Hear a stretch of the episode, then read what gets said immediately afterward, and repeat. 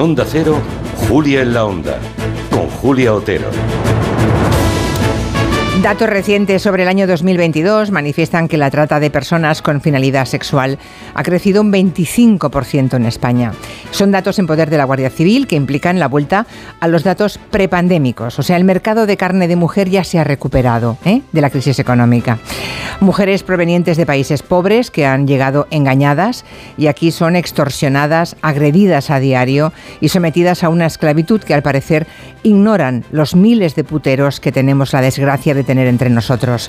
Hablamos de un negocio, una industria infame que mueve 5 millones de euros cada día. 3.000 millones al año, el 0,35% del PIB de España. Hoy en Territorio Negro conoceremos a la teniente Elena Colás, que es la jefa de la sección de lucha contra la trata de la Guardia Civil. Es de la Benemérita precisamente de donde salen esos datos escalofriantes. Como el tema es suficientemente grave y tenemos además reciente otro caso de políticos y cargos públicos corruptos cuyas andanzas de puteros avergüenzan a quienes les votaron, hemos decidido llevarlo también al tiempo de gabinete. ¿Por qué es España un país de puteros? ¿Cómo se lucha contra la trata cuando está tan instaurada? ¿Qué dice de nuestro país que seamos el burdel de Europa? Nos lo preguntaremos en compañía de Ignacio Guardans, Juan Manuel de Prada y Elisa Beni. Hoy nos visita Elvira Mínguez, un rostro muy familiar para todos los aficionados al cine y a las series. La hemos visto interpretando todo tipo de papeles, pero hoy viene en calidad de escritora. Acaba de presentar su primera novela, se llama La sombra de la tierra, una historia muy bien escrita, la verdad es que como escribe Elvira Mínguez, pero es una historia durísima ambientada en la España rural que nos ha dejado a los que la hemos leído con el corazón encogido las 5 nos tomaremos un respiro con las personas físicas. Como cada lunes, reuniremos a Rugi de Gracia, Raquel Martos y Pepe Colubi para repasar la actualidad de la semana en clave de humor. Es lunes, así que también tenemos clase con la doctora Concha Monge, ingeniera, investigadora, profesora de robótica de la Universidad Carlos III de Madrid. Hoy nos viene a hablar del juguete tecnológico del momento, el chat GPT, una inteligencia artificial con la que se puede charlar y preguntarle lo que queramos. Me encantará saber si algunos oyentes ya la han probado y sobre todo qué les ha parecido. Si aún no lo han hecho, les recomiendo que accedan a la web de OpenAI, ¿eh? inteligencia artificial, openai.com y echen un vistazo. Y por favor déjenos un mensaje de lo que les ha parecido y si ya llevan días utilizándola o probándola, también nos encantará saber su opinión. 638-442-081. No sé si la mesa de redacción ya ha trasteado un poquito con la aplicación del chat GPT o no. Todavía no, tengo muchas ganas. Ah. Yo tengo miedo. ¿Por qué? ¿Me da miedo? ¿Me La susto? inteligencia artificial te sí, da miedo. Sí, sí, me da susto. A mí me da más el humano, ¿eh? También. Sobre todo cuando no es inteligente, cuando es otra cosa. Pero bueno, tenemos, ya lo han escuchado, a David Martos, a Neima León y Marina Martínez Vicens hoy en la mesa. Hola, ¿qué tal? Hola, hola. Tenemos a Clara Jiménez Cruz con su maldita hemeroteca Hola, buenas tardes. y concurso de bulos, que es lunes. Concurso de bulos hoy sí. Y tenemos a nuestro hombre en la redacción de deportes, Raúl Granado. Muy buena. Hola, Julia, ¿qué tal? Cualquier cosa que quieran comentarnos, ahí tienen el WhatsApp de Gelo a su disposición, 638-442-081.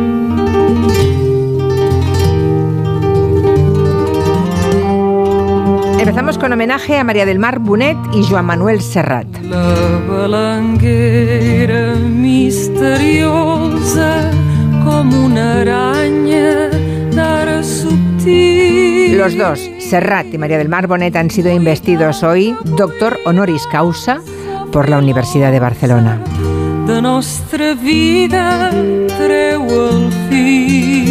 La máxima distinción que otorga la universidad, reconociéndoles su destacada contribución en els 16 jutges a la renovación de la música popular catalana durante el franquismo.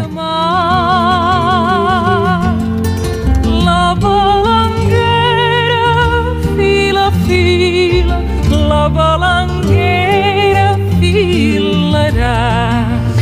Qué maravillosa esta balanguera, este himno oficial de, de las Islas Baleares. Otras razones de peso para hacerlos eh, merecedores de esa distinción, el honoris causa, son la recuperación de la música tradicional y popular y de los grandes poetas de ayer y de hoy. Fila, fila,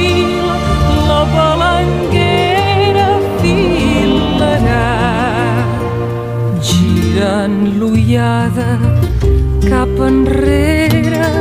Se conocen Serrat y María del Mar Bonet desde que eran muy jóvenes y en esa juventud es cuando eh, cantó este himno oficial de Mallorca. En cuanto a Joan Manuel, hombre, nos dejó unas parábolas de amor para la eternidad. Paraules d'amor senzilles i tendres no en sabíem més, teníem 15 anys, no havíem tingut massa temps per aprendre. Tot just despertàvem del son dels infants. En teníem prou amb tres frases fetes. A ver, Julia, si convences al ex vecino de que vuelva a los escenarios, ¿eh? que no nos gusta lo de que no esté allí. No nos gusta nada. No, no, no. Fíjate que no solamente hoy ha ido a recibir la distinción en la Universidad de Barcelona, honoris causa, obviamente, pero de momento no quiere ni entrevistas, está el hombre mm, como descansando, pidiendo un poquito de margen, un poco de tiempo. A mí me encanta que diga que se retire y se retire. Es No, decir, no como todos los demás. no creo que podáis amar a Serrat más que yo, pero no da esa chapa de me voy, gira, mm, de me fui pero vuelvo. Me estoy yendo. No, pero es verdad que se ha jubilado de los escenarios, pero no de la vida, ni de cantar, ni de nada, claro. ¿eh? ni de las entrevistas. Solo está tomándose un poco de respiro, porque fue un año de dar vueltas por el planeta, claro.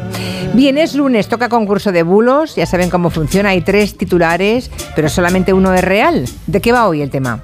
Bueno, el 6 de marzo se celebra el Día Internacional del Escultor, así que por ahí vamos, por esculturas, por monumentos. El primer titular, Hay el, día, hay el Día Internacional del Escultor, qué bonito. A ver, hay un día para Que sí, todo que y ya sí. si hay concurso de bulos buscamos el que podamos. Vale, vale, muy bien, venga, primer titular, va. El primero, denunciado falso guía turístico que se inventaba los datos sobre esculturas y monumentos de la ciudad. Ah, me Lo, encanta. lo veo muy verosímil, ¿eh? Segundo. El número dos, alcalde gallego pone una estatua de su pene en una rotonda. Anda. Oh, venga, hombre. No puede ser. Y tercero. ¿Gallego? Y el tercero, la policía multa a una escultura por estar mal aparcada. Esa, Eh, esa. me cuadra. El 3. A ver, el ejército multa objetos. A mí, a mí me parece mejor lo del guía turístico, pero no lo sé, no lo sé. Bueno, ya veremos. Las opciones las pueden votar en nuestra encuesta de Twitter y dentro de un rato vemos si han acertado o no.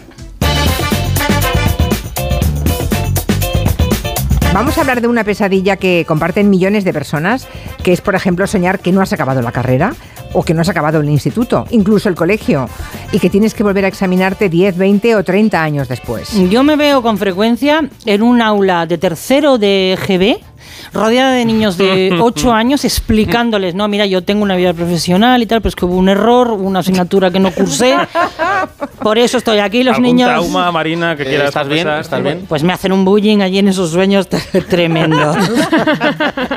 bueno, levantarse sobresaltado porque has soñado que tienes un examen de mates de code también eh, puede sucederte aunque seas catedrático de universidad, ¿no? Esperanza Falconet es una periodista andaluza de 32 años. A los periodistas nos pasa mucho que soñamos que llegamos al micrófono ante la cámara o lo que mm, cada uno tenga Tarde al como- boletín, yo sí lo he soñado. Llegar al boletín de decir, Sí. son las, son las y no tengo nada escrito. Y no Julia- tienes nada, llegas allí y no sabes qué decir. Bueno, creo que Pedro Sánchez ha dicho que la ley de paridad va a entrar y, me- ¡ay! te pones a llorar, ¿no? Bueno, esta periodista que también ha sufrido esto se despertó la semana pasada sobresaltada porque en sueños no se había licenciado. Hay muchas versiones, ¿no? Que me queda alguna asignatura eh, y tengo que volver a la universidad o incluso al colegio, o que no he aprobado, o que llega la hora del examen y no he estudiado, ni siquiera sé de qué va el examen.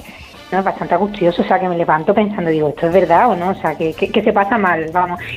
Bueno, pues ese día saltó de la cama y dijo, lo voy a contar en redes sociales a ver si el personal comparte conmigo esto. Y le llegaron infinidad de testimonios similares de gente de todas las profesiones. Como es joven, le llamó especialmente la atención la cantidad de hombres que sueñan que tienen que volver al cuartel. Sea, creo que la versión en hombres pues mayores, ¿no? De cierta edad que tuvieron que hacer la mili, eh, su versión era que tenían que volver al cuartelillo y muchos ponían de forma bastante angustiosa que le llamaban porque a lo mejor le faltaba todavía un mes y no habían completado la mili. Eso es una verdadera pesadilla.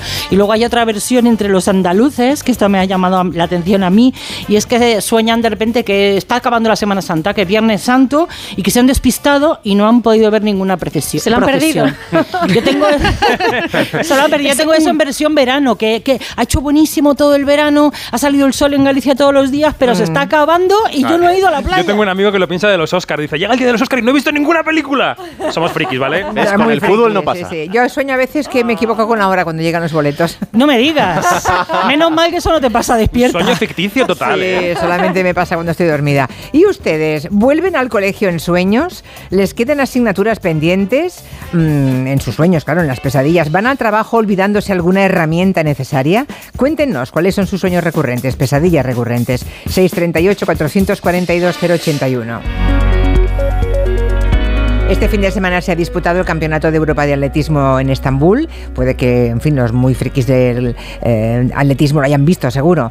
Y nos hemos quedado con una imagen que ha dado la vuelta al mundo y que no es muy, edi- muy edificante precisamente, Raúl. No, la verdad es que no. Eh, ocurrió ayer en la prueba de 60 metros valla. Esta es una prueba muy explosiva en la que hay ocho atletas que son los que están en la final, que tienen que cubrir esa distancia de 60 metros saltando eh, cinco tramos de, de vallas. Para que os hagáis una idea, el ganador de la prueba lo hizo en 7 segundos y 41 milésimas. Eh, en esta final competía el español Quique Llopis. Empezó la prueba y en la última valla Quique impacta contra la valla y se va al suelo. Llega a saltar la valla, pero engancha el pie en la parte alta y se va al suelo de boca. Es un golpe tremendo y queda conmocionado en el suelo de una manera bastante evidente. La prueba termina, la gana el suizo Jason Joseph y aquí es donde viene la controversia, porque ninguno de los otros siete atletas va a interesarse por cómo está Quique Llopis. Es una imagen muy fea, porque yo entiendo que en una prueba que es tan corta, como nos estás contando, y tan dura, lo normal es que no se den cuenta de que uno se ha ido al suelo, ¿no? Mm. Pero hombre, en cuanto acaba la carrera, tienes que volver atrás, tienes que ir a ver cómo está tu compañero, ¿no? Por muy rival que sea. Vamos, yo tenía entendido que la deportividad precisamente era eso. Eso es. eh, eh, a ver, yo en el primer momento, cuando acaba la prueba, entiendo que están a un nivel Claro. de adrenalina muy alto y ahí pues no sabes nada, pero te, te das la vuelta, pasa un segundo y ves a un compañero que está inerte en el suelo y hombre, creo que la reacción normal es ir y ver al menos cómo está. Además, es que el, el suizo que gana la prueba se queda a menos de un metro de donde está el español. Y celebrarlo, y lo está celebrando tan ricamente, ¿no? Sí, sí. Por si no lo han visto, vamos a colgar ahora en nuestras redes el vídeo del momento para que lo vean. Bueno, y lo más importante, ¿cómo está el atleta español? Como Pues, tenemos aquí que. Afortunadamente está bien, ha pasado la noche ingresado en un hospital de, de Estambul eh, por el traumatismo craneal que sufrió en, en la caída. Todas las pruebas han salido bien y hoy le van a dar el alta para que pueda volver a España. Hay que decir que la actuación médica en, en el estadio fue genial, inmediatamente fue evacuado al hospital, además eh, evitando que hubiera fotos o que hubiera imágenes que fueran un poco problemáticas o preocupantes para la familia y los amigos, tapándole en todo momento. El padre estaba allí, así que pudo acompañarle y está junto a él. Y el atleta suizo, hay que decir que cuando ha visto que el vídeo se viralizaba y que había muchas críticas, pues ha pedido Claro. disculpas en sus redes sociales. Dice que, que es un error no haber reaccionado de otra manera y que espera que Quique Llopis se recupere lo, lo antes posible. Bueno, pues está bien, está bien que lo haga, que pida disculpas porque es una imagen que no representa los valores deportivos como debería, ¿no? Bien por las disculpas y que Quique Llopis se recupere cuanto antes y pueda volver a casa en buenas condiciones. Dice por aquí un oyente que él tiene el sueño de que le vuelven a llamar para hacer la mili otra vez. Esto en, la- en los hombres que la Pasa hicieron. Mucho, sí. Por lo visto pasa mucho. Eh, y nos, nos confiesa que coincidió con el hijo del presidente del gobierno. En la mili. En la mili, sí, sí. Nos dice de qué Pero presidente. de qué presidente, claro. No dice Claro, de qué por presidente favor, del ¿de gobierno. cuál? No lo sé, no lo sé. Bueno, que nos diga su edad y calculamos algo. ¿En qué año hizo la mili? Ah, comienza la semana de los Oscar. Parece mentira que acabe ya por fin una larguísima temporada de premios. Aquí hemos ido siguiendo todos los festivales con David Martos y vamos a ver, este fin de semana ha habido más premios, sí, ¿no? Sí, no paran, hasta los Oscar no paran. Ha pasado eh, lo que tenía que pasar, que todo a la vez en todas partes. Esa película de los Daniels, que todo apunta a que va a vencer la noche de los Oscar, ha seguido acumulando galardones. Esta misma madrugada pasada, el premio del sindicato de guionistas, por ejemplo, y el sábado por la noche, la última gran gala pre-Oscars, que fue la de los Independent Spirit Awards. El equipo de la peli está situando en esta parte final de la carrera el debate, los discursos cuando suben a recoger premios en el asunto racial.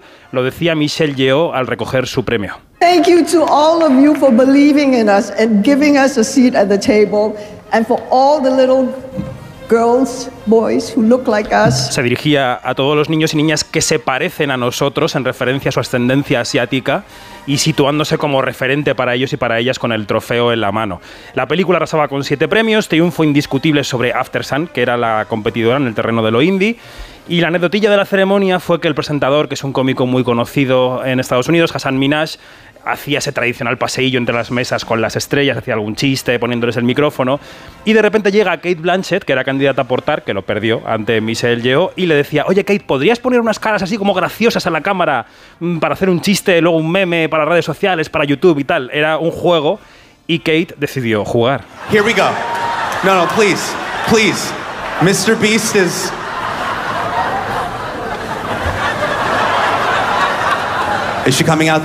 Lo que ocurre aquí, que no lo vemos en la radio claro, es que cuando él le acerca el micrófono a Kate Blanchett, ella se tapa la cara y se mete debajo de la mesa.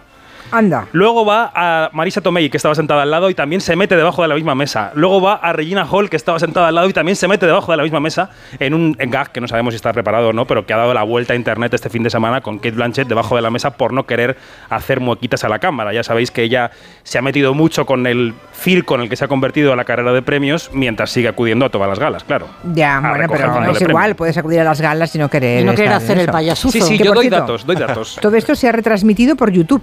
O Efectivamente. sea, es- ninguna cadena ha querido emitir este, esta entrega de premios. Bueno, es que el chiste del monólogo del presentador fue la cadena de televisión IFC, que en inglés es Independent Film Channel, el canal del cine independiente, se ha negado este año a emitir los premios de cine independiente. Es decir, que ni siquiera ese canal quiere la ceremonia. Las ceremonias están yéndose al streaming, están yéndose a internet, donde están encontrando su público. Por ejemplo, la de los SAG, la de los actores de la semana pasada, tenía este fin de semana ya más de 2 millones de visionados en YouTube. Es decir, que hay una parroquia interesada allí que a lo mejor no es suficiente para el dinero de la publicidad televisiva tradicional. Claro, porque lo poco agrada, lo mucho enfada. O sea, a ti esto te entusiasma, pero. Sí, claro, igual a la gente.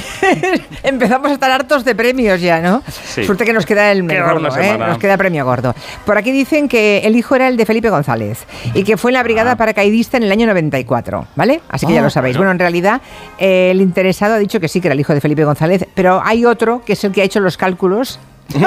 y ese que dice, fue como en el hijo de Felipe González y fue en la brigada paracaidista en el año 94. O sea, aquí no, no hay secretos. Y si ¿eh? vas a la mili y tu padre- los oyentes se lo cuentan. ¿Y si vas a la mili y tu padre es el presidente, te dan collejas y eso o qué pasa? Igual sí, ¿eh? Hombre, igual alguna menos. Depende del signo político No sé del yo. teniente no sé general. yo, no sé yo. Bueno, han condenado al que fuera presidente de la región de Murcia, Pedro Antonio Sánchez, a tres años de prisión. Presidente de Murcia del Partido Popular ha sido condenado a tres años de prisión, una multa de 3.600 euros y 17 años de inhabilitación para ocupar un cargo público por delitos de prevaricación y falsedad por encargar a un arquitecto verbalmente y sin previo expediente el proyecto del auditorio de Puerto Lumbreras cuando era el alcalde de la localidad. Un proyecto del que, recordemos, empezó a hablarse ya en el año 2006. Esto es casi casi un spoiler, sale mal. Iba a ser el gran foro de encuentro ciudadano, un auditorio en Puerto Lumbreras del que solamente se construyó la mitad, pero que aún así se inauguró en el año 2010. El proyecto tenía un presupuesto de 6 millones de euros, pero acabó teniendo un sobrecoste de casi otros 2 millones más hasta los 8. Y tres años después, en 2013, Pedro Antonio Sánchez dimitía como alcalde para irse de consejero de Educación al gobierno murciano. Es la decisión más difícil que he tenido que tomar en estos 10 años y en muchos antes, esta, pero la tomo por responsabilidad con el presidente de este gobierno y de la región, que me ha pedido que forme parte de su equipo. O sea, deja la alcaldía, se va como consejero al gobierno murciano y en ese momento es cuando se le empieza ya a complicar la situación judicial. De, Lo que se conoce como... Lo que se conoce como el caso auditorio, en el año 2014 el Partido Socialista denuncia posibles irregularidades en la construcción de ese auditorio, una denuncia que llegaba un año después de que Pedro Antonio Sánchez asumiera esa, la presidencia de la región de Murcia. El edificio está abandonado y a medio construir, él defiende su gestión municipal, pero dice que si le imputan, dimitirá. Y le acaban imputando. En 2017 le imputan, pero por ejemplo Mariano Rajoy, que era entonces el líder del PP y el presidente del gobierno, pide prudencia y no le pide la dimisión. Sobre el tema del presidente de Murcia, eh, prudencia, presunción de inocencia y recordar que ha tenido eh, 16 archivos eh, en los dos o tres últimos años. Mm, Bueno, pues acabó la- esa presunción se acabó. Rajoy defendía a Pedro Antonio Sánchez, pero al final tuvo que dimitir. Dimitió cuando Ciudadanos, que había apoyado su investidura, amenazó con una moción de censura. Pedro, Pedro Antonio Sánchez decía que dejaba el cargo no por la imputación, sino para evitar que llegara a la izquierda al gobierno. Espero que esto sirva para salvar a la región de Murcia del tripartito. ¿Y a nivel judicial asumió alguna responsabilidad?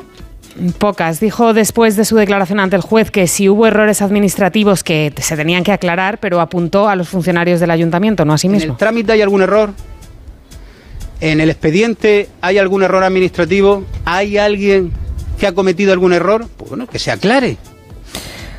Bueno, pues se ha aclarado, ¿eh? Es noticia del día. Tres años de cárcel para Pedro Antonio Sánchez y ocho millones eh, en un polideportivo que está medio caído, ¿no? Cayéndose prácticamente. Sí, sí. En este momento. Ocho millones. Me recuerdan por aquí algunos oyentes que Pedro Antonio fue el padrino político del actual presidente de gobierno de Murcia. Bueno. Las chocolatinas Toblerone ya no podrán llevar ese monte cervino en su logotipo, ¿eh? porque van a dejar de fabricarse en Suiza. Ven, los suizos no se andan con bromas. Si la empresa se va a Eslovaquia, que es lo que ha ocurrido, para ahorrar costes, se quedan sin el monte cervino. Que pongan una cosa eslovaca por allí. Claro. Toblerone, que es de la multinacional Mondelez, traslada la fábrica de Suiza, una fábrica con 200 empleados, a Eslovaquia y la legislación suiza prohíbe que se usen símbolos, imágenes o iconos representativos del país en productos que no están fabricados allí. El Monte Cervino, que es el más alto del país, es el logo de Toblerone desde hace más de 50 años. Lo incorporaron en 1970, que por cierto, no sé si os habéis fijado, pero escondido en el dibujito del monte, como si fuera parte de la nieve que cubre la montaña, se ve también un oso, el oso de Berna. Bueno, pues todo eso va a ir fuera. Suiza pierde un escaparate fuerte para sus iconos, pero yo creo que tiene sentido lo que hace Suiza. Al final lo que ellos están haciendo es proteger su marca, igual que cualquier empresa protegería sus diseños, su logotipo, su tipografía o sus colores. Suiza lo que quiere es proteger que no se pueda precisamente amparar en esta tradición de calidad, esta tradición de, de buen hacer de las chocolatinas, gente que no las fabrique allí. Claro, Fernando de Córdoba, experto en branding, autor del Poder de las Marcas, nos decía que el concepto marca país es algo muy potente, hay que protegerlo en nuestra cabeza. Funciona como una especie de cajón de conceptos, o sea, todo lo que sabemos de Suiza lo tenemos en un cajoncito en nuestro cerebro, que es la banca, el chocolate, la relojería, y cuando se asocian valores del país y además del producto de la marca, pues eso es impagable porque mm, mm, funciona muy bien. Pasa, por ejemplo, con empresas de tecnología alemana que usan la banderita o de Francia con marcas de lujo. Aquí en España no se regula el uso de símbolos patrios en marcas comerciales. O sea que Ferrovial, por ejemplo, podría ir por ahí ahora mismo con la bandera de España en su logo si quisiera. Con un Si Ferrovial utilizara en su logo, por ejemplo, algún icono muy español, o la bandera española incluso, pues eh, sería un poco raro. En España no tenemos normativa de este tipo, de hecho, a veces se hace viral una marca que hace camisetas con la bandera española y tal, que no están fabricadas en España. Este tipo de contradicciones son las que los consumidores suelen penalizar o suelen sentirse como que les han guiado de una manera un poco equívoca. Bueno, esa marca es Españolo, Spagnolo, se escribe, que lleva la bandera muy grande, pero está fabricada en China. en China, ¿no? En China. Bueno, pues la próxima vez que vaya por el aeropuerto, por el duty free, a comprar un toblerone gigante, me fijaré a ver Fíjate, qué pone. Yo el oso no lo veo, ¿eh? Sí. Decía Fernando que lo pueden cambiar por una montaña random, que al Vale. final todas Claro. se parecen, o mm, reconvertir por completo la marca y la imagen.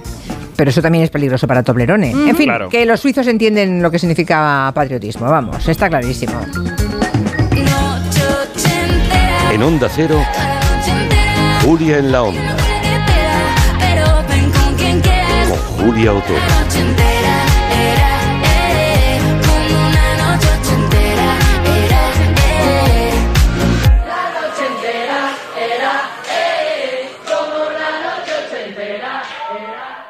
Un anuncio de línea directa con el micrófono averiado suena así y uno con el micrófono sustituido suena así. Con el seguro de coche de línea directa tienes coche de sustitución también en caso de avería. Cámbiate y te bajamos el precio de tu seguro de coche, sí o sí. Ven directo a lineadirecta.com o llama al 917-700-700. El valor de ser directo. Consulta condiciones. ¿Comprarías una prótesis de cadera por internet y dejarías que te la colocara alguien que no sea médico? No, ¿verdad? Entonces, ¿por qué compras la ortodoncia, el blanqueamiento dental o la férula de descarga si los tratamientos bucodentales son complejos y han de ser personalizados? Consulta con un dentista de tu confianza. Pon la salud de tu boca en buenas manos. Colegio de Odontólogos y Estomatólogos de Madrid. Si a ti lo que realmente te gusta es llegar del trabajo y ponerte a revisar portales inmobiliarios, hacer llamadas, mandar mails, organizar el papeleo y tener que enseñar tu casa a desconocidos, hazlo. Si no, confía la venta de tu casa a los mejores profesionales y disfruta de lo que realmente te gusta. Gilmar, de toda la vida, un lujo.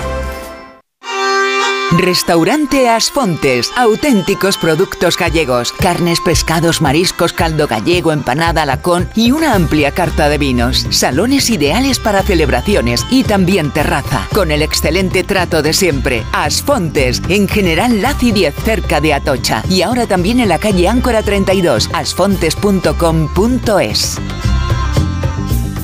Si no puede hacer frente a sus pagos y tiene casa en propiedad, llame a Grupos Eneas 91 639 0347 o escriba a info@gruposeneas.com. Star Wars, Indiana Jones, El Rey León, Piratas del Caribe. Las mejores bandas sonoras de John Williams y Hans Zimmer, interpretadas por la Hollywood Symphony Orchestra. 16 de marzo, Teatro Real. Entradas en nkprodarte.com o en taquillas. Cuando se recibe una herencia, en muchas ocasiones no hay un acuerdo entre las partes.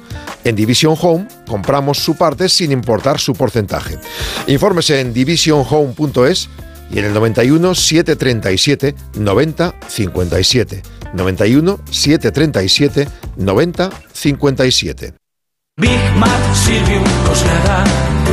Ventanas de PVC. Big Mat Silvio. Big Mat Cosnada. Ventanas de PVC Big Mat Silvio. Materiales de construcción. Silviumateriales.com. Big Mat Silvium Cosnada y Torrejón. ¿Fueron auténticos los diarios privados de Hitler? ¿Existen las pirámides perdidas en el corazón de Bosnia? ¿Se han cumplido las antiguas profecías? ¿Existió otra humanidad anterior a la nuestra?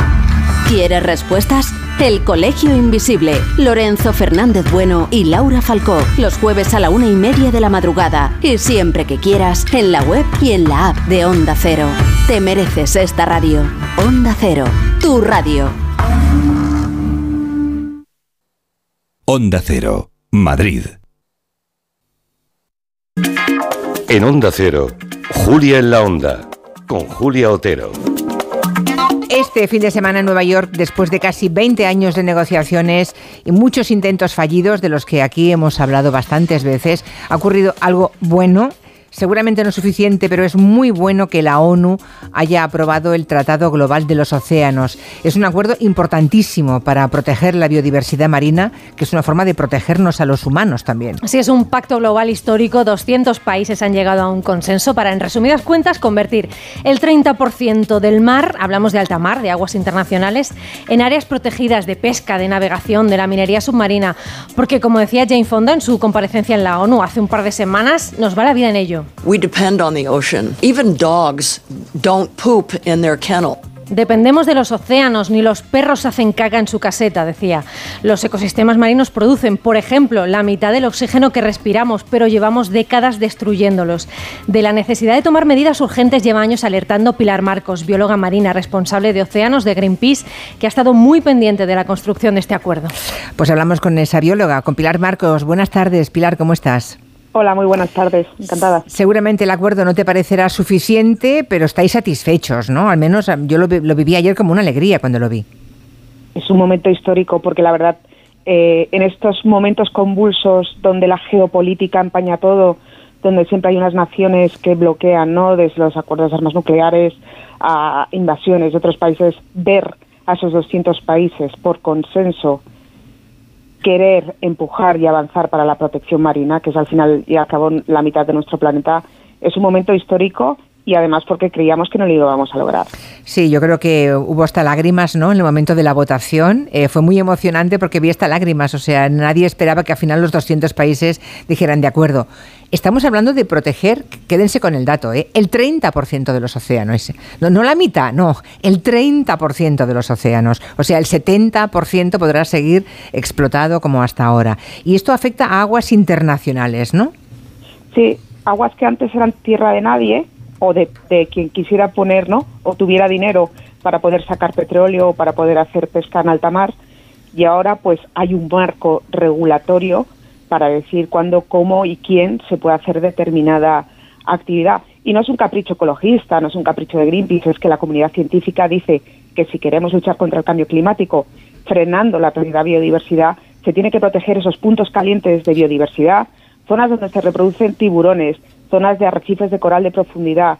Eh, como bien decíais, ¿no? Cada segundo aliento que tomamos es oxígeno, no viene de los bosques como la Amazonía, viene del océano. Entonces hay que, hay que cerrar zonas, hay que blindarlas para que nos ayuden a, a superar ¿no? los cambios tan fuertes que estamos viendo en nuestro planeta. Recordamos una vez más que alrededor de las costas de cada país hay esas 200 millas ah, que son las que gestiona cada país. Es a partir de esas 200 millas, ¿no? En aguas internacionales. ¿En qué se va a traducir esta protección? ¿Y quién va a vigilar? Porque está muy bien que 200 países se hayan puesto de acuerdo, ¿no? Que la ONU haya llegado a ese acuerdo histórico, pero ¿quién va a vigilar que eso se cumpla? Primero se tienen que poner mucho las pilas. Eh, el acuerdo es muy de mínimos. Para poder haber alcanzado ese consenso hay un montón de peros, de comillas, ¿no? Eh, que, hay que, que hay que estar vigilando.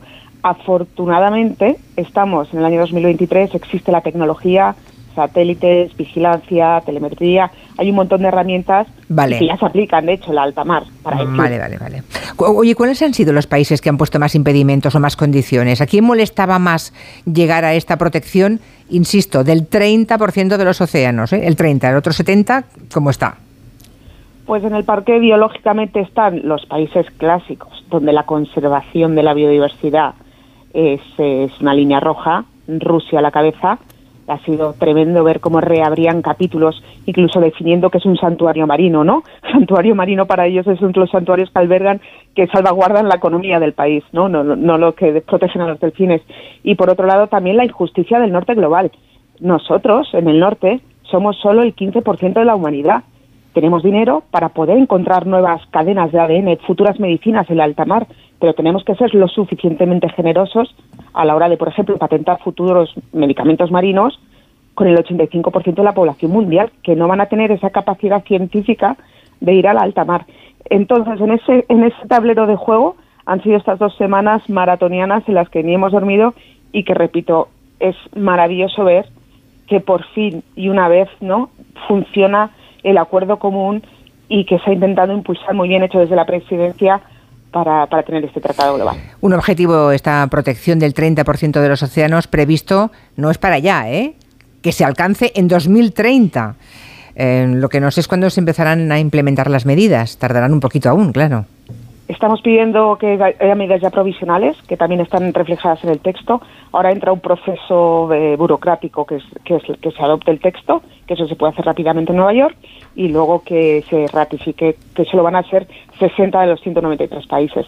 Pero tenemos que estar muy vigilantes porque tenemos tanto en cajones abandonados de, de acuerdos multilaterales, así que hay que... Nosotros desde Greenpeace vamos a seguir con nuestros barcos eh, yendo a cada rincón del océano para, para alertar ¿no? de lo que está pasando. Y nosotros aquí contándolo. Pilar Marcos, bióloga, gracias y buenas tardes y enhorabuena. Mil gracias. Enhorabuena a todos. Enhorabuena a todos, efectivamente, porque somos todos los que saldremos beneficiados. Desde luego, aunque que sea un 30% y lo festejemos con tanta Mm, alaraca, bueno. asusta un poco. Es muy elocuente, además. sí. Por eso he insistido tres veces, porque es que parece Sí. que es que protejamos a todos los océanos. No, no, Sí, sí. un pequeño pellizquito de los océanos. Oye, y viva Jane Fonda, eh, que es maravillosa, con esa edad y con ese, ese plante allí por las cosas justas. Soy muy Mm. fan de Jane Fonda. Sí, también, sí.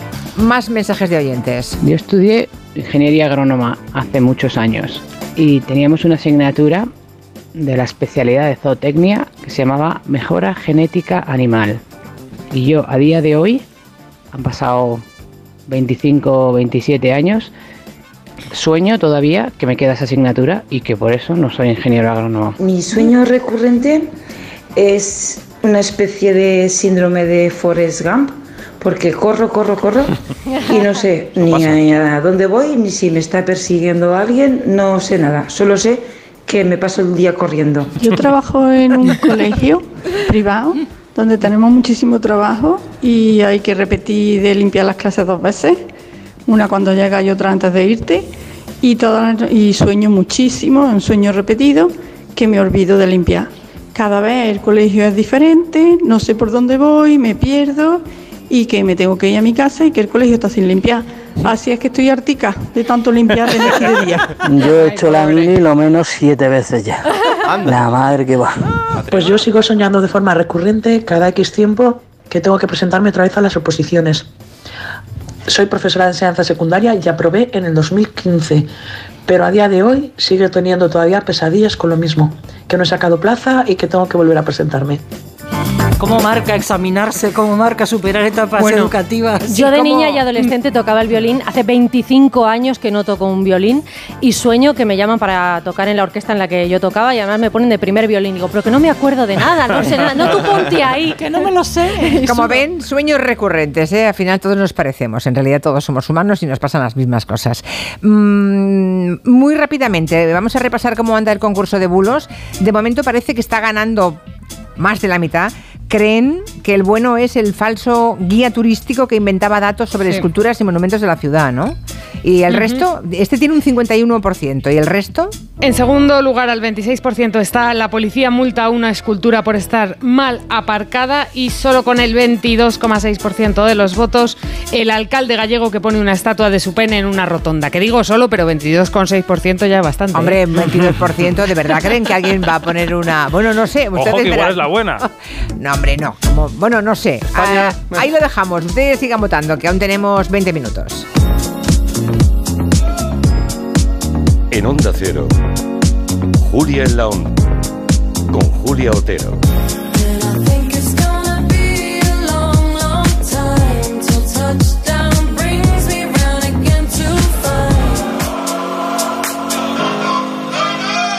Abres la orden de pedido y metes el numerito. ¿Qué numerito? Son ocho dígitos y seis letras. ¿Cómo? Lo tienes en el mail. ¿Qué mail? Yo no tengo ningún mail. ¿Qué mail? ¿Qué mail? Si la tecnología se pone difícil, pásate a la tecnología eléctrica con la gama Citroën Pro en los Business Days. Ofertas únicas con stock disponible hasta el 20 de marzo. Condiciones en citroen.es. ¿Nervioso? ¿Desanimado? Tranquilo. Ansiomed con triptófano y vitamina B6 contribuye al funcionamiento normal del sistema nervioso. Y ahora también Ansiomed Noche. Consulte a su farmacéutico o dietista. Dos cositas. La primera, no tienes seguro de coche eléctrico. La segunda, yo me voy a la mutua. Vente a la mutua y además de las mejores coberturas para tu coche eléctrico, te bajamos el precio de tus seguros, sea cual sea. Por esta y muchas cosas más, vente a la mutua. Llama al 91 555 5555 91 555 5555. Condiciones en mutua.es. Cuando Sofía abrió su paquete de Amazon, los ojos se le abrieron como platos. Botones sensibles al tacto y sensor de presión inteligente. Era el cepillo de dientes eléctrico de sus sueños por un precio menor del que jamás habría imaginado. Cinco estrellas de Sofía. Empieza a buscar en Amazon hoy mismo. Tus hijos ya son adolescentes y es lógico y normal que te preocupe algo así. Ahora que han crecido ya no hacen planes con nosotros. Se quedan en casa solos o eso dicen. Y me preocupa lo que pueda pasar. Pues eso con Securitas Direct tiene solución, porque con su alarma estarán protegidos dentro de casa ante cualquier emergencia y con sus cámaras podrás ver que todo va bien, porque tú sabes lo que te preocupa y ellos saben cómo solucionarlo. Llama ahora al 900-272-272 o entra en securitasdirect.es. Thank you. Palma, la capital de Mallorca y de las Islas Baleares, ha conseguido posicionarse como uno de los principales destinos turísticos de Europa durante todo el año, sin perder de vista la sostenibilidad y liderando la recuperación económica en España. Descubre Palma y la isla de Mallorca con Carlos Alsina. Más de uno en directo desde el Salón de Actos de la ONCE en Palma, gracias al Consell de Mallorca. Este viernes, más de uno desde Palma con Carlos Alsina. Te mereces esta radio. Onda Cero, tu radio. Entrada libre durante toda la mañana hasta completar aforo. Una serie original de A3 Player Premium. Nací el 30 de diciembre de 1973. A mí siempre me fue la marcha. La velocidad, el peligro, vivir al límite, la pasta. ¿Y por qué no admitirlo? Ser el mejor. Conoces su nombre, Nacho. pero no su historia. Nacho ya. Nacho, ya disponible solo en A3 Player Premium. Y cada domingo, un nuevo capítulo. ¿Y si el coche del futuro ya estuviese aquí? En Spoticar, líder europeo en vehículos de ocasión, te ofrecemos vehículos eléctricos para ser más sostenibles y sobre todo, vehículos renovados más duraderos. Porque sabemos que cuando conduces un coche fabricado ayer, solo piensas en el mañana. Y ahora en Spoticar, llévate tu vehículo de ocasión con un año de seguro a todo riesgo incluido o ventaja equivalente. Aprovecha esta oportunidad hasta el 31 de marzo para coches financiados con Opel Bank. Consulta condiciones en spoticar.es. Los que vivimos en una casa hemos podido. Y los que vivimos en un edificio también. Con Smart Solar de Iberdrola tú también puedes ahorrar hasta un 70% en tu factura de la luz con la energía solar. Vivas en una casa o en un edificio. Más información en iberdrola.es, en el 924 24 24 o en nuestros puntos de atención. Cambia la energía solar con Iberdrola, empresa colaboradora con el programa Universo Mujer. Se interna por el dormitorio, entra en la cama, centra Energisil. Vigor, vigor, vigor, vigor, vigor, vigor.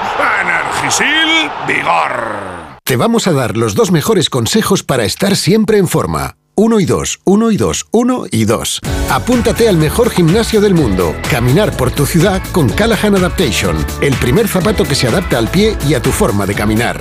Fabricados en España por expertos artesanos y a la venta en las mejores zapaterías y en callahan.es. Callahan Adaptation, se adapta al pie, se adapta a ti. 29. Tus nuevas gafas graduadas de Sol Optical. Estrena gafas por solo 29 euros. Infórmate en soloptical.com.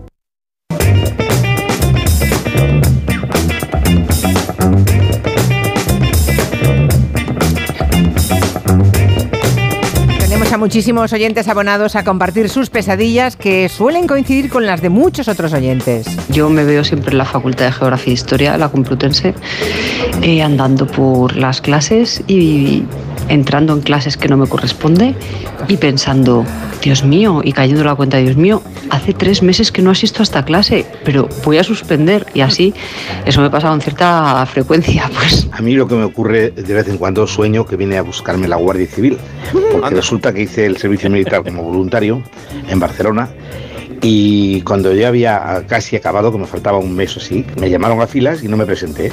Entonces vino la Guardia Civil a mi casa me tenía, y de vez en cuando sueño que vienen otra vez a buscarme y me despierto con, un, con una ansiedad, con un nerviosismo que es demasiado. A mí el sueño de la asignatura de la universidad se me ha transformado en un sueño en el que llego tarde al trabajo, que no he llegado tarde nunca, pero llego tarde horas de enredarme por la ciudad, pasarme un montón de vicisitudes y llegar cinco horas tarde y decir, Dios mío, ahora cómo voy a ir a la oficina.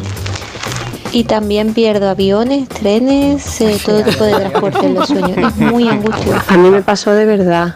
Fui a matricularme del proyecto fin de carrera y me dijeron que tenía una asignatura suspensa. Supongo que por eso no sueño, porque como lo viví de verdad, cuando lo conseguí resolver, ya me quedó muy claro que lo tenía todo aprobado. Dios, puede Mm, suceder. Fue una asignatura que yo había aprobado en revisión. Entonces al profesor se le olvidó pasar la nota al acta definitiva. Recuerdo que era Navidad y busqué al profesor Hombre. que salía de su comida de Navidad. Rectifique inmediatamente, claro. Aquí dice Trulce que lo que sueña muy a menudo es que se cae con el coche por un precipicio y le da tiempo a pensar que cuando llegue al final se va a matar. Sí, yo también he soñado eso. Digo, nada, pues hasta aquí hemos llegado, se acabó. Sí, sí. Bueno, a ver, eh, cuéntame Raúl, ¿por qué un equipo de fútbol holandés ha llegado a una final y ahora igual no puede jugarla? Pues es una cuestión divina. Eh, A ver. El Spakenburg es un equipo de la tercera división holandesa y la verdad es que están haciendo una temporada fantástica que les ha llevado a meterse en las semifinales de la Copa de Holanda, como sería aquí la Copa del Rey. Bueno, pues tienen que jugar la fase final del torneo con los otros tres equipos que los que se han clasificado son los más importantes de la liga holandesa y eh, por todo esto son la gran noticia deportiva, por lo que significa pues que un equipo pequeño pueda llegar hasta una final importante. El caso es que este equipo tiene la peculiaridad de que son un equipo cristiano y en sus estatutos pone claramente que se puede jugar al fútbol todos los días de la semana menos el domingo. Bueno, la, la fiesta de guardar, pero también serán muchos cristianos los que están en la Liga Española, ¿no? Italiana. Claro, pero no lo ponen en sus estatutos. Ah, va- vale, vale. O sea que el problema es ese, que le ponen los estatutos. Claro, porque, a ver, la final está prevista para el domingo 30 de abril. Entonces, ellos en liga, al jugar en tercera división, pues no tienen problema para que todos sus partidos sean en sábado. Pero claro, aquí ya es una competición oficial que depende de la organización y de la federación. Y en realidad eh, no es una cuestión solo del equipo de fútbol, es en general de la ciudad, porque en esta ciudad, en domingo, no está permitido disputar ninguna competición deportiva y tampoco abrir ningún negocio. ¿Y entonces qué van a hacer ahora? ¿Qué van a hacer? Pues han ha solicitado el cambio de fecha a la Federación Holandesa de Fútbol para jugar el sábado 29, pero claro, ahora tienen que hablar con los otros tres equipos, el PSV, el Ajax y el Feyenoord, para ver si ellos aceptan y se puede cambiar. El presidente del equipo dice que él es optimista, pero que si no hay acuerdo, pues que no juegan, que va en contra de sus normas y que evidentemente es lo que hay y además todo el mundo lo asume como lo que deben hacer. Madre mía. Curioso, ¿eh? Es verdad, es la fiesta de guardar para los cristianos, ¿sí? No sé si alguna vez los oyentes habrán tenido que mm, una situación, algún dilema personal, moral, por alguna convicción religiosa. Si quieren nos lo pueden contar, ¿no? Porque igual se han encontrado en algún momento de la vida con ese dilema. Hacer algo o no por convicciones religiosas. No es que quede mucho tiempo, pero si tiene algo que contarnos, todavía podemos escucharle. Hablemos de los dermatólogos, más que de dermatólogos, de una enfermedad de la que nos advierten los dermatólogos. Hay un repunte bastante importante de la sarna en España. Ya me pica todo. Te pica, ¿verdad? Bueno, es que calculan que eh, la incidencia ahora mismo es de 700 casos por cada 100.000 habitantes. Es una enfermedad que los médicos no están obligados a declarar, ¿no? Cuando a hacerlo constar en una estadística. Por eso no tenían cifras ni tienen de pacientes diagnosticados. Entonces los dermatólogos están observando desde hace años que incrementa muchísimo el, número de, casos de sarna no lo tenían eh, numéricamente testado, entonces lo que han hecho es calcularlo a base de las prescripciones de tratamientos contra el parásito. ¿no? ¿Y a qué conclusión ¿Cuántas cremas, cuántos productos se han vendido? Bueno, pues han, han llegado a la conclusión de que entre 2008 y 2021 los casos se han multiplicado por seis. El doctor Eliseo Martínez es coordinador del Grupo Español de Epidemiología y Promoción de la Sociedad Española de Dermatología y dice que en el encierro de la pandemia hubo un repunte especialmente acentuado. Creen que fue por dos motivos. Uno, las horas de convivencia en la misma casa que aumentan las posibilidades de contagio. Y dos, debido a la sobrecarga del sistema sanitario, era más difícil acceder al médico, con lo cual las personas que padecían sarna en aquel momento tardaron más tiempo en ser, en diagnosticadas y tratadas. Y mientras más tiempo está el paciente sin ser diagnosticado y sin ser tratado, aumenta el número de parásitos que tienen piel y se hace más contagioso durante otras personas, con lo cual fueron contagiosos durante más tiempo y además la capacidad para transmitir la enfermedad era mayor en estos pacientes. El picor, que es el síntoma principal, se acentúa por la noche, porque el parásito es noctámbulo, le gusta más la noche, pero claro, no todo el picor es sarna, por si alguien se está rascando ahora. Una de las formas de detectarlo es ver qué zonas son las que más atacan. Las manos, sobre todo, es muy típico entre los dedos, también en las palmas de las manos, en la cara anterior de las muñecas y también en los pies. Otras zonas muy típicamente afectadas son la zona íntima, los genitales y las nalgas. También la zona de, los pechos en torno a las areolas y en torno a las axilas. ¿no? A partir de ahí puede afectar a cualquier parte del cuerpo, pero esas serían las zonas más típicas. igualmente es muy típico que la sarna en adultos no afecta a la cabeza, no afecta a la cara ni al cuero cabelludo. Y no nos contagian los animales, o sea que no tengáis miedo a perros y gatos porque ellos tienen un parásito de otra... Distinto, nada que ver. O sea, lo de perro sarnoso no sirve. No, no, no, no, somos humanos sarnosos. Humanos sarnosos. Los que somos peligrosos para otros humanos no sarnosos. Eh, tremendo, porque es que además, bueno, acaba, me acaban de poner la foto de cómo es el bicho. De verdad, no, no, no voy a retuitear, no voy a hacer nada. ¿Tiene patas? Es, sí, es repugnante. Bueno, pero te lo han amplificado, así a simple vista es más majo. Pero vamos, que se ha multiplicado por 6 del 18 al 21. Es que no es poca cosa, ¿eh? No, es poca cosa. Por aquí dice una oyente, Palmira, que cuando estaba a punto de nacer su hijo, recuperamos tema pesadillas, Soñaba que salían del hospital y el pobre crío no tenía nada que ponerse. Llevaban al niño desnudo. ¡Ostras! Y dice, lo vivía con tal realismo que me levantaba enfadada con el padre del niño, o sea, con su marido o su pareja, vamos. Yo soñé una vez que mi hija recién nacida no tenía boca sino pico y no le podía dar de mamar. Y entonces buscaba. ¡Qué dolor! ¿Verdad? O sea, en serio. Buscaba gusanos y cosas que darle y no encontraba. Por favor. Pobre. Pero menuda pesadilla, por favor. horrible, horrible. Dice Sebas que él es cristiano y que este sábado santo, por ejemplo, le toca trabajar y que, ¿qué pasa? ¿Que va al infierno? Bueno, ciertamente, o sea, todos los médicos, hay muchos médicos cristianos, pero lo del fútbol, no sé, es raro, ¿eh? Lo de Holanda es rarito porque en emergencias, hmm. claro, en, emergencias y en urgencias trabajan muchísimas personas que nunca ponen la religión por delante, digamos, de su obligación eh, de, trabajo. Pero bueno, ahí están. Este fin de semana em, el cómico Chris Rock ha hecho alusión explícita por primera vez al bofetón aquel que le dio Willie Smith en los Oscars, ¿se acuerdan, no? Bueno. Nos acordamos. Lo ha hecho en una retransmisión que puede ser histórica, en el primer contenido de Netflix que se ha que se ha hecho en directo, ¿no? Sí. que se ha emitido en directo. Nos veníamos contando ¿no? que Netflix se acerca poco a poco a la televisión lineal. Bueno, pues ha empezado ese experimento con el monólogo cómico Selective Outrage de Chris Rock, que podría traducirse como ira o furia selectiva, ¿no? Y tiene mucho que ver con lo que dijo de Will Smith. Eh, durante el último año Chris Rock no ha querido decir nada sobre aquel asunto, no ha querido abordarlo públicamente y lo explicaba así.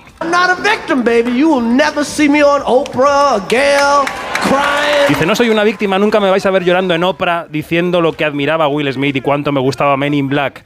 Pero lo cierto es que sí que lo admiraba. Eh, Chris Rock veía a Will Smith como a un ídolo y aquello, claro, para él se derrumbó en los Oscars cuando le pegó el guantazo. I have rooted for Will Smith my whole life. I root for this.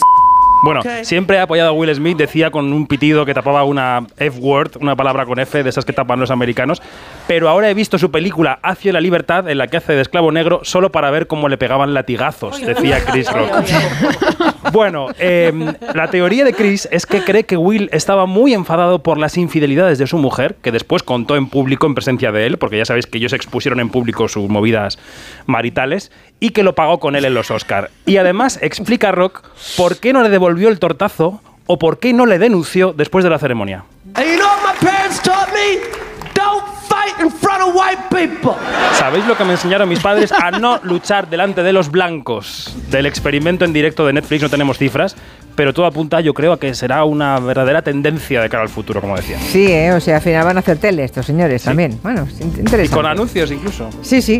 Si le gustan las series o los documentales, por cierto, en Sonora que sepan que hay novedades todas las semanas.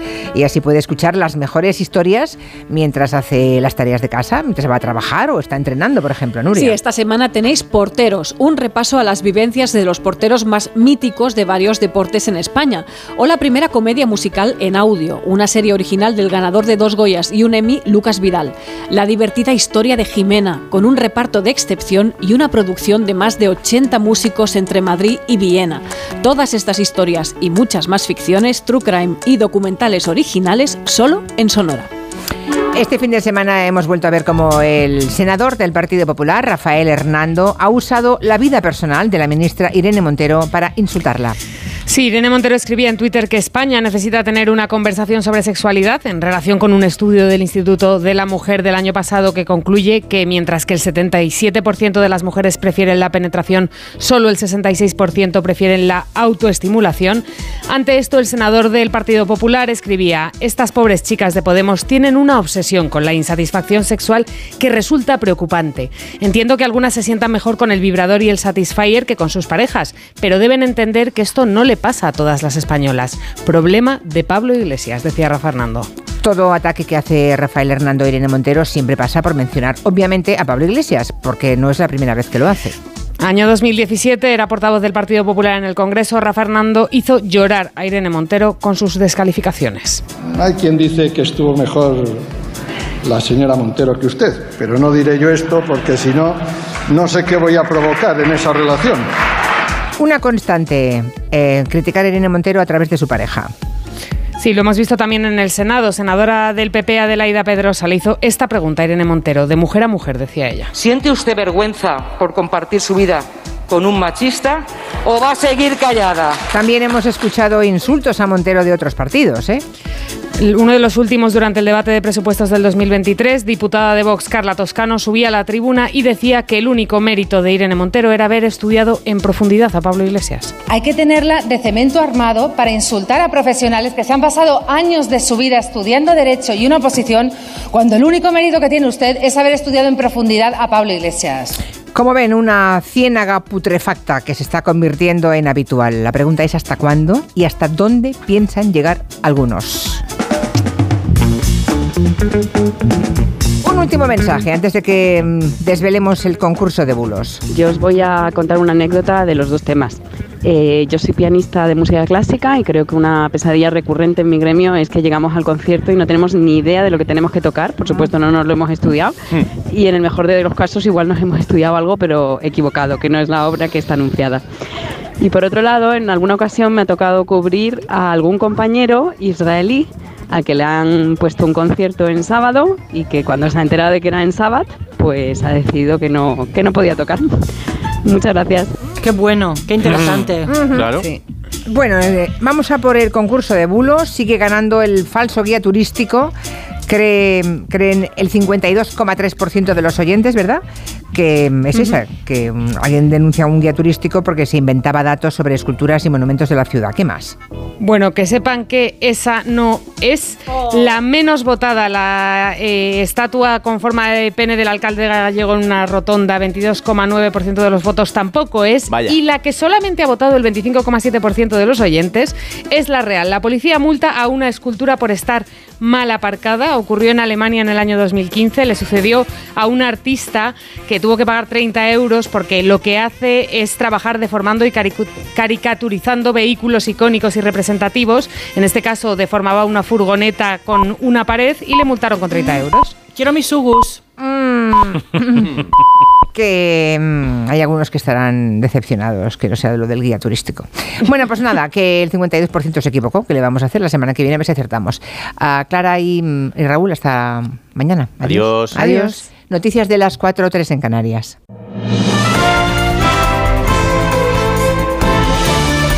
Noticias en Onda Cero.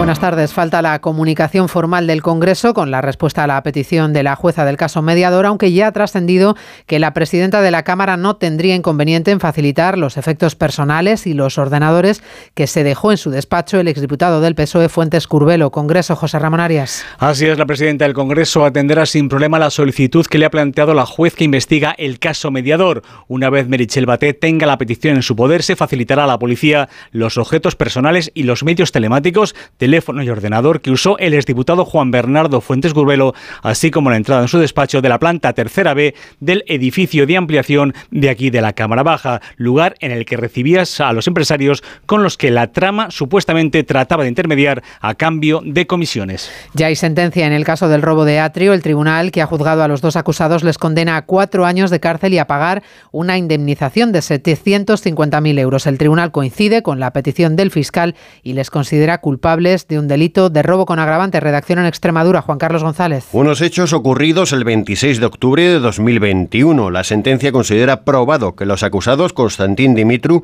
y Priscila Lara abandonaron precipitadamente el hotel sobre las 5 de la madrugada cargando el varón una mochila a la espalda y los dos bolsos con las botellas en las que habría introducido cuatro toallas de baño de la habitación del hotel para evitar que tintinearan entre ellas, subiéndose a un vehículo posteriormente en donde huyeron. La sentencia no es firme y cabe recurso ante el Tribunal Superior de Justicia de Extremadura. El sector de la rehabilitación de viviendas se queja de la lentitud y de la falta de transparencia en la recepción de los fondos europeos. Denuncian que más de un año después de anunciarse la primera convocatoria de ayudas, ningún beneficiario las ha recibido aún. Jessica de Jesús. El sector asegura no tener constancia de que los beneficiarios de las ayudas de los programas 3 y 4 que corresponden a rehabilitación y reforma de edificios y particulares estén recibiéndolos. Unas ayudas superiores a los 500 millones de euros correspondientes a la dotación de 2021. Existe una gran demanda de las ayudas por parte de la población, denuncia ASEFABE, pero la incapacidad de las administraciones y la compleja gestión dificultan a su juicio el proceso. Por eso piden más transparencia y que se facilite su llegada. Eduardo Serradilla es vocal de la Junta Directiva. Hacemos un llamamiento a todas las autoridades públicas ante todo lo que sea, ante todo para que sean transparentes en la información del estado de las dotaciones publicadas. No tenemos información. La asociación teme además que el atasco de solicitudes se vuelva inabarcable. Después de casi dos décadas de discusiones, el fin de semana se ha alcanzado en Montreal un acuerdo histórico para empezar a proteger los océanos, un tratado global que va a permitir crear zonas de protección marina en aguas internacionales y que es clave para restaurar y conservar las aguas continentales, costeras y marinas. En Julia en la Onda acaba de estar Pilar Marcos, oceanógrafa y experta en áreas marinas protegidas. Y no es un capricho ecologista, no es un capricho de Greenpeace, es que la comunidad científica dice que si queremos luchar contra el cambio climático, frenando la pérdida de biodiversidad, se tiene que proteger esos puntos calientes de biodiversidad, zonas donde se reproducen tiburones, zonas de arrecifes de coral de profundidad. Cada segundo aliento que tomamos ese oxígeno no viene de los bosques como la Amazonía, viene del océano. Entonces hay que, hay que cerrar zonas, hay que blindarlas para que nos ayuden a, superar ¿no? los cambios tan fuertes que estamos viendo en nuestro planeta. Y contamos además que en Italia los familiares de las víctimas del dramático naufragio anuncian denuncia colectiva contra el Estado. Acusan a las autoridades de no haber socorrido a los migrantes, mientras la Fiscalía prosigue su investigación. Corresponsal en Roma, Darío Menor. Mientras la justicia investiga si hubo negación de socorro, como sostienen algunos expertos, los familiares de las víctimas del naufragio acaecido en el sur de Italia el 26 de febrero, que deja 70 muertos, han anunciado una denuncia colectiva al Estado italiano por no haber asistido a tiempo a la embarcación. Un grupo de abogados les representará de manera gratuita en este caso, que ha abierto una crisis política en el gobierno de Giorgia Meloni. La oposición de izquierdas exige la dimisión del ministro del Interior, Matteo Piantedosi, que también es criticado dentro de la coalición conservadora que sostiene al Ejecutivo. Y el deporte con Oscar Condes. Se cierra hoy la vigésima cuarta jornada de Liga con el partido que enfrenta a las 9 de la noche a Osasuna y Celta. Quieren los vigueses sumar para alejarse un poco más de la zona baja de la tabla ante un conjunto navarro que aspira a meterse en la pelea por los puestos europeos después de tomar ventaja la pasada semana en esas semifinales de Copa ante el Athletic de Bilbao. Un triunfo que el técnico rojillo, Yago Barrasate, espera que no haga relajarse a los suyos. Cuando juegas un partido como el del miércoles, que parece que no hay nada más después de eso, pues luego a veces cuesta volver a la rutina. Pero ahí está mi labor también, ¿no? Darle la máxima importancia porque lo que tenemos enfrente es, muy bueno y necesitamos hacer un gran partido para darle continuidad a estas dos victorias. Y es que ahora creo que de sacar un buen resultado mañana nos podemos ilusionar con la liga también y ese es el objetivo que, tenemos, ¿no? Se completa también la jornada de segunda con el partido entre Villarreal B y Alavés y ya mañana conoceremos a los dos primeros cuartos finalistas de la Liga de Campeones. Se resolverán las eliminatorias de octavos Benfica-Brujas con la renta del 0-2 de ida para los portugueses y Chelsea-Borussia Dortmund ganaron en la ida 1-0 los alemanes. Actualizamos toda la información en una hora, a las 5, las 4 en Canarias. Cada mañana en Más de Uno, las entrevistas que marcan la actualidad. Nos visita esta mañana el alcalde de Madrid, José Luis Martínez Almeida. ¿Va a ir usted a alguna de las manifestaciones del miércoles en Madrid, del 8M? No, porque la causa del feminismo nos invoca absolutamente todos, que la causa de la igualdad real y efectiva creo que invoca al conjunto de la sociedad, pero la izquierda lo que está haciendo es patrimonializar, como digo, ese concepto de feminismo que no comparto. Más de Uno, con Carlos Alsina, de lunes a viernes desde las 6 y siempre que quieras, en la web y en la app. Te mereces esta radio. Onda Cero, tu radio. Julia en la Onda. Dos cositas. La primera, me he quedado tirada y has tardado en venir a por mí. La segunda, yo me voy a la mutua. Vente a la mutua y además de un gran servicio de asistencia en carretera, te bajamos el precio de tus seguros, sea cual sea. Por esta y muchas cosas más, vente a la mutua. Llama al 91 555 5555. 91 555 5555. Condiciones en mutua.es. Con viajes El Corte Inglés y New Blue, asómate al verano. Adelanta tu reserva y consigue grandes ventajas y los mejores destinos. Podrás disfrutar del Caribe desde solo 825 euros. O si prefieres, descubrir la costa de Albania, la joya de los Balcanes. Reserva ya sin gastos de cancelación y llévate hasta 500 euros de regalo en cupón del Corte Inglés. Consulta condiciones. Este es un mensaje de bienvenida para ti, que acabas de llegar a un gran país. A un país donde jugar como una niña, gritar como una chica y luchar como una mujer significa dar lo mejor de ti. En el que tu voluntad no pertenecerá a nadie más que a ti misma. En el que tendrás voz propia gracias a que muchas otras levantaron antes la suya por todas las mujeres. Dentro de unos años entenderás que llegas a un país que se esfuerza cada día en ser mejor.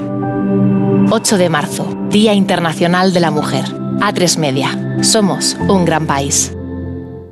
A la hora de alquilar, ¿experimentas el pánico de elegir el inquilino adecuado? ¿O confías en la selección de un inquilino solvente y fiable a los especialistas en protección a propietarios? Cada día somos más los que disfrutamos de la protección de alquiler seguro. Llama ahora al 910-775-775. Alquiler seguro. 910-775-775. A Coruña, provincia. 956 kilómetros de costa y caminos infinitos dan para mucha magia. Probé la mejor tortilla de mi vida. Parece mentira que tengamos esto tan cerca y nunca hubiéramos venido. Hay mucha magia por descubrir y la tienes muy cerca. Diputación da Coruña. Regresa el Movistar Madrid Medio Maratón el próximo 26 de marzo. Cálzate tus mejores zapatillas y ven a sudar la camiseta. Únete a la carrera y completa el recorrido por el centro de la capital. ¿A qué esperas? Apúntate ya. Movistar Madrid Medio Maratón.es. Movistar. Tu vida mejor. ¿Tú sabes cómo reclamar una factura de la luz? Yo tampoco. Por eso soy de Legalitas. Porque cuento con expertos que me ayudan a solucionar los temas que yo no controlo. Por solo 25 euros al mes puedo contactar con ellos todas las veces que quiera. Hazte ya de legalitas. Y por ser oyente de Onda Cero, y solo si contratas en el 900 100 661, ahórrate un mes el primer año. Legalitas. Y sigue con tu vida. Me levanto a las 7, a las 9 entro a trabajar, salgo a las 6, pongo la lavadora, la compra, la cena. Con Revital puedes con eso y con mucho más. Revital con jalea real mantiene tu energía a lo largo del día. Revital de Pharma OTC. Honda Cero Madrid 98.0 ¿Tienes experiencia laboral pero no tienes un título oficial que la reconozca? Ahora puedes acreditarla y mejorar tus posibilidades de empleo y promoción laboral. Inscríbete en el procedimiento de reconocimiento de las competencias profesionales de la Comunidad de Madrid. Infórmate en comunidad.madrid o llamando al 012. Tu trabajo se merece un título. Campaña financiada por el Ministerio de Educación y Formación Profesional y por la Unión Europea Next Generation. Comunidad de Madrid. Muebles Adama. Renovar sus muebles es renovar su vida. Venga a conocernos y le sorprenderá todo lo que podemos hacer por usted. La más amplia variedad de muebles de calidad y diseño a un precio increíble. Muebles Adama. Ver a la calle General Ricardo 190 o entra en mueblesadama.com. ¿Comprarías una prótesis de cadera por internet y dejarías que te la colocara alguien que no sea médico? No, ¿verdad? Entonces, ¿por qué compras la ortodoncia, el blanqueamiento dental o la férula de descarga si los tratamientos bucodentales son complejos y han de ser personalizados? Consulta con un dentista de tu confianza. Pon la salud de tu boca en buenas manos. Colegio de Odontólogos y Estomatólogos de Madrid. El envío de Burfaxes ahora es mucho más cómodo, rápido y económico con notificados.com. Con notificados.com envíe Burfaxes a través de Internet cómodamente desde su ordenador, con la máxima seguridad y validez legal, 10 años de plazo para acuse de recibo y testimonio notarial de certificación de contenido. Notificados.com. Burfax online postal y electrónico. Las vacas Angus y Wagyu del Ganadería Organic comen pastos naturales reforzados con una mezcla de higos secos y pasta de aceite de oliva virgen extra. Es una carne increíble. Y como queremos que la pruebes, te llevamos del campo a tu casa dos solomillacos de 300 gramos, un chuletón de un kilo y cuatro hamburguesas de 150 gramos por solo 69 euros. Todo Angus Eco de Organic. Haz tu pedido 910 2010 910 2010 o en carneorganic.com. Organic, la mejor carne del mundo.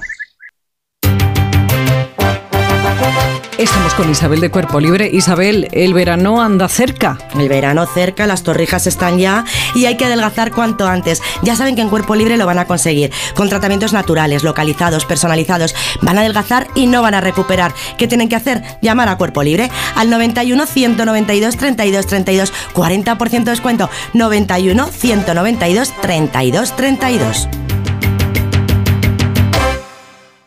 Facebook, Twitter, YouTube, hay más de un medio para que nos sigas. ¿Cuál te gusta más? Onda Cero es la radio que siempre va contigo, porque estamos en las redes sociales para que nos sigas, para que opines, para que compartas noticias. OndaCero.es, más y mejor. Onda Cero.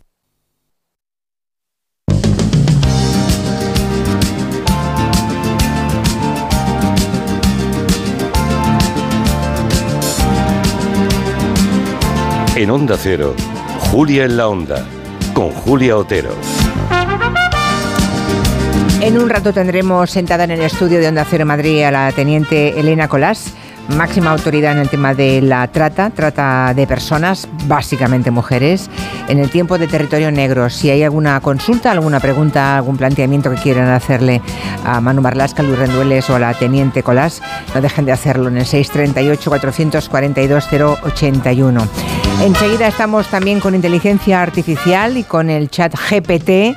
Decíamos al principio del programa en el sumario las tres, que cualquiera que lo haya probado ya, que haya trasteado, jugado con él y nos quiera contar su experiencia, será bienvenida porque compartiremos en voz alta, también en el mismo WhatsApp de, de este programa. Y aquí tenemos ya a la doctora Concha Monge. ¿Cómo estás, Concha? Buenas tardes. Muy buenas tardes. ChatGPT y yo os damos las buenas tardes. buenas tardes, Concha Monge y el chat GPT. Vale, muy bien.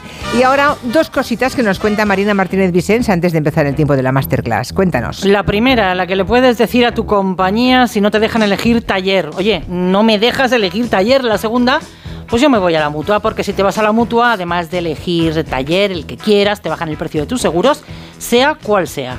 Hazlo llamando al 91 555 5555. Por esta y muchas cosas más, vente a la mutua y consulta condiciones en mutua.es. Abrimos tiempo de ciencia y tecnología con nuestra investigadora, especialista en robótica, profesora de la Universidad Carlos III de Madrid, Concha Monge, que va a hablarnos de ese último juguete tecnológico de moda, ese famoso uh, chat GPT.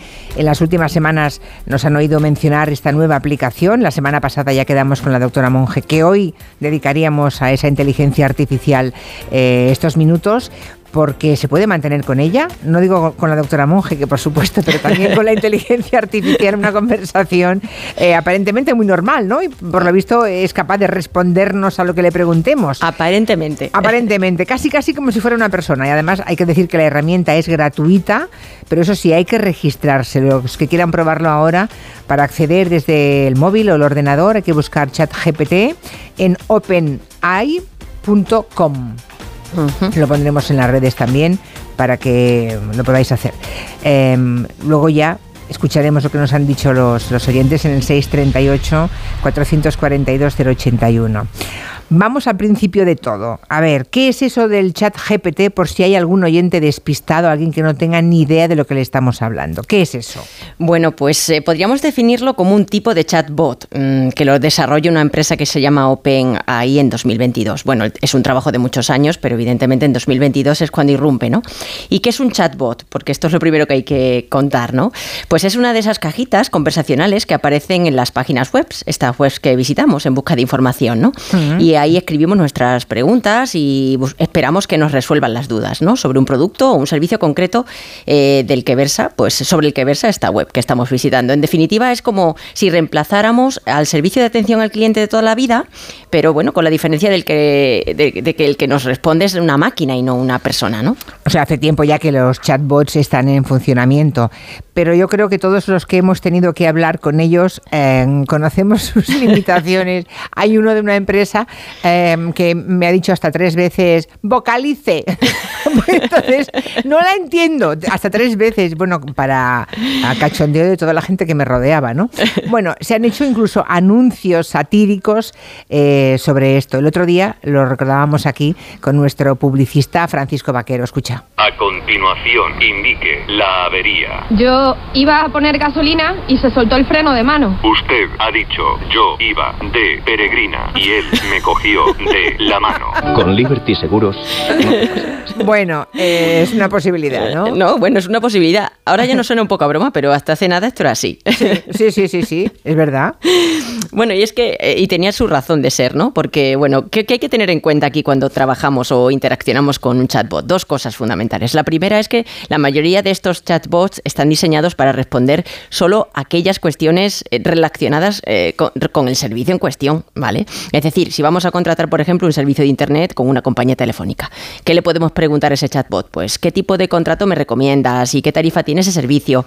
Todo claro, lo que no, le sea, puedes, no le puedes claro. preguntar cuál es el animal más rápido del planeta, claro. Evidentemente que no, ¿no? Porque todo lo que sea salirnos de ahí, pues, pues con suerte nos puede responder algo así como, perdona, no tengo información suficiente para darte una respuesta, ¿no? Eh, o algo totalmente incoherente, ¿no? Es decir, importante, los chatbots eh, no son generalistas, sino específicos del negocio en cuestión. Esto es lo primero, ¿no?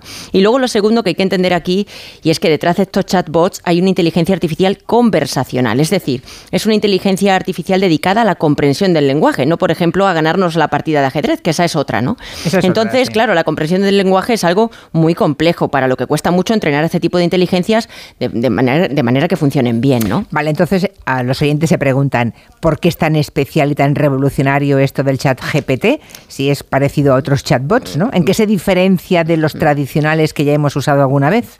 Pues se diferencia fundamentalmente en que es un chatbot generalista. Es decir, es una, es una enciclopedia. Eh, bueno, sí, exactamente, eh, ¿no? Sí. Capaz de conversar sobre cualquier cosa, en principio, ¿no? Eh, y, y, es, y más allá, ¿no? En esta conversación es capaz incluso de resolvernos alguna ecuación que otra, matemática, o incluso darnos la solución a un problema de programación, un código, ¿no? Un programa que resuelva algo, ¿no? Y lo hace con un nivel de contextualización, cierta naturalidad y creatividad, me atrevería a decir, ¿no? Que está a años luz de otros chatbots, que no a años luz de la inteligencia eh, humana, porque desde luego le falta muchísimo para recorrerla, ¿no? Pero bueno, en definitiva es capaz de generar contenidos escritos de una forma pues altamente coherente y quizás parecidos estos textos a los que podríamos crear los humanos, ¿no? Y tanto es así que es más, os podría decir que un trocito del contenido de la sesión de hoy eh, quizás eh, ha sido generado por ChatGPT, ¿no? A ver si estáis pendientes y notáis en algún momento eh, quién es el que os habla, si la máquina o yo. Ya, bueno, pero la voz era siempre la tuya. La voz era la mía, la pero, voz era la mía, pero, pero en algún yo, momento exactamente, mis algo? palabras serán las que ha dicho Vale. ChatGPT. Vale, vale, vale. Bueno, he, he leído artículos de prensa escritos por ChatGPT. Hay algunos periodistas que lo han ensayado, ¿no? Como forma para Hmm. ah, prevenirnos de que en el futuro esto puede ser así, ¿no? Hmm. Y la verdad es que esos artículos no desentonaban especialmente. Hmm. Podrían perfectamente haber sido escritos por un humano. Sí. ¿Eso cómo se consigue? Bueno, como cualquier inteligencia artificial, la clave está en el entrenamiento, ¿no? Eh, Una inteligencia eh, artificial, concretamente la GPT, que es el modelo que está detrás de esta inteligencia, ¿no? Pues eh, ha sido entrenada en concreto con un conjunto de textos que incluye más de 8 millones de documentos y más de 10.000 millones de palabras, ¿no? Entonces, todo esto se lo damos a la inteligencia y a partir de estos textos aprende a realizar tareas del procesamiento del lenguaje y genera textos que son coherentes y bien escritos, ¿no? Para que os hagáis una idea de lo que hablo, le he pedido que nos escriba un poema sobre Julia en la onda. Anda. ¿Lo quieres escuchar? No lo sé, pero bueno, ponlo, ponlo. Vamos. Julia Otero, con Oye, su oye. voz tan sonora, nos trae noticias cada día sin demora. Ay. Su programa Julia en la Onda es famoso y por sus entrevistas es muy dichoso. Con su estilo desenfadado y divertido nos hace reír aunque sea un día gris y frío. Su programa es como una caja de sorpresas, donde siempre hay algo que nos sorprende y alegra. Gracias, Julia, por hacer que nuestras tardes sean más entretenidas y llenas de alardes. Y por tu programa Julia en la Onda, que nos hace pasar un rato muy divertido. Anda,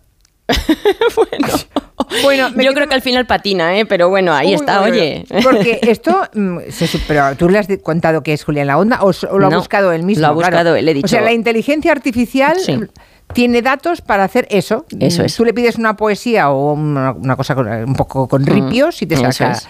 le sale esto. Le he dicho que es un programa de radio y que me tendría que dar un poema divertido. Y así lo ha hecho. Ya, ya, ya. Me quedo más tranquila. ¿eh? De momento esta máquina no quitará el trabajo, me parece. Al menos los poetas pueden dormir tranquilísimos. Bueno, algunas limitaciones tiene. ¿eh? Sí, o sea, por no, no había escuchado el programa, creo.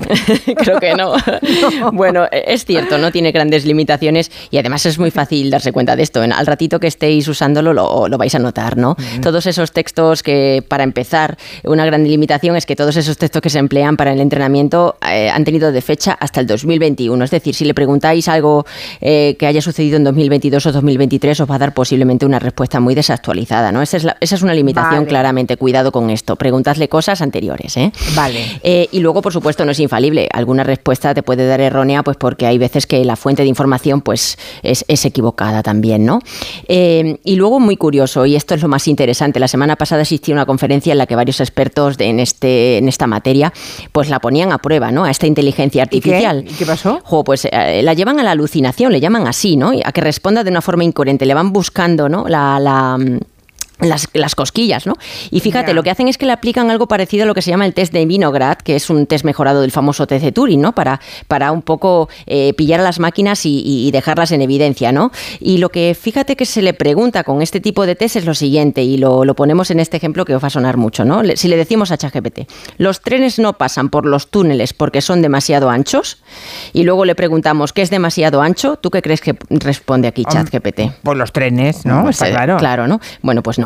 Te dice que lo que, lo que es demasiado ancho aquí son los túneles, ¿no? Ay, Eh, pobre inteligencia artificial. Claro, vale. eh, no, no es capaz de entender, no es capaz de entender. U otro ejemplo muy rápido. Juan sale a tomar algo al único bar que había en su pueblo y antes de sacar dinero va, antes de ir va a sacar dinero al único cajero automático del pueblo. Le preguntamos a ChatGPT, ¿es grande el pueblo en el que vive Juan?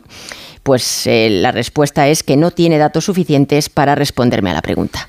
Nosotros sí los tendríamos. Claro, evidentemente, ¿no? Claro. Hombre, porque bueno, un cajero, pero un bar, un solo bar en un pueblo, claramente el pueblo pequeño.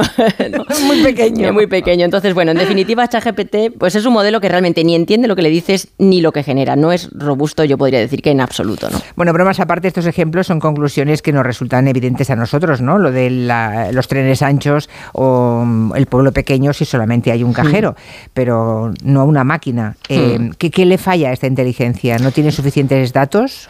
Bueno, mm, pues fíjate, el modelo GPT-3, que es este que usa ChatGPT, pues tiene un tamaño, para que os hagáis una idea, de 175 mil millones de parámetros. ¿Y eso cuánto ocupa? Es que- Muchísimo, muchísimo. Y luego hablaremos de lo que se genera aquí en energía, ¿no? Esto lo convierte en un lenguaje, eh, en un modelo de lenguaje mm, el más grande jamás entrenado, para que lo entendamos. ¿Qué hay detrás de ChatGPT? Pues un montonazo de millones de operaciones matemáticas que hacen que se procesen esos datos y que, y que esto aprenda, ¿no? Y, y entonces es tan complicado esta estructura que incluso sus programadores no saben decirnos dónde falla, pero lo que parece que está claro que, es que aunque escalemos este modelo a trillones de parámetros, posiblemente lleguemos a un momento donde ya no podamos avanzar más y tengamos que recurrir a otro tipo de inteligencias artificiales que quizás sean más antiguas y que se han descartado, pero que los avances nos van a volver a, a traer a la. ¿no? a, la, a, la, a la- a la actualidad, ¿no? Pero vamos, que hay aplicaciones mm, que pueden ser perfectas, ¿no? Muchísimas. No le encargaremos una poesía sobre un programa de radio, pero puede ser un buen sustituto, por ejemplo, para los buscadores que hemos estado usando hasta ahora, ¿no? Por Eh, ejemplo, para sí. Google, igual. Efectivamente. Toma el lugar de Google. Sí, yo, Claro. ya, yo ya lo uso mucho más que Google, ¿eh? ¿Ah, sí? Eh, sí, sí, es un gran buscador de información, ¿no? Y te da muchísimos ejemplos y cuidado porque, bueno, como decíamos antes, dependiendo de la, de la veracidad de la, de la información que consultemos, pues no puede dar una respuesta errónea, ¿no? Pero bueno, eso ya también lo hace Google. Luego, fíjate... Pues el señor Google estará preocupadísimo, claro. Debe, debe estarlo, debe estarlo, Hombre. sí, sí. y luego existe otro modelo que se llama DAL-I, de la misma empresa, que es un modelo, pero que este no es texto a texto, ¿no? No es pregunta a texto, respondo en texto, sino que lo que hace es que me genera imágenes a partir del texto que yo le doy, ¿no? Una imagen muy realista a partir de descripciones en el lenguaje natural. Es, es alucinante, ¿no? O sea, tú le dices una chica, un chico rubio de ojos verdes eh, con barbilla prominente y te lo hace. Y te lo hace, con un grado de realismo impresionante, ¿no? Y luego en el mundo empresarial, por, por poner un ejemplo, pues son herramientas estas y otras de inteligencia artificial pues eh, sumamente colaborativas. Por ejemplo, una empresa que reciba 50.000 llamadas al día, ¿no? Eh, pues estas inteligencias analizan todas esas llamadas y, de- y de- del análisis de esos datos que dejamos en las llamadas, pues son capaces de determinar qué clientes están insatisfechos. Y luego tú puedes hacer una campaña de acercamiento a esos clientes insatisfechos, ¿no? Y, y, por supuesto no hablar de los fines sociales. Ya, ya conocemos cómo, cómo estas inteligencias nos han servido, por ejemplo, para el seguimiento de las pandemias, para conocer, por ejemplo, el mayor, con mayor precisión un impacto de una catástrofe, como por ejemplo un terremoto, ¿no? que eso lo tenemos muy, muy reciente, o conocer hacia dónde se están moviendo esos desplazados, ¿no? que afectados por un terremoto. Es decir, que dejamos una huella digital que estas inteligencias utilizan para fines que desde luego pueden ser muy, muy, muy, muy positivos. Pueden ser muy positivos o pueden ser muy negativos. También. Vale. Bueno, es que esto También tiene las dos caras, siempre, sí, ¿eh? siempre, A siempre. ver qué dicen, a ver qué nos han contado los oyentes sobre el chat GPT, a ver qué experiencia han tenido ellos. Yo trabajo en una publicación y esta mañana he utilizado ChatGPT porque me encontraba pues que no, un poco en blanco yo y en blanco el folio y no sabía cómo enfocar lo que tenía que hacer, el encargo que tenía. Así que se lo he dicho a ChatGPT y sí, estéticamente me ha dejado alguna idea de cómo iniciar, pero los datos que me ha ofrecido todos erróneos. Es mejor ponerse a investigar y seguir las directrices de lo que manda la Santa Madre Iglesia del periodismo. La gente se imagina la inteligencia artificial y los robots como en las historias de Pinocho y Frankenstein en la imaginación popular, es un ser que quiere ser humano y que da miedo. Pero la inteligencia artificial de verdad es como el mago de Oz. El mago no existe, hay alguien detrás de la cortina haciéndonos creer que está vivo, pero no. He estado trasteando con el tema de la inteligencia artificial con preguntas muy sencillas y entonces se me ocurrió preguntarle sobre un tema que tenemos aquí en la comunidad de propietarios que no lográbamos aclarar y he quedado impresionada por la respuesta que me dio, cuatro párrafos completos, bien escritos, bien estructurados. En el primer párrafo eh, me habla en general de ese tema en España, luego lo acota a las comunidades de propietarios, el tercer párrafo lo acota a Madrid y en el cuarto da eh, una conclusión general. Estoy alucinada. Pues yo llevo usando ChatGPT no desde hace días, sino desde hace semanas, vamos, desde que salió. Yo soy informático y se ha convertido para mí en una herramienta fundamental en mi trabajo, porque ChatGPT entiende el idioma y eso quiere decir que entiende el lenguaje y también los lenguajes de programación, con lo cual se convierte en una herramienta fundamental, pero cuidadito, cuidadito, que ChatGPT crea y por lo tanto se equivoca. Sí. Como tenemos, más, como tenemos mucha participación, Concha, si te parece, lo dejamos aquí. Venga. Y la semana que viene seguimos con el chat GPT. Venga, a ver si otros oyentes, porque hay oyentes que dicen, no me ha dado tiempo, estoy empezando. ¿Eh? Vamos a, y, eso que lo, y eso que lo advertimos la semana pasada, pero ahora seguro que estarán más interesados. Venga. Y yo creo que la semana que viene podemos seguir con todo lo que tenías que contarnos, porque claro, yo le doy vueltas a, a esto de los textos y a que pueden crear. Tú como profesora universitaria, ¿cómo puedes distinguir no, bueno, que te están entregando un trabajo que, que ha hecho ChatGPT y no tu alumno. Es imposible, porque como bien ha dicho este oyente, es, es original de la inteligencia. no, no, se puede comparar con nada. Con Esto lo no es como cuando copiaban, que poníais una serie de no, unas claves y encontrabais de enseguida de dónde habían copiado. Esto así no, es, ¿eh? Así es. Uy, nos quedan muchos temas, muchos flecos del ChatGPT. Seguimos el próximo La semana día. que viene. Gracias, Concha. A ti un besito. Un abrazo. A hablarle de legalitas porque mm, igual ni saben cómo no, no sabemos cómo reclamar, por ejemplo, una factura de la luz. Y para eso están legalitas. Robert. Es muy fácil. Puedes contactar con ellos por teléfono o internet todas las veces que quieras. No lo dudes. Contrata su tarifa plana por tan solo 25 euros al mes y deja tus asuntos en manos de verdaderos expertos. Hazte ya de legalitas en el 900 100 661 y ahora por ser oyente de Onda Cero, ahórrate un mes el primer año. Legalitas y sigue con tu vida. Enseguida estamos con la teniente Elena Colás, hablando de esa lucha contra la trata de personas, básicamente de mujeres, con Manu Marlasca y Luis Rendueles en territorio negro. En Onda Cero, Julia en la Onda, con Julia Otero. Corría la era del mesoproterozoico. Me toca la revisión del coche. Eurorepar Car Service. Necesito un taller cerca de casa. Eurorepar Car Service. Quiero la mejor relación calidad-precio. Eurorepar Car Service. Tu taller multimarca de confianza es Eurorepar Car Service. Eurorepar Car Service. Ahora, ven a descubrir las ofertas del 20 aniversario. ¿Tu colesterol pasa de 200? Toma citesterol. Citesterol con berberis ayuda a mantener tus niveles de colesterol. Baja de 200 con citesterol de Pharma OTC. Llegar a casa es un momentazo, pero es lógico y normal que pienses algo así. Lo que más me preocupa cuando pienso en mi casa son los y si... ¿Y si entra alguien? ¿Y si ha pasado algo? Pues para eso necesitas Securitas Direct, porque su alarma cuenta con sensores en puertas y ventanas por si entra alguien, respondiendo en 20 segundos avisando a la policía. Porque tú sabes lo que te preocupa y ellos saben cómo solucionarlo. Llama ahora al 900-272-272 o entra en securitasdirect.es. Buenos días, soy la doctora Cantanaya. Le voy a explicar el procedimiento que vamos a realizar. No, no, eh, no se preocupe. Tiene usted toda mi confianza, porque para mí es como si fuera mi hija. Que lo sepa. Mi hija. mm, ya. Va- vale. Extra Día del Padre de la ONCE. El 19 de marzo, 17 millones de euros. No te quedes sin tu cupón. Cómpralo ya. Extra Día del Padre de la ONCE. Ahora cualquiera quiere ser padre. A todos los que jugáis a la 11, bien jugado. Juega responsablemente y solo si eres mayor de edad. Soy Aida de Carglass. Si tu parabrisas tiene un impacto, repararlo es súper fácil. Solo necesitas tu móvil, tablet u ordenador y entrar directamente en carglass.es. Pides cita y nosotros lo reparamos donde y cuando quieras. Carglass cambia, Carglass repara. Pecado original. Creo que estoy enamorada. Líder en su franja de emisión. Se da la coincidencia de que estas dos hermanas se pasaron día y noche pensando en cómo atrapar a dos hombres ricos. De lunes a viernes a las cinco y media de la tarde, nuevos capítulos de Pecado Original. Y esta semana, gran final de Tierra Amarga en Antena 3. Ya disponible en A3 Player Premium. Cuando Nico abrió su paquete de Amazon fue amor a primera vista. Con su diseño depurado y gran poder de succión, el aspirador derrochaba calidad por los cuatro costados y por un precio menor del que jamás habría soñado. Cinco estrellas de Nico. Empieza a buscar en Amazon hoy mismo. La leyenda de San Jordi, donde el caballero venció al dragón, está situada según la tradición en Montblanc, un pueblo medieval de Cataluña entre la Sierra de Prenafeta y las montañas de Pradas.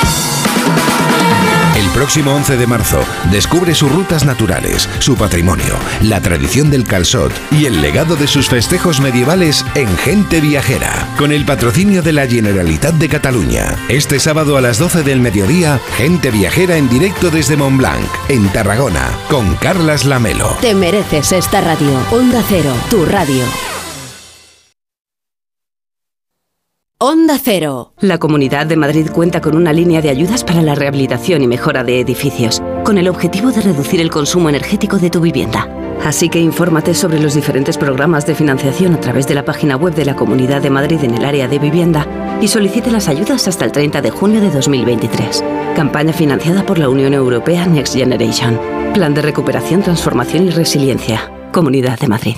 Olvídate del pasado y enchúfate al futuro. Los vehículos eléctricos están aquí para quedarse. Si piensas dar el paso, en Fenía Energía te lo ponen muy fácil. Sus agentes energéticos son el mejor aliado para asesorarte en la compra e instalación de un cargador. Entra en feniaenergia.es y recibe una oferta personalizada. Si estás pensando en diseñar o redecorar tu local, si necesitas que alguien de confianza se haga cargo de tu obra, llama a Decorman, porque Decorman se encarga de todo sin anticipo de cantidades y llave en mano. Confía en Decorman para diseñar y reformar tu negocio y encontrarás la verdadera tranquilidad. Decorman 91 609 3370 o decorman.es. Clínica Oliver y Alcázar. Especialistas en implantes para pacientes con muy poco hueso. Cirugía mínimamente invasiva con prótesis definitiva en un mes como máximo. Diagnóstico gratuito y financiación. Consulte su caso en el 91 564 6686 o a través de la página web oliverialcázar.com. Más de 30 años de experiencia. Necesito proteger una maqueta con metacrilato. ¿Tú sabes dónde lo puedo encargar? De toda la vida, en Resopal. Tienen un taller de piezas a medida donde fabrican lo que necesites. Además puedes encontrar cubetas, bidones, vinilos, plásticos técnicos o todo lo necesario para realizar una mudanza. Resopal, todos los plásticos. Más información en resopal.com o en el 91 327 0414. Muebles Adama. Renovar sus muebles es renovar su vida. Venga a conocernos y le sorprenderá todo lo que podemos hacer por usted. La más amplia variedad de muebles de calidad y diseño a un precio increíble. Muebles Adama. Ver a la calle General Ricardo 190 o entra en mueblesadama.com.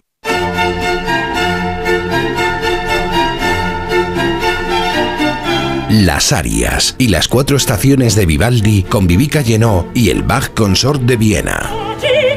Jueves 9 de marzo en el Auditorio Nacional. Entradas en lafilarmónica.es. A las 2, Elena Gijón te cuenta toda la actualidad del día, las claves para entender cada noticia, últimos datos, declaraciones y conexiones con los puntos de interés. Si quieres estar bien informado, Noticias Mediodía, un informativo completo y ágil, de lunes a viernes a las 2 de la tarde, con Elena Gijón. Te mereces esta radio. Onda Cero, tu radio.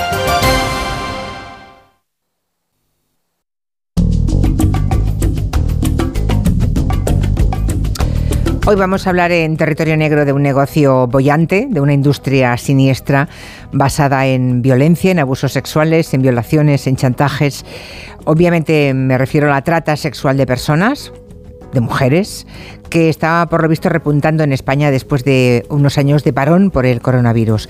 Vamos a abordar esta auténtica lacra hoy en Territorio Negro con Manu, Manu y Luis y con una invitada que, que, han traído con ellos a la radio. Yo le agradezco enormemente a la teniente Elena Colás que esté sentada en Onda Cero Madrid. Ella es la jefa de la sección de lucha contra la trata de la Guardia Civil.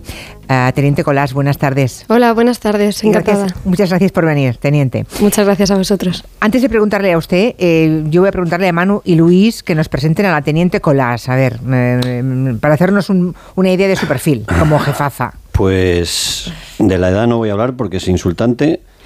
De la edad de ella me refiero. ¿Pero por qué? Pues porque tiene la mitad que yo, jefa. Ya, ya, ya. ya. Lo dejamos ahí. Lo dejamos ahí, vale, vale. La mitad, es, la mitad. Bueno, un poco mitad, más. O igual un poco menos. No, no ha cumplido. bueno, no pasa nada, no dejémoslo cumplido, ahí. Venga, no ha cumplido 30 todavía. Es Vale. la teniente Colás, es una es maña, es de Calatayud. Lleva cuatro años en la sección de lucha contra la trata y explotación sexual de la Guardia Civil. Desde el verano pasado es jefa de la sección de esa unidad de inteligencia. Antes estuvo por su tierra, por Aragón, trabajando en seguridad ciudadana.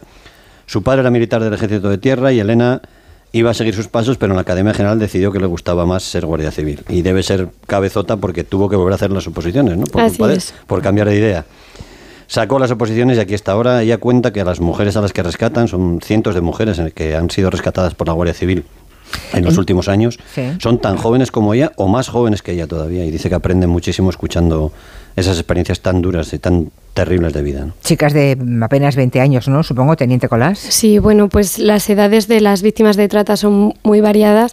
Como sabéis, eh, las víctimas pueden ser de cualquier edad, tanto menores de edad como mujeres más mayores. No hay un perfil excluyente en la trata.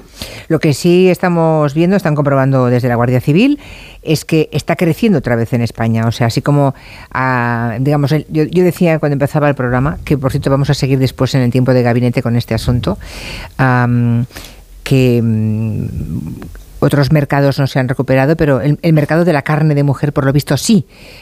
Eh, y ya, están en- ya estamos como en tiempos prepandémicos, antes del COVID, ¿no? Pues sí, lamentablemente eh, antes del COVID teníamos unos- unas cifras muy altas. En el año 2021 creímos que esta tendencia iba a bajar porque de hecho en ese año concretamente en Guardia Civil registramos muchas menos operaciones que en años anteriores, pero lamentablemente con el 2022 todo ha vuelto a lo que teníamos antes del COVID.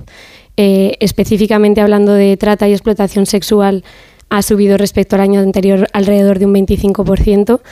Y si hablamos de la globalidad de la trata y la explotación, que engloba pues tanto eh, la explotación laboral como sexual, como matrimonios forzados, criminalidad forzada, etcétera, pues las cifras son alrededor del 65% mayores que el último año. Madre mía, tenéis Es una- ahí datos. creo, Es una ¿no, barbaridad. Luis? Es que el, el negocio de la trata de seres humanos mueve, eh, atención a la cifra, eh, 5 millones de euros al día. Cada día la prostitución genera 5 millones de euros al día. ¿no? El CITCO, que es el, organismo que engloba a todas las fuerzas de seguridad en el Ministerio del Interior, eh, habla de que generan ingresos para prosenetas que suponen algo más de 3.000 millones de euros solo en España. ¿no? Y según el Instituto Nacional de Estadística, esta industria, esta sórdida industria, eh, aporta a España el 0,35% del PIB, así que del Producto Interior Bruto. Así que tampoco es de extrañar que muchas veces se refiera a las mujeres pues como quienes se refieren a las vacas o a los fardos de droga, ¿no? los cargamentos de droga, porque es un negocio que desde luego, más allá de que no deja de crecer, eh, genera unos beneficios estratosféricos. Em, preguntas que luego me voy, me voy a llevar yo al tiempo de gabinete también. ¿España es un país de puteros, teniente Colás? Bueno, no sé si lo enfocaría yo de esta manera. Lo que sí Hombre, que tengo. las cifras cantan, ¿eh? Lo que sí que tengo claro es que hay un problema de sensibilización en España y dirigido especialmente a- al público masculino, a los hombres. Nosotros en, en el año pasado es cierto que la mayoría de las víctimas que rescatamos, alrededor del 90%, eran mujeres. También hay víctimas hombres, pero lo que llama la atención es que todas estas personas iban destinadas a, puteros, como los has llamado tú, o, a clientes, como se suelen llamar en, en otros ámbitos, aunque putero la verdad que está, está bien dicho. Desde luego, está muy bien dicho. La trata de, de mujeres es mm, prácticamente siempre para explotarlas sexualmente y supongo que estamos hablando de, de mujeres que vienen de países muy pobres, hablamos de mafias y hablamos de extorsión, ¿no? Y me gustaría saber qué, dice la teniente Colás cuando escucha los que defienden la prostitución diciendo que hay mujeres que están ahí porque quieren. Pues nosotros lo que desde Guardia Civil vemos es que las mujeres que son víctimas de trata o explotación sexual son siempre víctimas muy vulnerables, que tienen una situación económica muy difícil y que lo de que sea su elección, pues bueno, es una manera de verlo. Está claro que, por ejemplo, antes del COVID lo que teníamos eran sobre todo víctimas de Rumanía. Eh, ahora que la economía de Rumanía es mucho mejor, ya no hay tantas víctimas rumanas.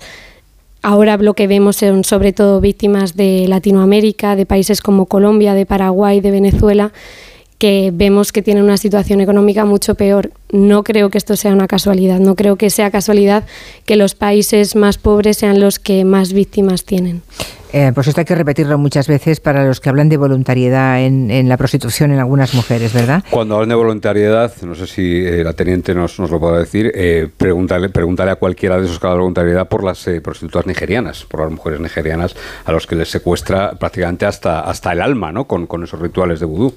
Sí, efectivamente. Hace unos años, eh, sobre todo 2017-2018, hubo muchas víctimas de, de, este origen y sobre todo el problema era que ellas creían que no tenían escapatoria por esto que estás comentando, que su alma estaba ya eh, abocada al desastre si salía de esta organización criminal porque los, eh, los curas, o no, no, es exactamente la palabra, los, sí, los religiosos. Los religiosos de allí, exacto, eh, habían hecho un rito con ellas que las obligaba a, a, ejercer la prostitución y a ser forzadas sexualmente. Qué horror. A todo esto, ¿hay alguna mujer, pregunto, alguna mujer eh, que sea cliente de víctimas de trata sexual? ¿Alguna mujer paga por una esclava o un esclavo sexual? En Guardia Civil, desde luego, no hemos detectado a ninguna mujer como cliente en ningún club. Por tanto, todos los mmm, puteros son hombres. En las cifras de Guardia Civil, así es. Vale. Uh, hay cifras, creo que Luis o Manu tenían cifras, ¿no? De todas las mujeres que habíais rescatado, no sé, en, en el año 2021. En 2021 el total de víctimas de trata son 1.056 personas rescatadas. La inmensa mayoría mujeres. Sí, sí, hablamos casi de tres personas rescatadas al día. Estás entiendo que son cifras de CITCO. Son cifras de CITCO, sí, de, del, del oficiales. Y hablamos eso, tres personas al día, algunos días tres, otros días cuatro. Ahí, ahí hay trata sexual, hay trata laboral, hay matrimonios forzosos o forzados, hay incluso algún caso de mutilación genital, en fin, hay de todo ahí. ¿eh?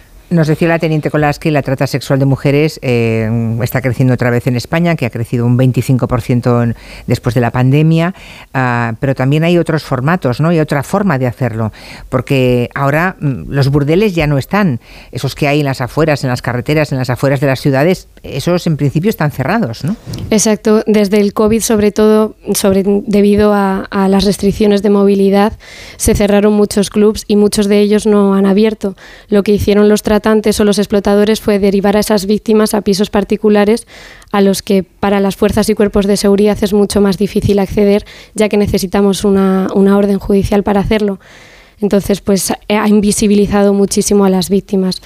También lo que hemos detectado a través de, bueno, a partir de, del COVID-19 es que la captación ha pasado a ser absolutamente online. Más de la mitad de los casos que nosotros hemos detectado han tenido captación a través de la red mm. y no hay que irse a, a la red Tor o a la Deep Web para encontrar estos anuncios, sino que los vemos en páginas muy habituales como pueden ser Facebook, como puede ser Instagram o, o, las mismas páginas, plataformas que anuncian empleo en, en Internet. Y es así como se camufla lo que antes mmm, se concentraba en los burdeles, ahora llega de esa... Bueno, es una forma de engañar a, a, muchas mujeres, ¿no? Ofertas de empleo, incluso para trabajar en España, para traerlas diciendo que van a trabajar en una peluquería o como esteticien, ¿no? Sí, efectivamente. La mayoría de las chicas que vienen aquí a España piensan que van a ejercer una profesión totalmente distinta a la que después van a, a, a ser forzadas a ejercer. Algunas de ellas sí que es cierto que saben que van a ejercer la prostitución, pero no en las condiciones en las que finalmente van a ser eh, forzadas a hacerlo. Es decir, no deja de ser trata un caso en el que la víctima sepa que viene aquí a España sabiendo que va a ejercer la prostitución si se cometen otro tipo de actitudes como el engaño, las coacciones o, o, bueno, pues las falsas promesas que ya hemos comentado. ¿Qué porcentaje más o menos de, de las mujeres que llegan aquí engañadas uh, sa saben y por tanto han aceptado en origen que va a ser la prostitución su trabajo? Son una minoría realmente. O sea, la mayoría vienen engañadas creyendo que vienen a trabajar. Efectivamente, sí, sí, sí. Ya. Claro, esos pisos donde ahora están explotadas sexualmente la mayoría de esas mujeres hace que sean muchísimo más invisibles todavía, ¿no? O sea, y encima las deben cambiar de lugar como antes hacían en los burdeles. Sí, bueno, esto del cambio de lugar es algo que se lleva haciendo siempre y lamentablemente viene, viene forzado por, por los propios clientes. Es una especie de ley de oferta y demanda. La gente que va a los clubs no quiere ver siempre a las mismas chicas, quiere que cambien y por eso son las propias redes criminales las que las van moviendo, no solo en la provincia, sino también a nivel nacional y hemos detectado también redes que operaban en diferentes, en diferentes países. ¿Y entonces cómo consigue rescatarlas la Guardia Civil? Usted que es la máxima responsable, teniente, ¿cómo se rescata a esas mujeres? Que mm, no, no me atrevo a dar números, pero deben ser miles las que están en este momento en ese régimen de esclavitud, delante, al lado de donde estamos nosotros, ¿no? Sí, pues bueno, la verdad que a través de una buenísima investigación, de mucho trabajo, mucho esfuerzo, y, sobre todo, pues muchas veces gracias a la valentía de las víctimas que se atreven a denunciar sus casos, a pesar de todo el miedo que puedan tener, que nosotros obviamente lo comprendemos, a pesar de las coacciones a las que puedan estar sometidas. Así que bueno, pues mm, gracias a, este, a, este episodio que nos estáis reservando aquí para hablar de la trata, me gustaría aprovechar si alguna persona puede sentir que, que está en una situación como la que estamos comentando, que no duden en denunciar a fuerzas y cuerpos de seguridad. Mm, por cierto, em, ¿qué, pasa con esas chicas cuando las recupera la Guardia Civil, cuando consigue arrancarlas de ese entorno eh, de esclavitud, de agresiones y de palizas? ¿Dónde van? ¿Dónde van a vivir? ¿A qué se dedican? ¿Cómo se ganan la vida? ¿Qué hace? ¿Qué, cuál es su futuro? Pues eh, la verdad que, como digo, no es un camino fácil, tampoco vamos a, vender una historia que no es, pero sí que muchas de ellas salen de esa situación de esclavitud, de explotación sexual y muchas finalmente consiguen llegar al puesto de trabajo al que vinieron engañadas a España. La Guardia Civil colabora muy activamente con, ONGs especializadas en asistencia a víctimas de hecho, en cada provincia de, en cada provincia de España existe un especialista de Guardia Civil en trata de seres humanos, lo que llamamos un interlocutor social de trata de seres humanos, que tiene el cometido específico de contactar mínimo una vez al mes con estas ONGs para ponerse eh, en contacto, para saber la situación que hay en cuanto a trata y para saber qué potenciales víctimas o qué víctimas hay. Y cuando hay una explotación de una operación también se pone en contacto con estas ONGs para que se les dé la asistencia debida y que, y que las puedan, bueno, que puedan ayudarlas a, a recuperar su vida. Em, y, trabajar ¿no? en la hostelería, en servicio doméstico. Sí, muchas veces tienen programas eh, que les ayudan a, de inserción en, empleo, pues muchas veces, como decía, de, de, esteticien, de peluquería, en hostelería. O sea, alguna traductora de la Guardia Civil. Alguna traductora también. y de la policía también. Eso sí, eso sí iba a decir yo ahora, que alguna incluso acaba trabajando como traductora de las, de las redes, porque conocen mejor que nadie esas redes y el lenguaje de esas redes, evidentemente. Y cuando se ponen a escuchar por teléfono lo que hablan los tratantes, pues lógicamente saben perfectamente, muchísimo mejor que la policía o que la Guardia Civil de lo que están hablando. Es importante lo de las ONGs, jefa, porque la Guardia Civil con las ONGs han rescatado incluso hijos, porque una forma de extorsionar a estas mujeres en España es presionarlas con los hijos que han dejado en Colombia, en Paraguay, en, en República Dominicana e incluso en Nigeria. Yo creo que habéis rescatado ya algún niño. Sí, la verdad que es muy importante esto, que eh, los hijos de las víctimas también tienen derechos. Y también desde Guardia Civil y con la colaboración de las ONGs hemos ayudado a traer a, los familiares menores de, varias de estas víctimas a España. Y esto de verdad que es un, un orgullo decirlo y, y vamos, que lo sepa la gente que tenga duda de denunciar por si hay alguien que nos está escuchando en esta situación, que no solo se le ayudaría a ella o a él, sino a las personas que estuviesen a su cargo si fuese posible. Aquí dice un oyente en Twitter que sí que hay burdeles en las carreteras, que en Madrid capital hay muchos clubes de alterne. sí, sí no se han cerrado todos. No. Todos no, o sea, hay, y por ahí, pregunto, por ahí había, había, 1.500 antes del COVID, quiero decir, se habrán cerrado. hay menos. Pues, hay menos, pero sigue habiendo, sigue habiendo cientos de ellos. ¿eh? Vale, ¿y por ahí se pasa la policía o la Guardia Civil? Sí, por supuesto, se está haciendo una labor preventiva tremenda y desde luego desde em, el año pasado también en 2022 incrementamos nuestra, nuestras inspecciones eh, en lugares eh, donde pudiese haber riesgo de explotación sexual y estos lugares son principalmente, ah. aparte de las carreteras o, sitios de extrarradio, son estos clubs de alterne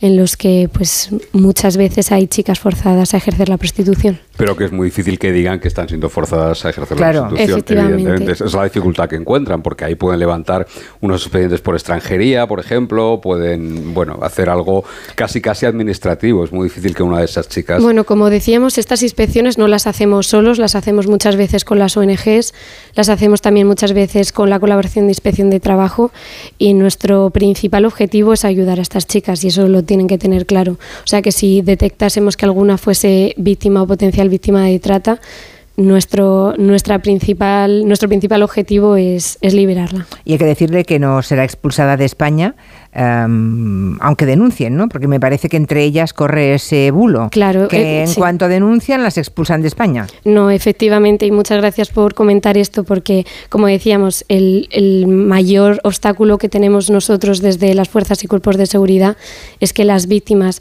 o no se ven víctimas de trata o tienen miedo de, denunciar su, situación. Entonces, con respecto a, a, esto último, que sepan que las víctimas de trata en España tienen un, unos derechos. Eh, si son extranjeras, eh, tienen 90 días para decidir qué quieren hacer con su situación, eh, un periodo de, reflexión y restablecimiento que, se llama según la Ley Orgánica de Extranjería. Y, bueno, pues también se les puede dotar de un permiso de residencia, de un permiso de trabajo, o sea, que, que no tengan miedo a denunciar, que nosotros haremos todo lo que esté en nuestra mano.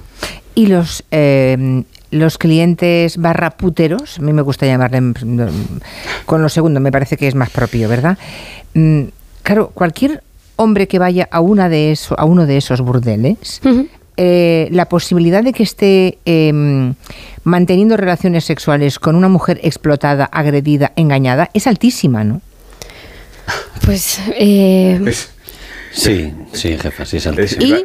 Y entonces habrá que hacer una campaña también para ellos, ¿no? Que ya se atrevan a denunciar, vale, pero ¿y esos clientes? Exacto, es lo que estábamos comentando desde el principio. El problema... ¿Cuántas eh, veces os habéis encontrado a un padre y a un hijo, por ejemplo? Pues seguro que muchísimas. es que yo recuerdo alguna, alguna operación. Hay gente de todas las edades. O sea, a mí me llama mucho la atención haciendo inspecciones que no es, no hay un perfil de estos hombres que están acudiendo a los clubs. O sea, hay gente joven, hay gente más mayor, hay gente que va en grupo, hay gente que va sola. O sea que, que, sí, efectivamente habría que hacer una campaña para, para, desincentivar esta demanda. A mí es que se me caen los palos del sombrajo, teniente. Es que, bueno, me muerdo la lengua porque si, tuviera, si digo lo que pienso. Ah, por cierto, matrimonios forzosos, mujeres obligadas a casarse, porque me ha parecido que también Manu y Luis hablaban de eso, ¿no? También la sección de lucha contra la trata, de la que es jefa nuestra teniente aquí, Elena Colás, también lleva esos casos, creo. Sí, efectivamente, y son casos que lamentablemente encontramos todos los años eh, normalmente, bueno, las víctimas son siempre otra vez mujeres. Eh, lamentablemente son muy jóvenes o son menores de edad, de entre 15 y 17 años, o cuando son mayores de edad son de, edades pues comprendidas entre los 20 y los 18. O sea, esa es, ese sí que es un perfil muy específico, efectivamente. Y entonces, em, ¿cómo, se hace esto? Son ellas las que denuncian, supongo. Lo terrible de esto es que muchas veces, y en la mayoría de los casos, los autores de este delito son los propios familiares, entonces es muy difícil también para ellas, efectivamente. padres, padres, tíos, sí. Gente más mayor que la ve como una mercancía a la que puede vender.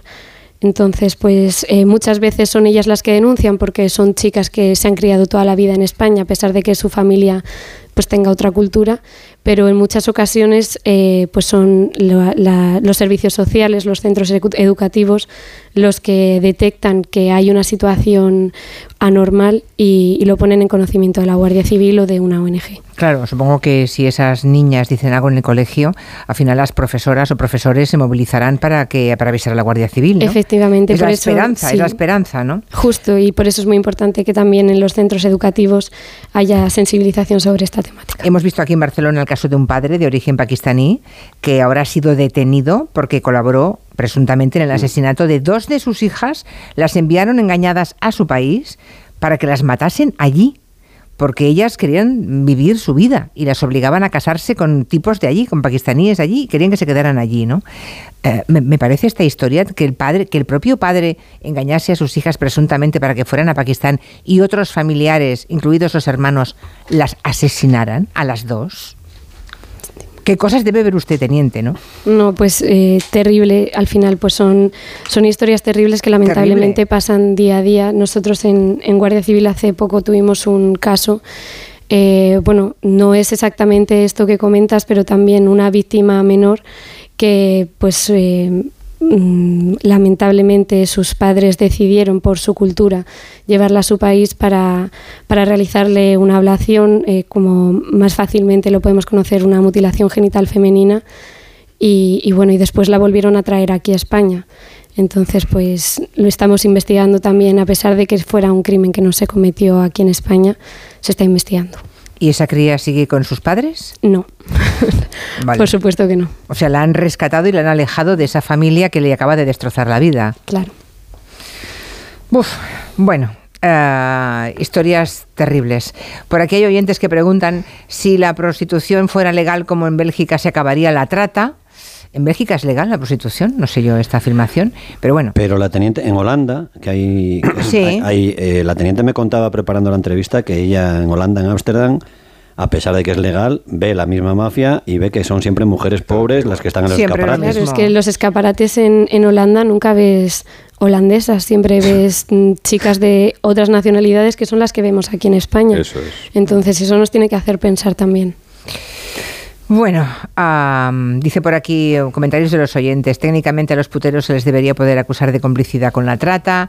Otro más nos dice fliparíais con la gente que para ah, que, que llevan a prostitutas o que las para en mi polígono. Absolutamente es gente de todo pelaje y clase social. Desde eh, jóvenes, viejos con dinero, hay Mercedes, Audi, Seat, todo. En fin. Ah, bueno, eh, le agradezco mucho el tiempo que nos ha dedicado la teniente Elena Colás y mm, menuda, tra- menuda tarea ingente tiene usted por delante. No, Bueno, por muchísimas delante no, gracias por invitarme. todos los días, claro, todos los días, para esta lacra brutal. Y yo sugiero lo de la campaña para que los eh, señores que usan el cuerpo de las mujeres como quien se compra una hamburguesa en una hamburguesería, como mínimo sepan que están siendo eh, cómplices de un delito, aunque nunca les pase nada por hacerlo, ¿no? Nadie de verdad se plantea cuando entran en esa habitación preguntarle a esa joven cómo, en qué condiciones y por qué está allí. ¿En serio? ¿Esto va así? Es que me resulta casi inverosímil. Y hay tanto porcentaje. Creo que un 30% de hombres españoles usa la prostitución, ¿no? Más o menos, dicen. No he leído ese estudio, pero no me sorprendería la cifra, la verdad. Un 30%, es decir, de cada 10 hombres que conocemos hay 3 que lo hacen. No puede ser. No puede ser. Teniente, gracias. Muchas gracias a usted. Luego seguimos. Luis y Manu, gracias. Hasta la semana que viene. Luego seguimos en el tiempo de gabinete con este asunto. Ahora son las 5, 4 en Canarias. Noticias.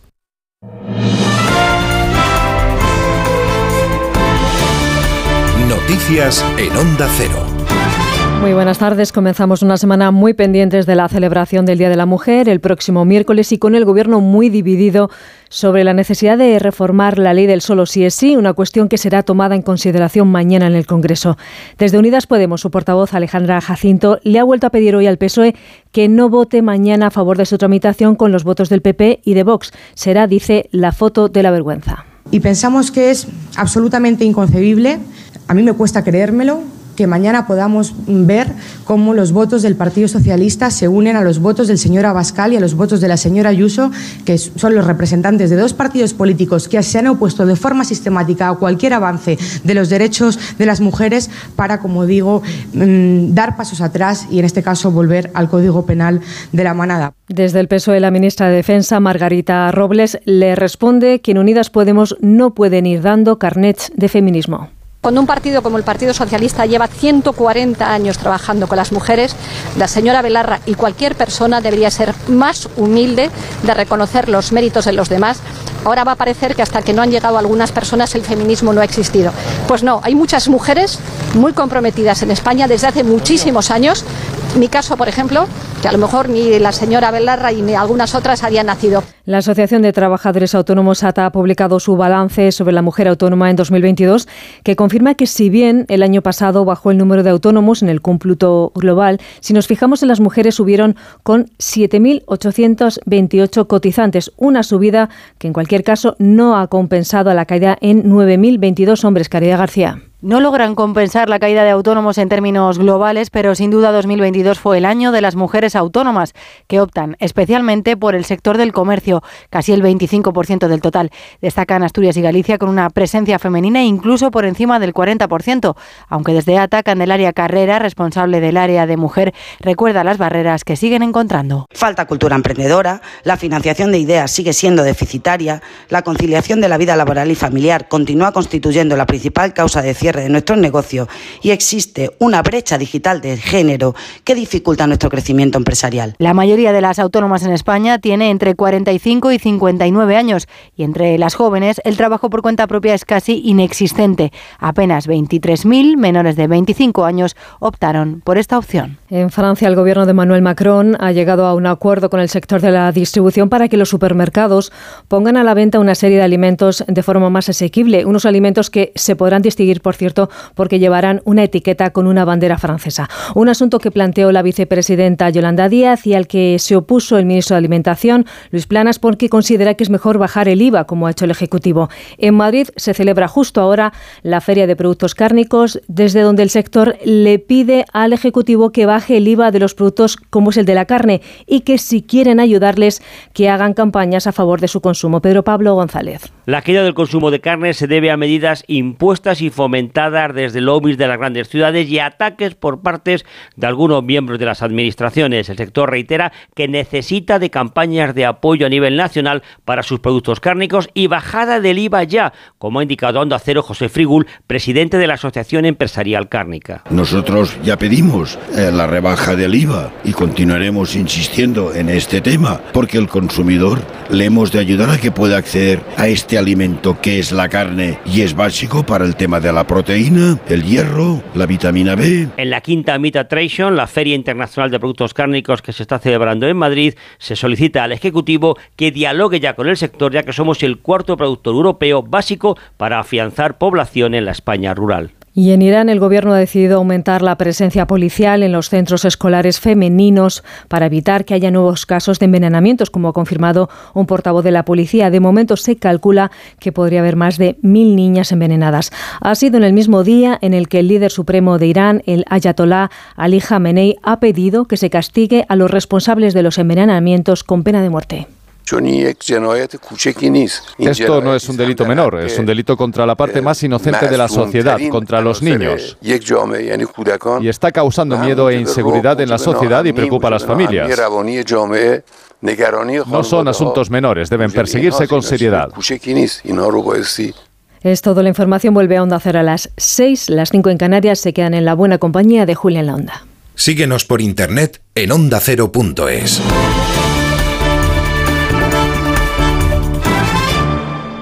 Julia en la Onda. Dos cositas. La primera, con los tiempos que corren no nos das facilidades de pago. La segunda, nosotros nos vamos a la mutua. Vente a la mutua, paga en tres meses sin intereses y además te bajamos el precio de tu seguro, sea cual sea. Llama al 91 555 5555. 91 555 5555. Por esta y muchas cosas más, vente a la mutua. Condiciones en mutua.es.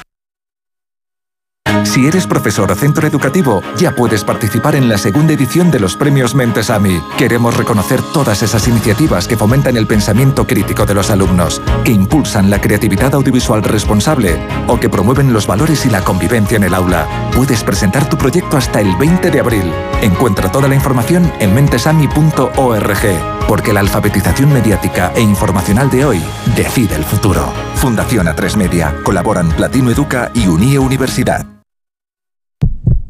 ¿Tu colesterol pasa de 200? Toma citesterol. Citesterol con berberis ayuda a mantener tus niveles de colesterol. Baja de 200 con citesterol de Pharma OTC.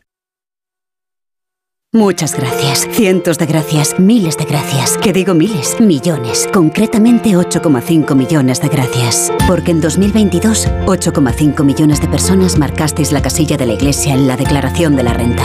Y más de 84.000 lo hicisteis por primera vez. Siempre junto a los que más lo necesitan. Por tantos. Hablemos claro. De vuelta funciona. Funciona tan bien que si nos escuchas y no eres un temerario, pagarás muy pocas multas y nunca perderás el carné. Garantizado. Bueno, sí, porque yo no he vuelto a pagar multas, aunque vengan, yo las escaneo a vosotros y la verdad que yo estoy muy contenta, incluso os he recomendado. Encima pagáis si te retiran el carné. De vuelta. 900-200-240. 900-200-240 o devuelta.es. Mucho que ganar. Reacciona. 29. Tus nuevas gafas graduadas de Sol Optical. Estrena gafas por solo 29 euros. Infórmate en soloptical.com. ¿Tú sabes cómo reclamar una factura de la luz? Yo tampoco. Por eso soy de legalitas. Porque cuento con expertos que me ayudan a solucionar los temas que yo no controlo. Por solo 25 euros al mes puedo contactar con ellos todas las veces que quiera. Hazte ya de legalitas. Y por ser oyente de Onda Cero, y solo si contratas en el 900 100 ahórrate un mes el primer año. Legalitas. Y sigue con tu vida. Si buscas coche sin caer en el derroche, ¿qué coche me compro.com? Rentino nuevo sin dejarlo para luego. ¿Qué coche me compro.com? Usados, 100% garantizados. ¿Qué coche me compro.com? En CEPSA los descuentos no paran. Ahorra hasta 12 céntimos por litro en todos tus repostajes, solo por ser cliente de Porque tú vuelves y pagues como pagues. Date de alta ya en cepsa.es. Es fácil, rápido y totalmente gratis. Nuestros descuentos no paran. Infórmate en cepsa.es y en las estaciones de servicio CEPSA. Onda Cero. El Servicio 012 de Información y Atención al Ciudadano de la Comunidad de Madrid lanza un nuevo servicio 24 horas, 012 Mujer, dirigido a mujeres víctimas de violencia de género, sus familiares y profesionales. Llama a cualquier hora y recibe toda la ayuda que necesitas. Servicio 012, un número para todo y para todos. Comunidad de Madrid. El mejor flamenco te espera en el Teatro Real. Ven al Real y descubre un espectacular tablao en su histórico salón de baile con la temporada de Flamenco Real. Disfruta cada mes de tres espectáculos únicos con grandes figuras del cante y baile como Eduardo Guerrero, Marco Flores, Lucía La Piñona o Patricia Guerrero. Entradas desde 29 euros en teatroreal.es y Fiber. ¿Tienes miedo al dentista? ¿Sufres con tu boca? En Dental Corbella somos líderes en implantología dental. Tus dientes fijos en una sola sesión, incluso en casos de poco hueso. Además, no te enterarás de nada por la sedación monitorizada. Cinco clínicas en Madrid. Pide cita gratuita en dentalcorbella.com y en el 91 111 75 75. Porque quieres renovar tu baño y tu hogar y convertirlos en un espacio confortable y moderno, Coisa Sanitarios te ofrece todo lo que necesitas. Azulejos, muebles, mamparas, calefacción, proyectos personalizados y las mejores marcas a los mejores precios. Renueva tu baño, renueva tu vida. Encuéntranos en grupocoisa.com. Coisa, nos mojamos por ti. Reales Seguros presenta fábrica de chocolate, el musical. Hazte ya con tu billete dorado y comienza a hacer realidad tus sueños. En Espacio Ibercaja Delicias hasta el 9 de abril. Descubre el plan más delicioso de la temporada. Hazte ya con tu billete dorado en chocolate.es. Las vacas Angus y Wagyu del Ganadería Organic comen pastos naturales reforzados con una mezcla de higos secos y pasta de aceite de oliva virgen extra. Es una carne increíble. Y como queremos que la pruebes, te llevamos del campo a tu casa dos solomillacos de 300 gramos, un chuletón de un kilo y cuatro hamburguesas de 150 gramos por solo 69 euros. Todo Angus Eco de Organic. Haz tu pedido 910 2010 910 2010 o en carneorganic.com. Organic, la mejor carne del mundo.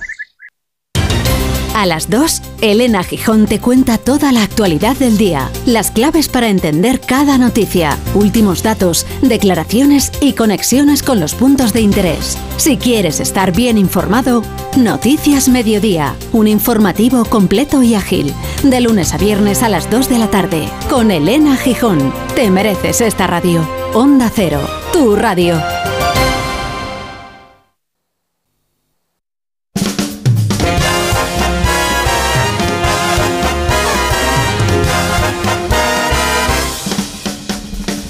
Vaya tarde llevo, necesito un poco de alegría, ¿eh? necesito un poco de sonrisa y afortunadamente después de las 5 llegan las personas físicas para eso. Así que bien, bien por Rusi de Gracia, muy buenas. ¿Qué tal? Y por Raquel Martos, buenas tardes. Hello people. ¿Cómo estáis? ¿Cómo lo lleváis? ¿Todo bien? Ay, muy bien, ¿verdad? Muy bien. No sé, yo que estuve en una entrevista un poco durita antes y con una teniente de la Mm. Guardia Civil y bueno, ahora, en fin. eh, Ahora lo levantamos, lo levantamos. Venga, venga. No, no, eh, más que levantarlo es alegrarse, ¿no? Sí, eso sí. Empezamos el repaso de la actualidad con un Roger que veo hoy muy contento. Yo Es sí. todo lo contrario. Llega, ¿qué, qué te pasa hoy para estar tan feliz? Juli, yo estoy contento porque por muchas cosas, porque el Barça gana, Ya. pausa dramática. Sí. Porque en poco tiempo llega la primavera. Mm. Estoy contento, Julia, todo es amor. Y yo quiero que vosotras estéis contentas también. A ver. Decirme que sí. Sí. ¿Estáis Sí, contentas? sí, sí. Venga, Sí, va, estamos contentas. Pues Sí. ahora os vais a cagar vivas. Hombre. ¿Por qué? Porque si queréis seguir contentas, amigas, no cometáis el error de leer las páginas salmón de los periódicos. Se viene el apocalipsis. ¿Te refieres a las páginas de economía? o- Sí, señora. Ah, vale. Bueno. Titular 1. El BCE dice que seguirá subiendo los tipos de interés después de marzo. Titular 2. La inflación puede llevar a un tipo de interés histórico del 4%. Ya sabéis que cuando llegue al 5, el director del banco te puede decir, tipo de interés al 5, Ya, sí. Vale. vale. es legal, ¿eh? Sí, sí, sí. La Vale. mutación de la inflación ya es casi imparable. Lo del tipo del 5 lo puede decir, pero solo dentro de la oficina. Vale, Fuera, no puede. Oye, ¿y qué, qué hacemos contra tanta negatividad? A ver qué nos propones, porque no se puede aquí soltar esto del 5% de interés y quedarse tan ancho. Mantener, Claro. mantener la calma, Raquel y Julia, mantener la calma, informarnos bien. A ver, examen sorpresa de economía. A ver. A ver si sabéis si existen estas cosas. Eh, ¿Existe la inflación, Julia? Sí, claro. Vale. ¿Existe la hiperinflación? También. ¿Existe la inflación de los cojones? Hombre, no lo sé. no- Hombre, no, es no la que sé. Sí, yo no estoy segura de eso. Sí, sí, sí, es un término económico. Inflación de los cojones u ovarios es un término económico que designa la inflamación y enrojecimiento de nuestros órganos reproductores cuando nos dicen, como nos dijeron en 2012, que la crisis económica es culpa de nuestro derroche. No importaba nada, las reservas de los manantiales. Parecíamos que derroche de amor. Esta es la inflación de los cojones. Esta era, va, era esto. Era esta. Vale, vale. ¿Qué más? Era esta. A ver, Raquel, examen de economía número 2. A ver, Es cierto a que en economía un cisne negro es un hecho de gran Sí. repercusión, pero muy poco probable. Un poco como que el Madrid gane la liga. Eh, perdona, es que me ha dado la risa. Eh, Yo creo que sí, ¿no? Pues sí, es correcto, es correcto. Sí. 10 puntos para ti. Julia, ¿existe la teoría del tonto en economía? Claro. ¿Sí? ¿Te la sabes? Sí. Pues mira, es esta. La teoría del más tonto se utiliza en el mundo de las finanzas. Postula que si hay una burbuja de mercado, tú puedes ganar dinero aunque pagues un precio sobrevalorado, porque siempre habrá alguien dispuesto a pagar un precio aún mayor. Ya. Esta es la teoría del más Del tonto. tonto. Bueno, vamos de la macroeconomía a la microeconomía. ¿Qué te preocupa? Hombre, la cesta de la compra. Claro, pues, claro, si Sí. nos preocupa mucho, eh, porque entras en el súper, compras dos lechugas iceberg y el cajero te dice... 117. ¡Uy! 116.736. ¿Correcto? Pues sí, tienes como un susto, ¿no? Claro. Te, te parece que has gastado poco y has gastado mucho. Posibles soluciones. Una es añadir a tu cesta básica algo muy caro, como seis latas de foie a 100 euros cada una. Para disimular. No, no, entonces cuando llegas allí al final dices, mira, ¿sabes qué? No las quiero. Te has ahorrado 600 euros. Ya, ya, ya. ¡Ole, ole! Esa es una. La otra opción es bajar al súper vestida de Faralaes. Y eso me lo tienen que arreglar porque yo soy la Lola y me tienen que tener un poquito de, de cosa, ¿no? Y ya está. De todas maneras, no sufráis ante la inflación, amigas y amigos. Siempre tendremos a los abuelos. María Jesús Montero nos lo ha dicho muy claro. La pensión mola un montón porque de todos es manutención. Porque los abuelos, las abuelas no quieren las pensiones para ellos. Las pensiones son ayuda al pago de la luz del hijo que no puede pagar la luz. Las pensiones es la ayuda que le dan a nuestros jóvenes Ya. para que puedan los fines de semana salir nuestros abuelos, nuestras abuelas o se pueda comprar las zapatillas de deporte. Yo no sé si lo he entendido. O sea, la abuela cuando cobra la pensión está obligada a pagarte cubatas y a no la darte un, quiere, la abuela no la quiere. y a No darte, a darte un tupper de croquetas cuando la noche se alarga. ¿Es eso? No. No es eso. Sí, No no la quiere, no quiere la pensión. No la La quiere. economía está muy complicada, señoras. Nos queda la opción de llamar a Gonzalo Bernardos cada cinco minutos y que nos cuente lo que sepa, pero eh, seamos realistas. En nuestra cabeza la economía siempre va a sonar así. ¿Benson señora? Sí, señor. James señor. Benson señora. James señor. Sí, señor. ¿Y Emson señor Benson señora? Sí, qué raro. Era mi padre, señor. ¿Cómo se llamaba su padre? Qué raro, qué raro Benson señora. Su padre era qué raro Benson señora. Déjalo, Dick. Me duele la Ya, bueno, hoy Ruge se ha centrado en la prensa económica. Tú, Raquel, espero que no. No, no, no, yo no. estoy con la RAE. No, Ah. yo estoy con la RAE, porque colea todavía el movidón, el asunto solo con tilde o sin tilde. Ya sé que le dedicasteis mucho tiempo, pero es que sigue, sigue todo el mundo hablando de ello. Ya sabéis lo de obligatorio, el adverbio cuando no entrañe riesgo de ambigüedad, optativo cuando su mm, uso entrañe riesgo de ambigüedad. Vale. En espera del tormentoso pleno que anuncia Pérez Reverte para este jueves en la RAE, yo creo que la mejor manera de entenderlo es poner ejemplos con las noticias del día. A ver. Hay encuestas. No sé si sabéis que hay encuestas. Uy, vienen sí. las municipales, sí, mira, pero a ver, vienen las municipales, pero las encuestas se hacen del voto en las nacionales. Bueno, por resumir, porque hay varias encuestas. Todas dan ventaja al Partido Popular por encima del PSOE, hay una bajada de Vox, pero voy a poner un ejemplo con una de las encuestas para que se entienda bien lo del solo con tilde o sin tilde. El PSOE solo con tilde obtendría 97 escaños. El PP obtendría más, pero ¿podría gobernar solo sin tilde? Esa es la diferencia. ¿Podría gobernar el PP sin Vox o podría llegar a gobernar el PSOE con los socios porque ahí saldrían otras cuentas? Es la diferencia entre solo de soledad y solo de solamente. ¿Lo habéis pillado? Sí, es ¿Esto? un, ¿Lo un ejemplo, pillado? es un Vale. ejemplo clarísimo de la diferencia entre poner Sí. tilde, o sea, el acento o no ponerla. Vale. Tengo otro, tengo No, otro. A ver, ¿más? Sí, la reforma de la ley del solo con tilde, sí es sí. Se vota mañana, día 7, un día antes del 8 de marzo. Si el PSOE se queda solo sin tilde, o sea, sin Podemos, Mm. podría votar con las derechas. Pablo Iglesias ha dicho, a ver qué se encuentran los ministros socialistas en la mani del 8M, como queriendo decir, solo con tilde, aviso. Vale, pues ya hemos visto Vale. dos ejemplos perfectos paradigmáticos del uso del solo con y sin tilde. Yo lo he apuntado un todo, todo. momentito. A ver, pues un momentito porque hay más. Hola. Tito Berni, Hombre. diputado socialista, Hombre. Enmarronado, Vale, sí. Enmarronado en el caso mediador.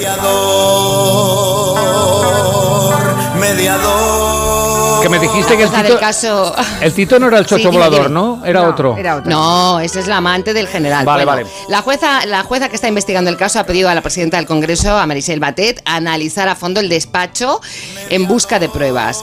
Igual encuentran una taza de café solo, sin tilde, pero Oh. no se sabe, van a buscar. Pero en su pueblo de Fuerteventura hay un reportaje, han preguntado, lo ha publicado hoy el mundo, han preguntado a sus vecinos, y según este reportaje, Tito Berni no está solo. Con, no está solo sin tilde, ya me estoy liando. Ya. Porque dicen en Fuerteventura que es un montaje. Que tú contaste el Sí, otro día a sí. Ruggé que él estaba Estaba durmiendo, que le dijeron. Yo estaba durmiendo. En un momento que te va a presentar a unas amigas. Sí, sí. Bueno, pues Bernie solo con tilde fue a saludar, con lo cual ya sería otra Vale, historia. vale, vale. Qué lío, qué Sí. lío, qué lío, qué lío. Bueno, te ha quedado muy mono, ya está, ya está. Uno, hay más, hay más, hay más. No. Casero. ¿Os acordáis de Casero, el diputado del Partido Popular, que cuando se votó la reforma laboral estaba solo, sin tilde, ante su ordenador? Ahí está enjuto mojamuto delante de su ordenador. y que solo con tilde tenía que darle a un botón, pero se equivocó Casero y votó a favor de la Sí. reforma laboral. Sí. Fue el peor día de mi vida. Bueno, pues hay días peores, porque resulta que ahora el Supremo lo ha mandado al banquillo, contratos ilegales de cuando Casero era alcalde de Trujillo. Anda. Ha entregado el acta de diputado, sí, ha entregado el acta de diputado. Hombre, Eh, este cuidado hombre se quiere ir a su casa ya, lo sí. entiendo, ya no puede más. Ya, dice, me voy, me voy de Ya, es que aquí. ya está bien todo. Sí. Que Ya está bien todo. Bueno, por cierto, que tiene una buena noticia porque podría ser beneficiario de la reforma del delito de malversación. Pero, a ver, a mí lo que me gusta es que al parecer lo de los contratos estos era un psicólogo inexistente. O sea que solo con tilde lo veía él. Al psicólogo. Un psicólogo al que, que no existía, invisible. No estaba. El psicólogo invisible. Sí. Sí, ¿Vas a sí. seguir más rato con el solo con o sin tilde?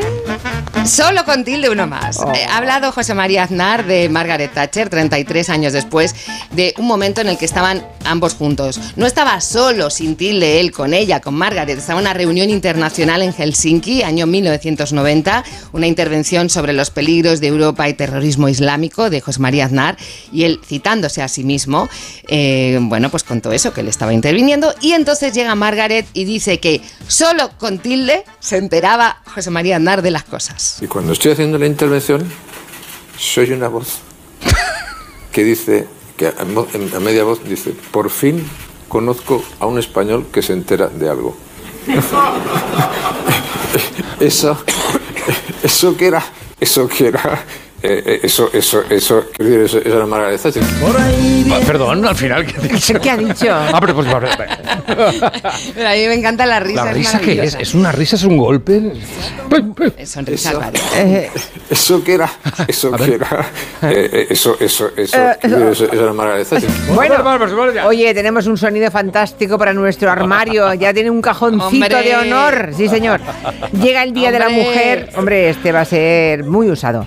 Llega el Día de la Mujer y todo el mundo empieza a hablar de el día 8 de marzo ya. Claro, claro que sí, porque además, Julia, todos son ventajas. Ser mujer es maravilloso. Sí, señor, ser mujer es bonito porque las mujeres vivís más que los hombres. Por ejemplo, hasta una media de cinco años y medio más que los hombres. Tenéis, tenéis más vocabulario y lo mejor, no tenéis que perder el tiempo decidiendo cosas como qué me pongo hoy cuando vaya a los toros.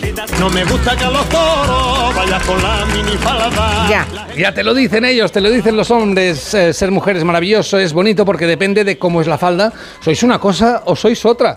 Así ya sabéis que sois, si es muy larga, unas recatadas. Si es muy corta, unas frescas. Súper práctico.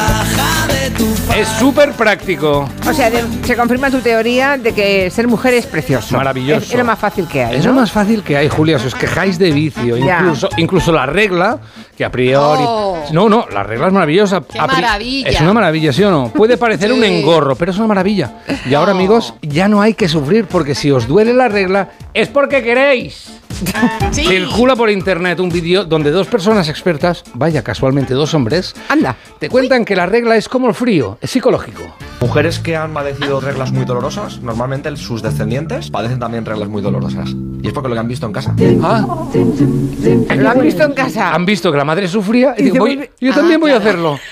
¿Sabe hacer macarrones? Pues yo voy a hacer macarrones. ¿Sabe- ¿Sufre con la regla? Pues yo también quiero. Atención, estos dos Como la amigos, mamá.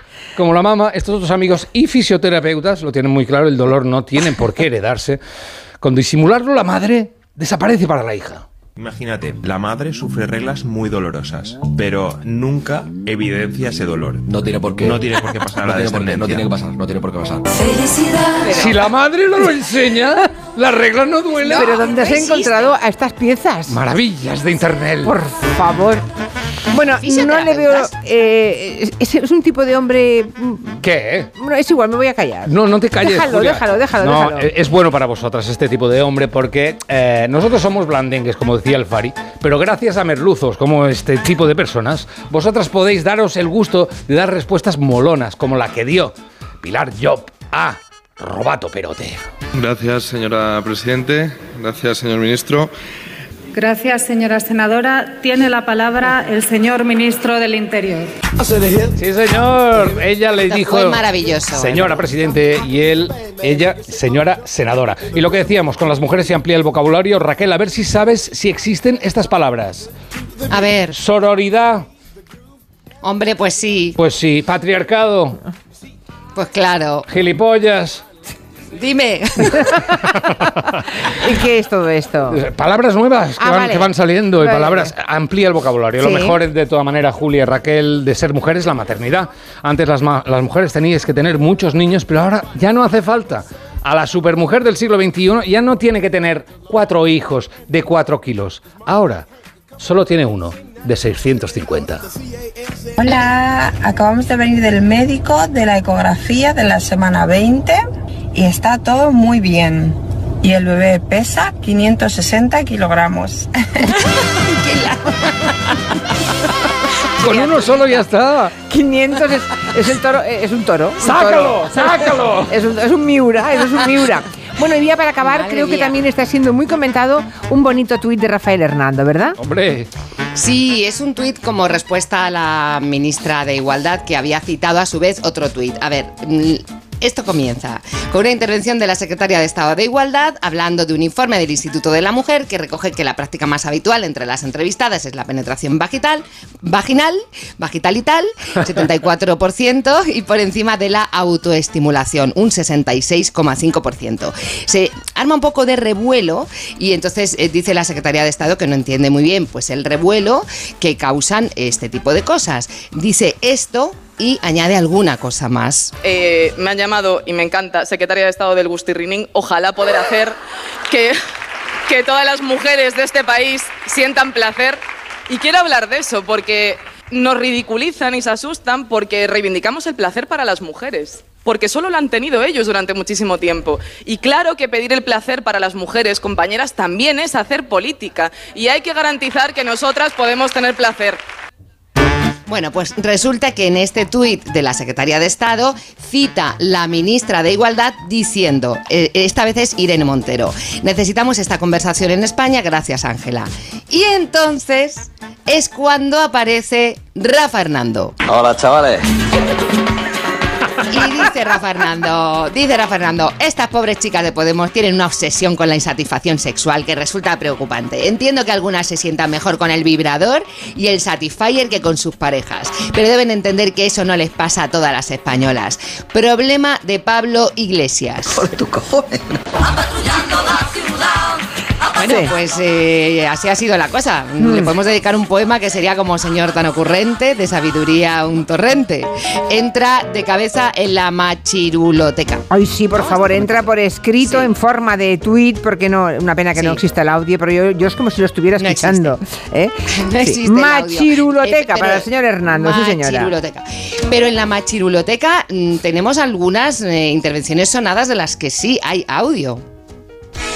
Tú piensas que entras en un ascensor y hay una chica con ganas de buscarte las vueltas, se arranca el sujetador o la falda y sale dando gritos de que la has intentado agredir. Ojo con ese tema.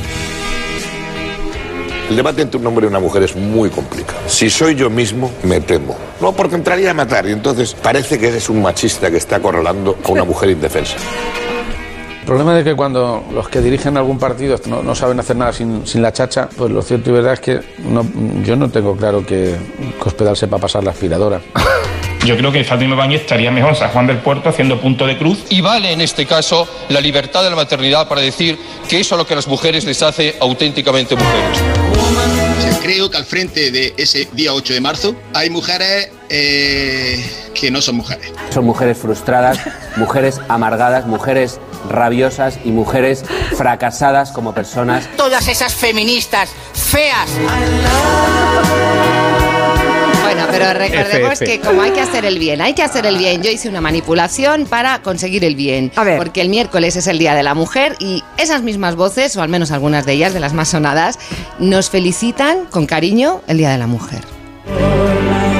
A la mujer. Que es la que hoy nos trae aquí a todos a celebrar. El Día Internacional de la Mujer. Viva el 8 de marzo. A pesar de todo, ahí sigue habiendo ese movimiento feminista. Que son todas esas feministas. Guapas. A, lo- a los hechos me, me consumo.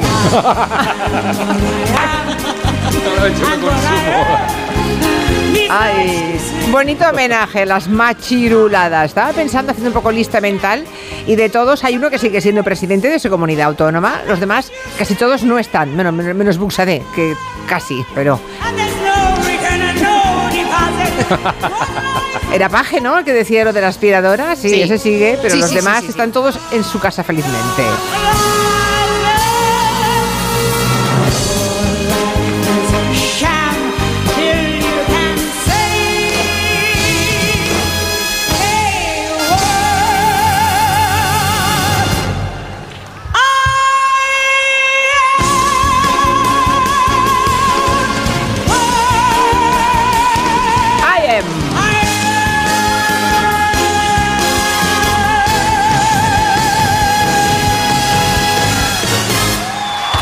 Hemos quedado a gusto. Gracias, Rusi de Gracia. Adiós.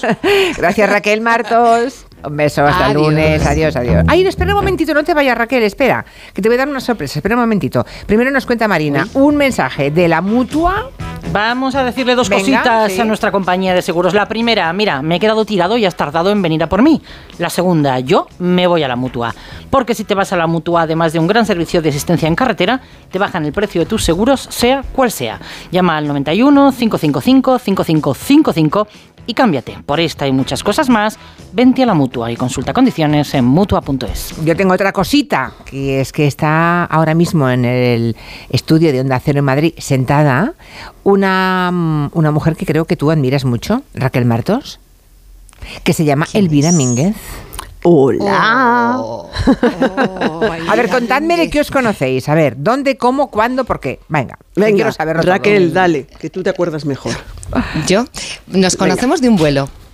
Elvira Mínguez y yo nos conocimos en un vuelo, íbamos Sí. volando hacia a un- en otro programa de radio, eh, Sí. el programa de Carlos Francino. Vamos a Sí. Asturias, Y en ¿no, un Raquel? vuelo íbamos a Asturias y en un vuelo ida y vuelta nos contamos nuestra vida entera y fue un flechazo. Pero no ha trascendido Bueno, nada, ¿eh? mí. Está bien, así me gusta que seáis de fiar la una de la otra respectivamente. No, no, fue mutuo. El, el- el flechazo tengo que decir que fue mutuo. Y buenas tardes, Julia, que también Buenas no tardes, señora nada, ¿no? Mínguez. Buena, no nada, yo entraba así a saco, a Bueno. capón, a lo bruto. Pues sí, sí, fue un flechazo, fue un flechazo de las dos y, que, y seguimos todavía con el enamoramiento. Hay un cierto flechazo Oye, me, también. mucho- me hace muchísima ilusión que la, que la tengas aquí hoy y ahora ya os dejo porque la estrella es Elvira Mínguez, pero es una tía que cuando entra en un plano, en cualquier peli, lo llena todo. Todo. Y Estoy completamente de acuerdo. Madre ¿A mía. que sí? Pues con su novela pasa lo mismo y con ella en la radio estoy segura de que ahora mismo va a pasar exactamente lo mismo y os voy a escuchar. Mm, así me gusta. La sombra de la tierra es la primera novela que publica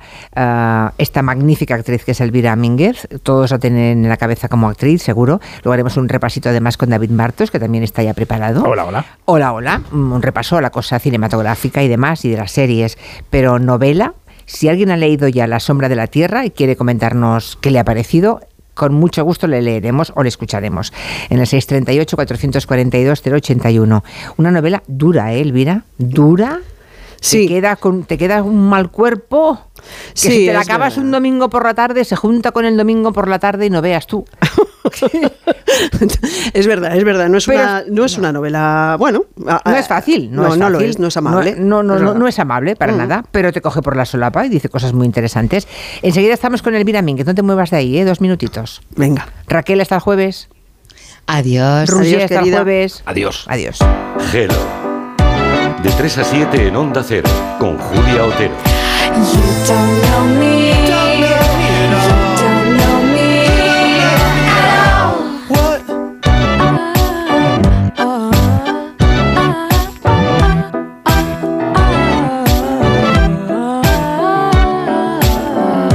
Has llegado ya. Me están reclamando el pedido. El GPS marca Agapito Méndez 28, pero no hay nadie. En Álava. No, Ávila. ¡Ay, madre!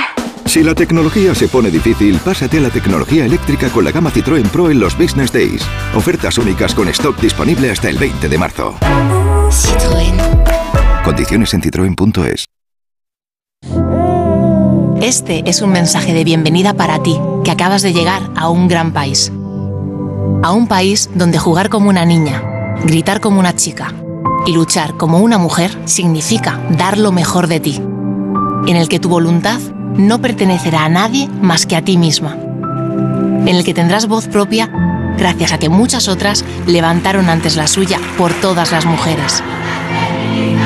Dentro de unos años entenderás que llegas a un país que se esfuerza cada día en ser mejor. 8 de marzo, Día Internacional de la Mujer. A3 Media. Somos un gran país. Dos cositas. La primera, con la que está cayendo le ha subido el precio del seguro a mi hija. La segunda, nosotros nos vamos a la mutua. Vente a la mutua con cualquiera de tus seguros y te bajamos su precio, sea cual sea. Llama al 91 555 5555. 91 555 5555. Por esta y muchas cosas más, vente a la mutua. Condiciones en mutua.es. Tus hijos ya son adolescentes y es lógico y normal que te preocupe algo así. Ahora que han crecido ya no hacen planes con nosotros. Se quedan en casa solos o eso dicen. Y me preocupa lo que pueda pasar. Pues eso con Securitas Direct tiene solución, porque con su alarma estarán protegidos dentro de casa ante cualquier emergencia y con sus cámaras podrás ver que todo va bien, porque tú sabes lo que te preocupa y ellos saben cómo solucionarlo. Llama ahora al 900-272-272 o entra en securitasdirect.es. Soy Aida, de Carglass. ¿Sabías que pedir tu cita online es súper fácil? Entra directamente en carglass.es, introduce la matrícula, elige tu taller más cercano, día y hora y listo, reserva hecha. Carglass cambia, Carglass repara. Si eres de los que alargas el brazo para ver bien el móvil, deja de procrastinar y ven a Multiópticas. No pospongas más ponerte gafas progresivas. Gafas Mo progresivas de alta tecnología con fácil adaptación a cualquier distancia. Solo en Multiópticas. Onda Cero Madrid 98.0 Un día descubres que tienes humedades en techos, paredes, están por todas partes. ¿Qué puedes hacer? Llama a Murprotec. Llama al 930 1130 o entra en murprotec.es. Si con las humedades te las tienes que ver, ¿qué puedes hacer? Llama a Murprotec. 930 1130. Murprotec. Cuidando tu hogar, cuidamos de ti. Pedro Lanceros Reformas. Reformas integrales. Pedro Lanceros Reformas. Rehabilitación de edificios. Pedro Lanceros Reformas. Le ayudamos a hacer de su casa su hogar. Lanceros Reformas. Nuestra experiencia y su fidelidad, nuestro éxito. pedrolanceros.com. Reformas. A la hora de alquilar, ¿experimentas el pánico de elegir el inquilino adecuado? ¿O confías en la selección de un inquilino solvente y fiable a los especialistas en protección a propietarios? Cada día somos más los que disfrutamos de la protección de alquiler seguro. Llama ahora al 910-775-775. Alquiler seguro. 910-775-775. Si tienes averiado tu cambio automático, dale una segunda vida. Automatic.es. En Automatic reparamos tu cambio automático y hacemos que la vida de tu cambio automático continúe. Entra en automatic.es. Automatic. Expertos en reparación de cambios automáticos. Toda una vida dedicada al cambio automático. Automatic.es. En marzo, ríete como nunca en la ópera. La nariz de Sostakovich se estrena en el Real con un ingenioso e hilarante espectáculo. Una divertidísima ópera en la que su protagonista descubrirá que su nariz ha desaparecido y cobrado vida propia. ¿Qué pasará mientras trata de encontrarla? Descúbrelo del 13 al 30 de marzo. Siete únicas funciones. Compra tus entradas desde 17 euros en teatroreal.es. Si es que ya lo digo yo siempre, dúchate que sale económico, pero eso sí, hazlo en un plato de ducha de Duchamanía. Hazme caso, ¿no ves que una bañera tiene más peligro que meter los dedos en un enchufe? Y mira que son bonitos los platos de ducha de Duchamanía. Oye, con suelo antideslizante, sus mamparas, para entrar a vivir, pues eso, dúchate que sale económico y llama a Duchamanía, que no me enteré yo que no lo haces. En Madrid, Paseo del Molino 6, 91 468 4907 y duchamanía.es. La actualidad nacional e internacional con Elena Gijón. Esta mañana han denunciado Génova José Ramón Arias, que es corresponsal en Brasil, Joan Rollo. Sí, estoy ahora También en Francia, corresponsal Álvaro del Río. Congreso Ismael Terriza, corresponsal Jacobo de Regoyos. ha visitado Ucrania, corresponsal Pablo Beirat. A un día de la reunión. Noticias Mediodía, de lunes a viernes a las 2 de la tarde y siempre que quieras en la app y en la web de Onda Cero. Te mereces esta radio. Onda Cero, tu radio.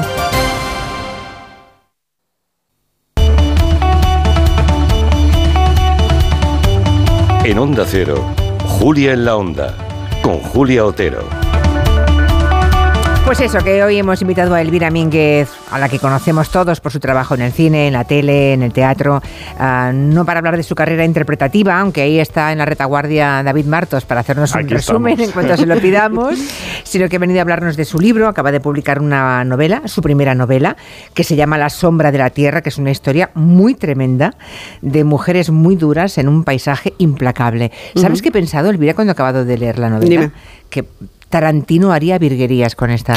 Es verdad. Haría maravillas. ¿Qué haría Tarantino con esta novela? Es verdad, es verdad. Tiene, sí, sí, sí, es- vamos, le pega mucho. Fíjate que yo no lo había pensado. ¿No lo habías ¿eh? pensado? No, no lo había Pues, pensado. No, es que además tiene, eh, tiene un poco el gusto de Los Inocentes, tiene algo de la casa de Bernarda Alba. Sí. Ah, bueno, ahí hay muchas mezclas muy interesantes. ¿eh? Sí, fíjate, y además, y curiosamente, yo a la hora, bueno, a la hora de escribirlo, de verdad que no tenía para nada eso en la cabeza. Me imagino que tenemos referentes ahí metidos, o sea, quiero decir, yo siendo de Valladolid, lógicamente a Delibes lo tengo metido en sangre, ¿no? Entonces me imagino que aunque no, aunque no pensara en ello, pues tal vez sale. Eh, mm, a la hora de escribirlo, realmente fui consciente de que, bueno, tuve la sensación de que estaba escribiendo un western. Y eso era porque cuando yo era chiquitica, pues en el barrio de al lado de Valladolid había un cine de estos de sesión continua y yo recuerdo estar viendo allí, pues eso, me metían un tute de, de todo, todo spaghetti western, ¿no? Del bueno, el feo y el malo. Y sobre todo recuerdo el bueno, el feo y el malo, más que la muerte tenía un precio por un puñado de dólares. Y esa es una de las referencias. Y luego la otra, pues va más a, a la literatura americana de los años 30, ¿sabes? A Faulkner, yo qué sé, mientras agonizo, a. Las uvas de la ira, o cosas así. Incluso sí Pedro de- Páramo, Mm. fíjate. No, no había pensado en lo del western, pero es verdad que tiene, respira una, eh, sí, tiene una atmósfera de western, efectivamente, y un poco de Ber- la casa de Bernarda Alba. Sí, bueno, Atilana, claro, remite bastante, ¿no? A la Bernarda. es Bastante. verdad, hay sí, hay sí. muchas lecturas detrás de la sombra de la tierra, ¿eh? Muchas lecturas y muchas películas. Eh, ya las has mencionado aún Hmm. ahora. pues. Sí, bueno, es lógico también, ¿no? Quiero decir, el, el- mi cabeza después de tantos años, son 25 ya, pues lógicamente es visual, ¿no? Y funciona, o sea, yo veía la, la novela, veía cada una de las escenas, me ponía a hacer cada uno de los personajes, los gestos, ¿sabes? Para mí todo, la construcción de los personajes ha sido para mí lo más bonito, ¿no? Y, y- y luego eh, colocar esos personajes pues en diferentes circunstancias, pero de alguna manera creo que es normal y se nota además la lectura de mucho guion, se- creo que Sí. todo eso está. sí. Pero está preparada para llevarla, para convertirla en serie o en película. Bueno, ahí estamos. ¿no? Es verdad que hay novios, es verdad. Hombre. no me han noticia, puesto el anillo. No me han puesto el anillo todavía, tengo que decirlo. Pero lo que sí que, lo que sí que es la noticia de esto es que la- el requisito que he puesto es que lo dirijo yo. Uy. Sí. Ah, bueno, eso es un paso adelante. Triple noticia. Está bien, sí. Sí, sí, sí. Sí, porque ¿sabes qué pasa? Es verdad, o sea, cualquier persona, cada historia la puede interpretar de diferente manera y no lo va a hacer ni mejor ni peor, será distinta. Pero esta, en, en este caso hay muchos matices, hay mucha, a la hora de la construcción de los personajes, sabes que para mí están tan claros que seguramente cuando si coge el texto o coge el material otra persona, pues igual pasan por alto, ¿no? Pero a mí me parece que todos esos, esos pequeños detalles ¿no? que yo he ido construyendo poco a poco me parece que son los que cuentan la historia y quiero que, que todo eso esté. Mm. En la novela hay maltrato intrafamiliar, hay violencia machista y abusos sexuales por parte del putero. Bueno, es que. No me he dejado nada. No te has dejado absolutamente nada, digamos, en el abanico de todos los horrores que puede sufrir una persona, ¿no? Sí. Y mm, claro, como tus biografías siempre resaltan que te fuiste de tu ciudad y tu familia natal muy, muy joven, que te fuiste a trabajar, a limpiar baños y escaleras para poder sobrevivir, ¿no? Es inevitable preguntarse si la razón de tu huida tiene algo que ver, aunque sea de lejos, con el argumento tan bestial que tiene tu novela. Bueno, el, em, em, sí, no, Julia. eh, es verdad que yo me marché pues porque, mm, porque tenía ganas de marcharme, porque yo quería hacer otras cosas, porque en esa, en esa ciudad y, tal, y con la estructura familiar que yo tenía parece que estaba evocada a ser, ¿sabes?, una madre y no sé qué, que lo soy, ¿no? Pero quiero decir, a tener una vida, ¿sabes?, más o menos más convencional, ¿no? De un novio, tal, tal, ¿no? Como cumplir una serie de roles y de patrones y yo no estaba para nada. Es verdad que no he tenido una infancia amable, eso también es cierto. y, y- y bueno, en- a la hora de la verdad, en la novela, yo te diría... eh, son, soy todos y soy, ¿sabes? Y no soy ninguna. Quiero decir, soy, eh, tengo parte de Atilana, tengo parte de Garibalda, pero sobre todo, o parte de Vela, o parte de, de Baldo, en fin, de todo, ¿no? Pero sobre todo lo que hay es, eh, yo tenía muchas ganas de sacar a la luz esa sombra que para mí es la sombra de la Tierra, ¿no? Que forma parte de eso. Es verdad que estamos más habituados, por desgracia, o por suerte, ¿no? Esto, muy bien, estamos más habituados a, o más familiarizados, diría yo, ¿no? Con, con los casos de, de violencia machista, de asesinatos de, de mujeres. Pero es verdad que, por ejemplo, y, claro, es una desgracia, digo que estamos más habituados porque por suerte se, se habla más y sale más, ¿no? Ujú. Y todo esto, pero sigue existiendo una, es una Sí. barbaridad. Pero es verdad que el, el abuso sexual intrafamiliar creo que sigue siendo una de las grandes vergüenzas de la sociedad, ¿no? Y, y- y tenía muchas ganas de meterle el, el diente a esto, ¿no? Sí, sí. Porque me parece que hay que hablar de ello, o sea, no puede supuesto. ser, no Es puede que ser. De esto. lo que no se habla no existe. Claro, claro. Y, eh, y, por tanto, mm, a verbalizarlo es darle un primer paso. Dices en la novela, hay un momento en que dices, dijiste durante la presentación que todos los hijos quieren a sus padres porque los necesitan para sobrevivir, ¿no? Pero que no todos los padres y, y madres quieren a sus hijos. Sí. También esto es un tema tabú. El, el desamor de padres y madres hacia sus hijos. No, absolutamente. Y a mí es un tema, ¿sabes? Que ya me cansa, ¿sabes? O sea, cada vez que oigo a alguien, no, no, los padres y las madres quieren a los hijos, o, o no. O no, hay de todo y hay gente que, que es verdad que no, no es, o sea, la gran, o un- no, no sé si la gran mayoría, una mayoría sí quiere a, a sus hijos, pero hay también una parte imponta- importante que no los quiere. Y es verdad que los niños de pequeños los necesitan y un niño cuando es pequeño es capaz de hacer absolutamente todo para que su padre o su madre lo quiera. Todo, y cuando es todo es todo, ¿no? Entonces, eh, hombre, es una manera también, ¿sabes?, de, de volver a esos niños que han sufrido abusos, es una buena manera de, de volver a meterlos otra vez en el, en el silencio y en, el, y en el mismo saco por el hecho de no legitimarlos, ¿no? Mm. Y serán los hijos los que se conjuren contra el silencio de los padres para arrancar a la tierra de su sombra. Es la Sí. cita con la que arranca Elvira Mínguez su, su novela. No es fácil ¿eh? romper el silencio. No, yo creo, fíjate, ahora que estamos, el, que estamos en, en la semana, ¿no? Del 8 de Eh, marzo. Sí, creo que, que precisamente ese es uno de los grandes pasos que hay que dar, ¿no? Eh, hemos dado muchos, por suerte. Yo hay veces que tengo la sensación que damos tres para adelante y cinco para atrás. Pero creo que romper con el silencio es lo más, lo más importante, ¿no? Porque hay un silencio que sigue estando a nivel estructural, a nivel eh, de sistema, a nivel de familia, a nivel de todo. Porque claro, a la hora de la verdad, en este sentido, creo que una de las células importantes de la sociedad es la familia. Y si pegamos una patada a uno de los pilares esenciales, pues se retumba todo, ¿no? Y esto no es fácil de digerir, ¿no? Entonces, pero sí creo de verdad que, que estamos en un momento donde eh, tenemos que, tenemos que sacar eh, eh, ese silencio, tenemos que dar ese paso y tenemos que, que empezar a hablar, ¿no? Sin, sin miedo. De esa manera también creo que vamos a, a conjurarnos a nosotras mismas, ¿sabes lo que te digo? Creo que si, si somos capaces de empezar a mirarnos de frente, sí seremos capaces también de empezar a ver dónde están nuestros propios problemas, ¿no? Y la manera en las que los podemos eh, dar en herencia a nuestros hijos. Dice, hablando de esas herencias, mira, dice uno de los personajes, eh, no, no cuento nada más que alguna frase, pero dice, esta maldita cadena que mi madre trajo con ella va a continuar, pero no lo hará conmigo a través de mi hijo. Es decir, es una chica que se da cuenta que si pare a su hijo y demás, pues va a seguir la cadena, ¿no?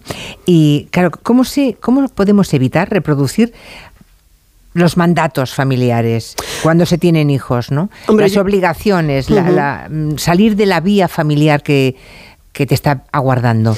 Yo creo que básicamente es necesario un, un trabajo con uno mismo muy grande, ¿no? Porque el mensaje.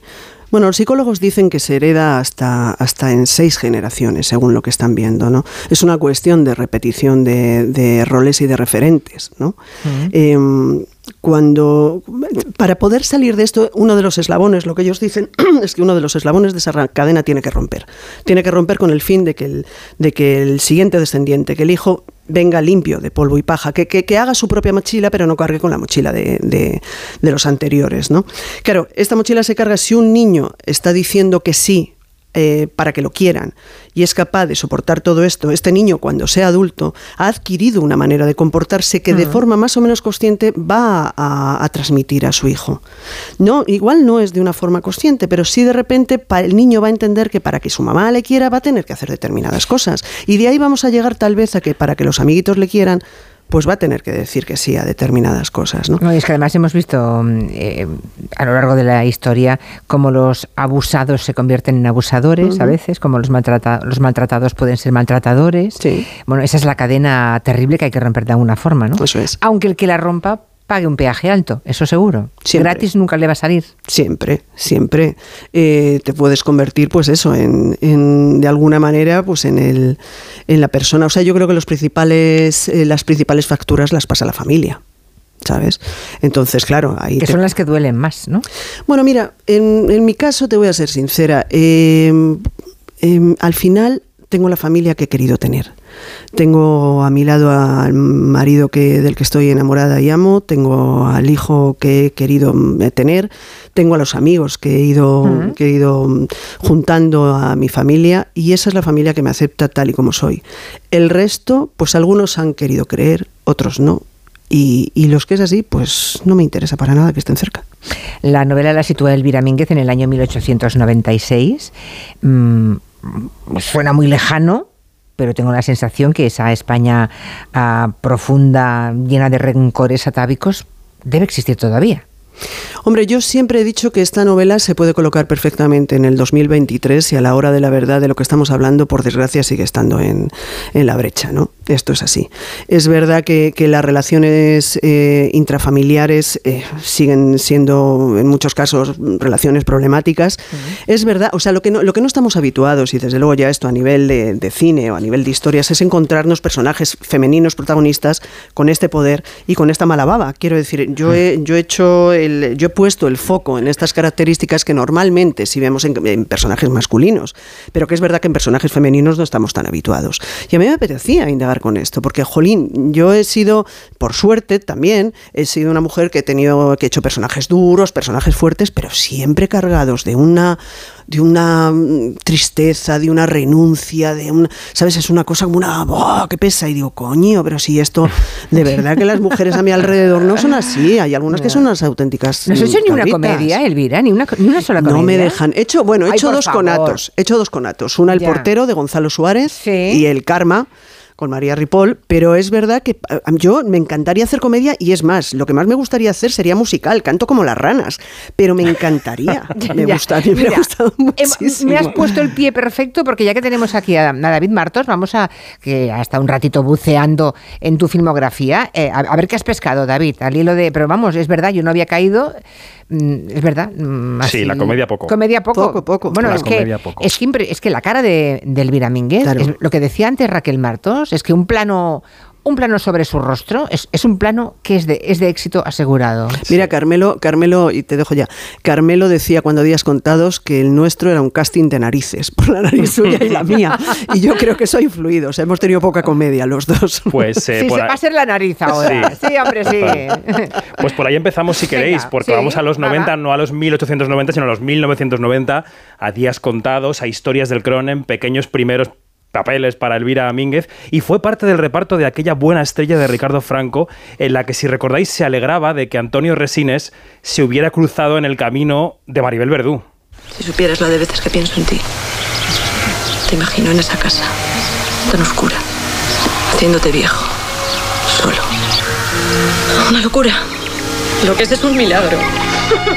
Bueno, Lágrimas Negras, El portero que mencionaba, Solo Mía. Con el arranque de los 2000, Elvira empezó a trabajar mucho más intensamente y acabó llegando el Goya, el Goya la mejor actriz de reparto por Tapas en 2006. Una película en la que, si recordáis también, ella necesitaba desesperadamente conectarse a Internet. He comprobado mi nombre de usuario y mi contraseña, sí, señorita, varias veces. Señorita, es la tercera vez que me dicen que las líneas están saturadas. ¿No me pueden decir algo más? Sí, espero. ¿Edgardo? ¿Edgardo? ¡Joder! Bueno, la última década ha supuesto su desembarco intenso en el mundo de las series, por citar Imperium, El tiempo entre costuras, Sin identidad, Presunto culpable, Instinto. Le ha cogido el gusto a los thrillers, lo decíamos, y como no ha abandonado el cine, la hemos visto vestida, por ejemplo, de policía y gestionando aquella bomba sobre la que iba sentado Luis Tosar en El desconocido. Estas bombas se activan cuando un cuerpo presiona sobre ellas. Al activarse se libera un percutor que llevan dentro. Lo que necesito que entendáis es que no os podéis mover. ¿m? No pasará nada. Manteneros sentados y no pasará nada. ¿Ok? Bueno, esta película de Dani de la Torre fue su cuarta nominación al Goya, su primera al. Feroz. Elvira Mínguez ha participado en la trilogía del Baztán, muy popular. Ha rodado también a las órdenes de Asghar Farhadi, el director iraní, en todos lo saben.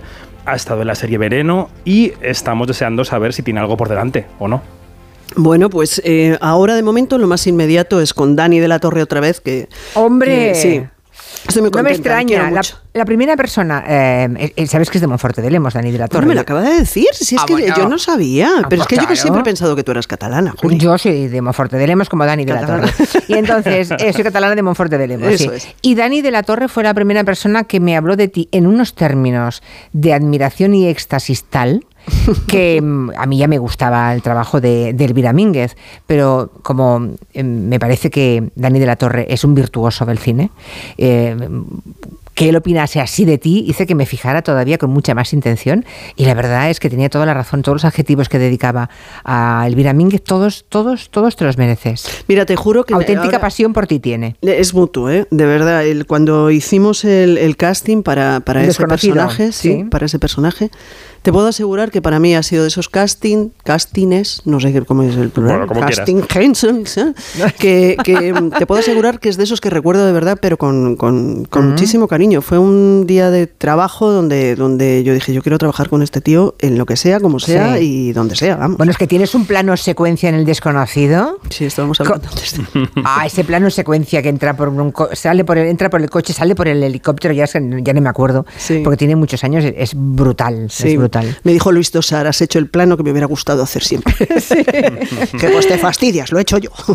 Bueno, ah, claro, ya nos ha dicho David, fíjate que toma nota de todo, porque todo lo que se le cuenta David de cine va a Quinótico, ¿eh? va a la revista Quinótico. Hombre, Hombre, tú directo. dirás, ya ha tomado nota que te gustaría dirigirla a ti esa película, ¿eh? Eh, La sombra de la tierra, por tanto estar detrás de la cámara solamente, o te ves en algún personaje delante. No, no podría. No, Sí, ¿eh? No, la, no la puede mayor ser. parte de la gente cuando lo lee me dice, bueno, tienes que ser atilana y tal. Es que no se puede, son 36 personajes con lo que he estado currando y, y además son personajes todos, todos muy complicados. No hay qué uno solo que sea fácil. Y qué nomenclatura, ¿eh? Es verdad que tú eres atilana. Bueno, yo te vería atilana. Sí. Pero hasta luego, fíjense qué nombres. Para los que no han leído la novela, quédense con los nombres. Garibalda, Tránsito, Mm. Demetrio, Saturio, Crescencio, Baltasara, Edelmira, Celedonia, Juventina. Nombres que parecen un destino. Sí, mm, buscaba. Es verdad que tengo que tengo que agradecer a, a una tía mía que es la única que queda por ahí de, bueno, quiero decir, de familia dirá lógicamente muy posterior a, a- a la cuando se desarrolla la historia y que yo le decía eso, no le decía, oye, ¿tú te acuerdas de alguna? Porque yo sí que no, no tengo pueblo, no quiero decir, no no no hay un pueblo referente en mi en mi vida, pero ella se acordaba, iba haciendo memoria y tal y era la que me iba diciendo, pues había, un señor que se llamaba, pues eso, Crescencio, había una no sé qué, entonces iba buscando los nombres, sabes, que más me que me funcionaran para cada uno de los de los personajes un poco con lo, con lo que tienen que hacer, no Tránsito me parecía maravilloso, no porque es la que se encarga de transmitir el mensaje de su madre de un lado a otro, no entonces me parecía muy bonito que fuera nombres así, ¿no? Así que. mm, Y, y te has puesto ya a pensar sobre personajes. Ahora hay que conseguir que los oyentes mm, lean la novela, ¿eh? Sí, para que luego sí. tengan las ganas de ver también la película. Bueno, y además para Pero- que me puedan dar ideas también. Claro, es que además yo me meto, me meto en la cabeza de Elvira Mínguez y pienso, ¿en quién estará ella pensando para ser eso? ¿Tránsito o Atilana o, o Garibalda? La Pues- cacique o caciquesa, no sé cómo se llama, caciquesa, ¿no? Yo, yo estoy diciendo caciquesa, pero tampoco Sí. sin saber muy bien si, si es así o no. Em, te digo la verdad, no, no tengo nada, nada, nada claro. No has llegado a eso. No, no, es que a la hora de escribirlos no tenía, no tenía caras. Vale. ¿Sabes? Iba como, como, pero de verdad, ¿eh? si no sabes que te lo diría. No, no, no se me ha ocurrido, no me he puesto a pensar. Creo que funciona, todo el casting va a depender muchísimo de Garibalda. Entonces, de- dependiendo de Garibalda que, que encontremos, eh, que me imagino que será labor de casting arduo. Sí, eh, me temo que sí. Sí, entonces ya, ¿sabes? Se pueden a partir de ahí empezar a encajar un poco más las piezas, ¿no? Pero no me... no- lo he intentado, ¿eh? Pero de verdad que no, no, acabo, de, no acabo de verlo. Se- Para mí son todo caras desconocidas, pero eso no creo que me lo dejen hacer. Me sabe- sí, bueno, mm, claro, que pone la pasta siempre quiere Por asegurarse. eso, por eso. Claro, pero bueno, eh, me sabe mal haber dicho lo de Tarantino porque sabiendo que la querías dirigir tú. No, bueno, no eh, pasa nada. Qué mejor que tú, pero Tarantino con este texto. am, Vamos. Está de retirada Tarantino, que lo haga Elvira. Bueno, salpi no, no, mucho mejor que lo haga Elvira, Bueno, lo puedo es que- hacer yo y luego que, que lo Eso, compren que haga una versión. gente. Que haga el Ya está, yo no me voy a quejar. Eso, tampoco. vende los derechos y que la haga él para Hollywood, ¿no? Claro. Bueno, ya saben que si alguna vez ven una foto de Elvira Mínguez en cualquier sitio, nunca la verán retocada, porque No. dice ella que sus arrugas son su declaración de principios y que la obsesión es que estar como está, ¿no? Que Bueno, eh, mira, lo, lo he dicho en alguna ocasión, soy una superviviente, ¿cómo no voy a estar feliz de cumplir años? Claro. O sea, que, que no, no, no, para nada. Ciento, ciento y pico, los que sean, y un saco de arrugas, feliz. Ta- tantos no, no, Bueno, ciento y pico. ya de ¿Qué- puestos. ¡Uy, qué pereza! ¿Sí? Bueno, Elvira Mínguez, gracias. Hasta pronto. Muchísimas gracias, Julia. de Un verdad. abrazo. Un besote. Noticias, son las 6, 5 en Canarias.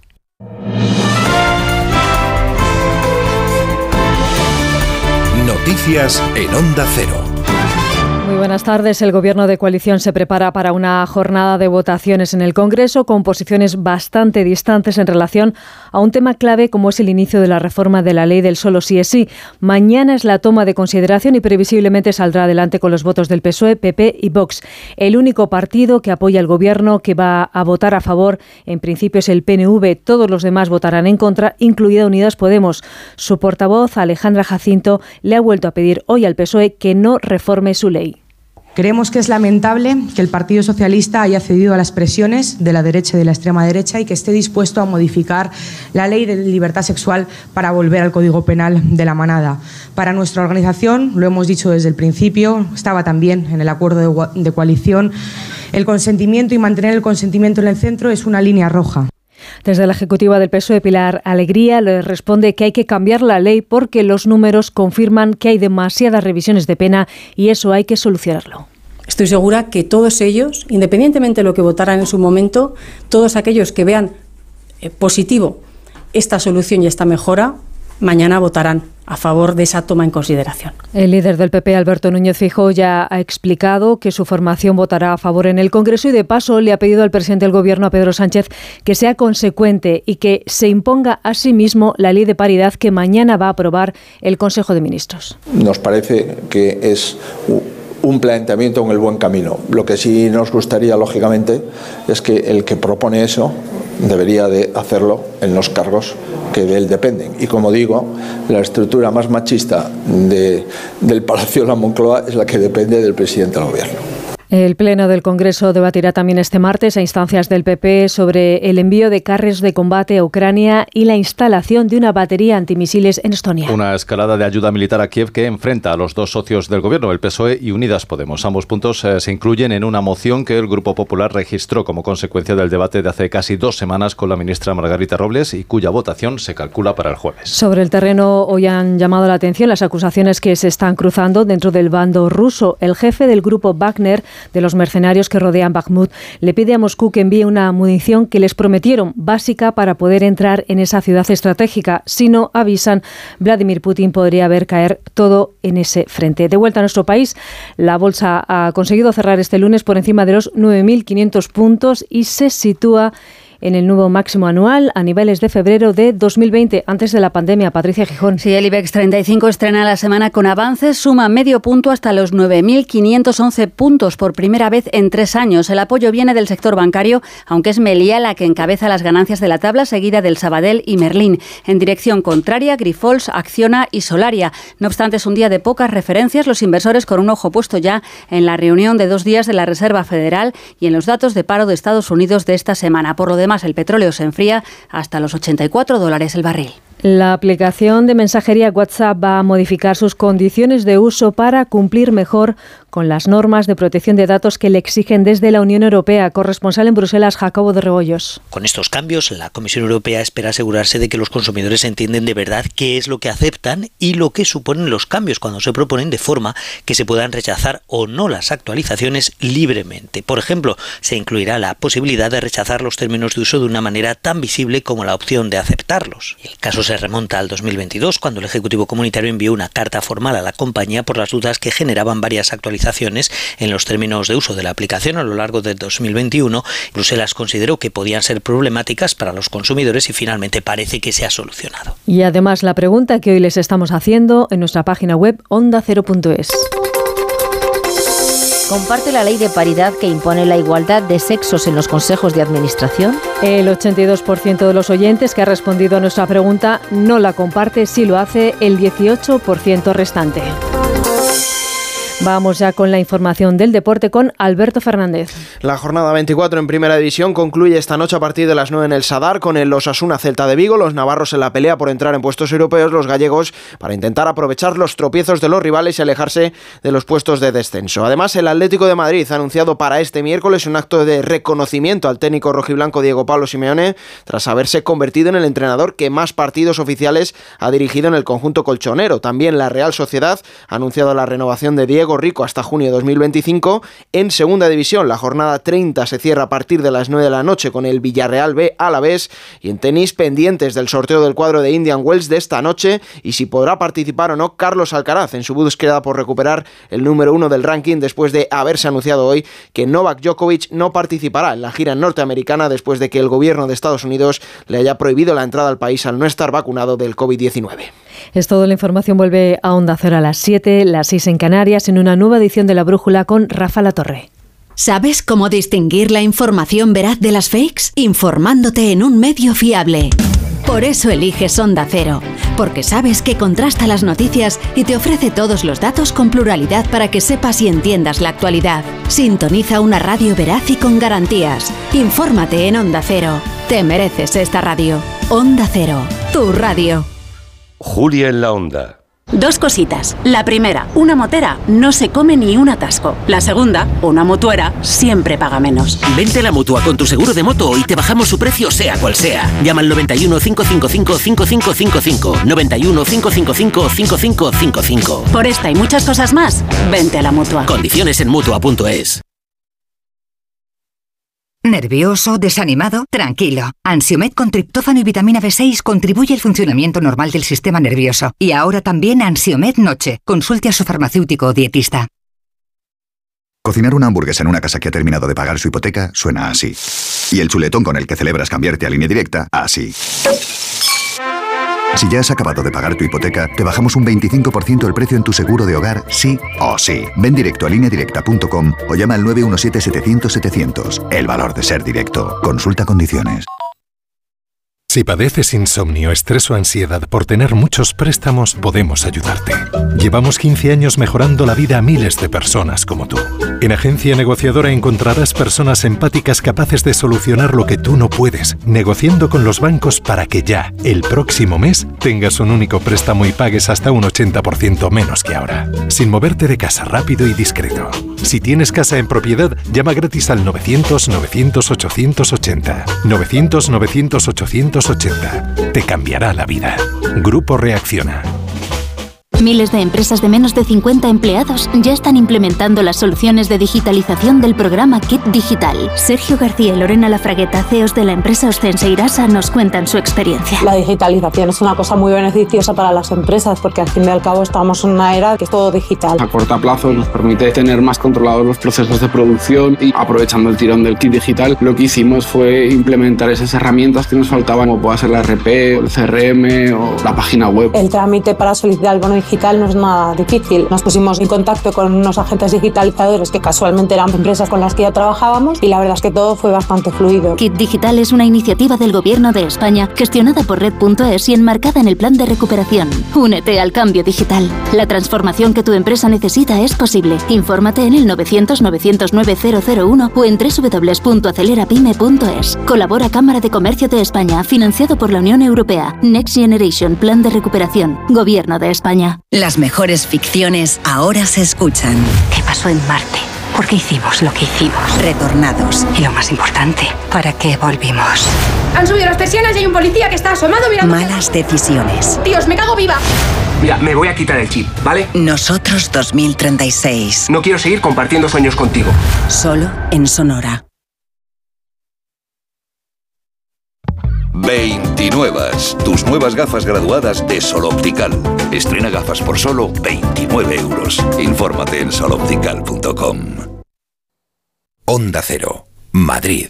Testimonios reales. Yo soy Marciana. Yo soy Lali y somos amigas. ¿Cuánto que nos conocemos? Mucho tiempo, ¿verdad? Hemos ido a todos los sitios juntas. Y luego, al, al cabo de los 20 años, nos hemos encontrado Nos hemos aquí. vuelto a encontrar. La residencia de Chapó. Me acogieron a mí aquí así. Y desde entonces, feliz. Pero no puedo hablar porque me emociono. Mi residencia es mi casa. Comunidad de Madrid. Si tiene joyas de firma o artículos de oro y plata, llame al 91 534 6706 o vaya a la Plaza San Juan de la Cruz 9. Si tiene joyas de firma o artículos de oro y plata, llame al 91 534 6706 o vaya a la Plaza San Juan de la Cruz 9. Le pagarán el mejor precio al momento y también bolsos de Vuitton, Chanel y Hermès. Teatralia. el Festival Internacional de Artes Escénicas para todos los públicos, del 3 al 26 de marzo con lo mejor del teatro, la danza, la música, los títeres y el circo procedentes de 13 países, en espacios de toda la región. Venta de entradas en madrid.org barra teatralia. Comunidad de Madrid. En Seniors somos más que cuidados, somos confianza. Mejoramos la calidad de vida de personas mayores y dependientes gracias a nuestros cuidadores y cuidados a domicilio. Estamos acreditados por la Comunidad de Madrid para la solicitud del cheque servicio. Contáctanos en seniors.com, seniors con doble N, en el 91 934 1944 o ven a visitarnos a la calle Arapiles 17. ¿Sabías que la pérdida de pelo está determinada por nuestro estilo de vida así como por la genética? Prevenir es fundamental para evitar que la caída sea definitiva. En Instituto Médico Dermatológico, gracias a nuestros tratamientos de regeneración capilar, podemos revertir muchas patologías de alopecia. Primera consulta y diagnóstico gratuito. Clínicas IMD, imdermatológico.com. Te compra tu coche, te compra tu carro, te compra tu buga. Te compra tu furgo, te compra tu moto, te compra tu auto, caravan. ¿Te han hecho una oferta? Te la mejoramos. Has oído bien. Mejor precio garantizado y compromiso de pago en 24 horas. Ven a vernos. Pedro Lanceros Reformas. Reformas integrales. Pedro Lanceros Reformas. Rehabilitación de edificios. Pedro Lanceros Reformas. Le ayudamos a hacer de su casa su hogar. Lanceros Reformas. Nuestra experiencia y su fidelidad, nuestro éxito. pedrolanceros.com. Reformas. Facebook, Twitter, YouTube. Hay más de un medio para que nos sigas. ¿Cuál te gusta más? Onda Cero es la radio que siempre va contigo, porque estamos en las redes sociales para que nos sigas, para que opines, para que compartas noticias. OndaCero.es, más y mejor.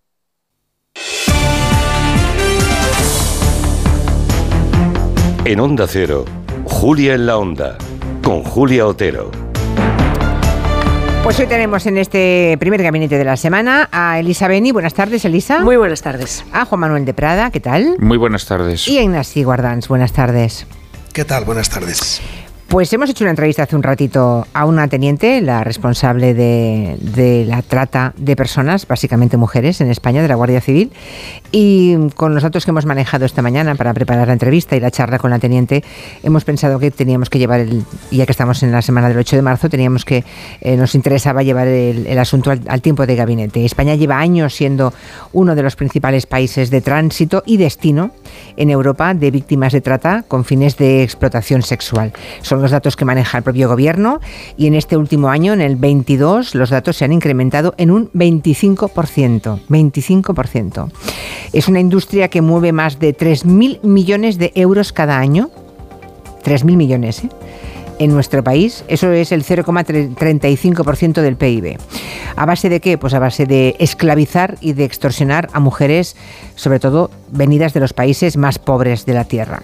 Asun Salvador, buenas tardes. Hola Julia, buenas tardes. Es un fenómeno muy vinculado a la inmigración en situaciones de especial vulnerabilidad. Hay un déficit enorme en cuanto a sistemas de identificación de posibles víctimas. Los informes del Gobierno con datos de las últimas dos décadas han llegado a estimar en 45.000 el número de mujeres y niñas prostituidas en España, el 90% de ellas víctimas de trata o de explotación sexual, pero es muy difícil obtener datos fiables porque lo reconoce el propio Gobierno en planes como el Plan Integral contra la Trata 2015-2018, porque hablamos de estructuras delictivas complejas y las víctimas, debido a su vulnerabilidad, tienen gran reticencia a denunciar o colaborar. Las cifras oficiales del Ministerio del Interior estiman que más de 4.700 personas estaban en situación de riesgo en España en 2021, en riesgo de trata con fines de explotación sexual, pero ese año apenas se identificó a 136 víctimas por esta trata específica. 129 de ellas eran mujeres, es decir, la mayoría. Se detuvo como tratantes, como supuestos explotadores, a 205 individuos, más de la mitad también mujeres. Un año 2021 que como en 2020, en el que las cifras habían bajado con respecto a años anteriores por efecto del COVID, pero en los últimos meses han vuelto a subir, como decías y como ha explicado aquí esta tarde en Territorio Negro, aquí en Julián La Onda, la teniente de la Guardia Civil, Elena Colás, que es la jefa de la sección de lucha contra la trata de personas. Lamentablemente con el 2022 todo ha vuelto a lo que teníamos antes del COVID. Eh, específicamente hablando de trata y explotación sexual, ha subido respecto al año anterior alrededor de un 25%. Y si hablamos de la globalidad de la trata y la explotación, que engloba pues tanto eh, la explotación laboral como sexual, como matrimonios forzados, criminalidad forzada, etcétera, pues las cifras son alrededor del 65% mayores que el último año. Distintas ONGs coinciden en el hecho de que la mayoría de las mujeres que ejercen la prostitución en España son extranjeras en situación administrativa irregular y los datos de interior también lo avalan. La mayoría de las víctimas de trata sexual que fueron identificadas en 2021 procedían de Colombia, Paraguay, Rumanía y Venezuela. Y se observa una clara relación causa-efecto. Cuanto más pobre es el país, más víctimas son siempre víctimas muy vulnerables que tienen una situación económica muy difícil. Por ejemplo, antes del COVID lo que teníamos eran sobre todo víctimas de Rumanía. Eh, ahora que la economía de Rumanía es mucho mejor, ya no hay tantas víctimas rumanas.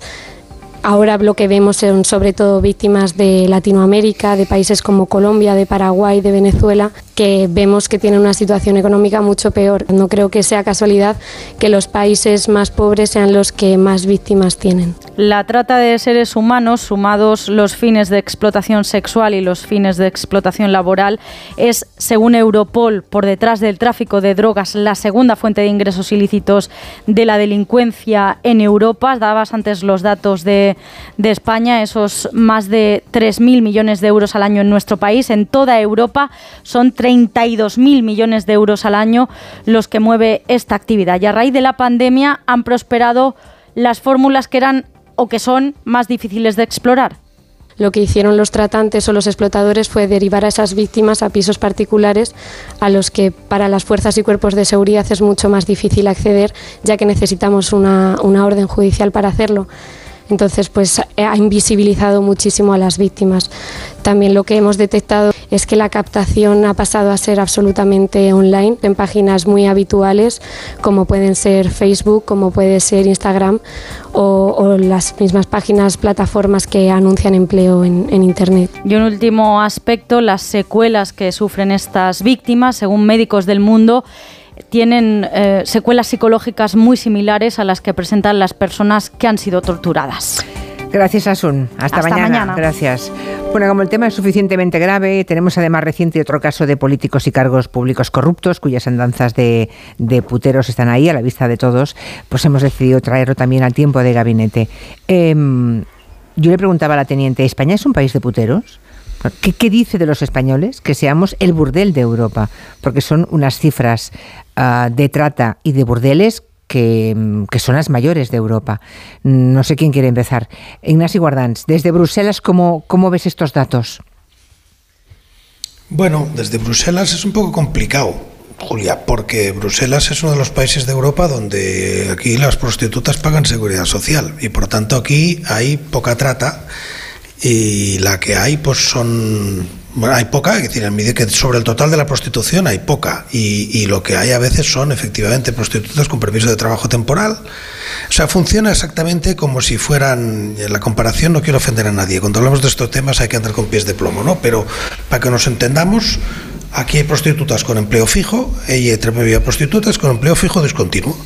Y hay prostitutas que vienen de fuera, que trabajan unas horas, unos días, unas temporadas y luego se marchan y pues como quien va a recoger la vendimia. Es lo que no quería ofender a nadie las comparaciones, simplemente efectos de marco laboral.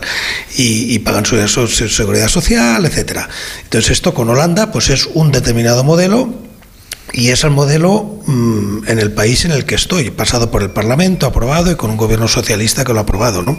Aunque está en discusión constantemente, o sea, es verdad que no, no, no, es, no hay paz total alrededor de este modelo. Socialmente es mayoritario, pero no digo que no se cuestione. La teniente, perdona que te interrumpa, porque la teniente, cuando le hemos preguntado sobre eso, ha dicho que también en esos países, como, como Holanda ah, o Bélgica, las que ejercen la prostitución no son holandesas ni belgas, mm, son inmigrantes eh, que provienen de esos países pobres. Mm, y cuya situación económica es lamentable. Esto ocurre, como ¿Mm? parte de esto ocurre en la calle, en la calle a cielo abierto, eh, y en la calle a cielo abierto significa que yo cuando paso hacia mi casa pues hay, hay, hay gente en la calle, eh, bueno, pues te puedo decir que no es verdad que todas sean extranjeras, no, no todas son extranjeras, pero vamos, efectivamente algunas sí, otras no, claramente es verdad que por el aspecto y, y a veces porque se les ve hablando al teléfono, están muchas veces al teléfono y tal, pues sí se oyen a veces, pues no sé si rusas o de, de, de, de algunos países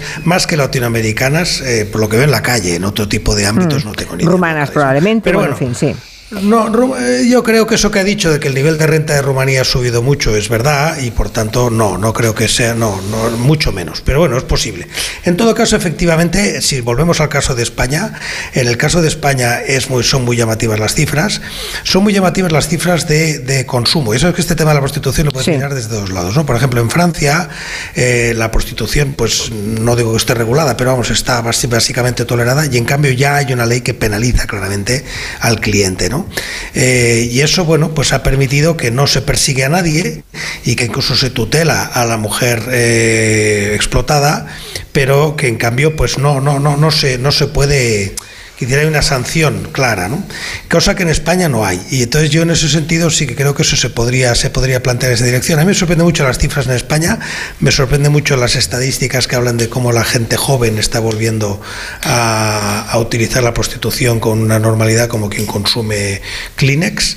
Eh, y creo que sí, creo que es un tema que es un tema absolutamente dramático. Solo que te, te pongo el matiz de que efectivamente hay distintas maneras de tratarlo y, y claro, yo que conozco a algún político belga que ha votado a favor de esto, pues yo no le puedo llamar explotador de mujeres. Creo que democráticamente han, han optado por esa solución. ¿no? Mm, En el supuesto de que pueda ser una solución, claro, porque mm, faltaba, siempre estamos con el tema de la voluntariedad. Le preguntaba también yo a la teniente, ah, porque cuando se habla de prostitución siempre hay alguien que levanta el dedo y dice, pero sí hay muchísimas mujeres que se dedican porque quieren. La teniente ha dicho que no, no ha conocido ninguna que se dedique porque quiere que siempre son pro- problemas siempre son problemas de pobreza extrema y de mafias las que llevan a la mujer a la prostitución al menos los casos que ella se encuentra como teniente al mando Eh, Elisa Sí, porque iba a decir, eso de la libertad forma parte del marketing de la normalización Claro. de la prostitución. Y ahora voy a ir a ello. A mí me parece que eh, ¿Qué evidente- dice de nuestro país Claro, esos- evidentemente esos yo, lo he, yo he dicho muchas veces que no soy regular, no, no estoy por la regulación, porque regular,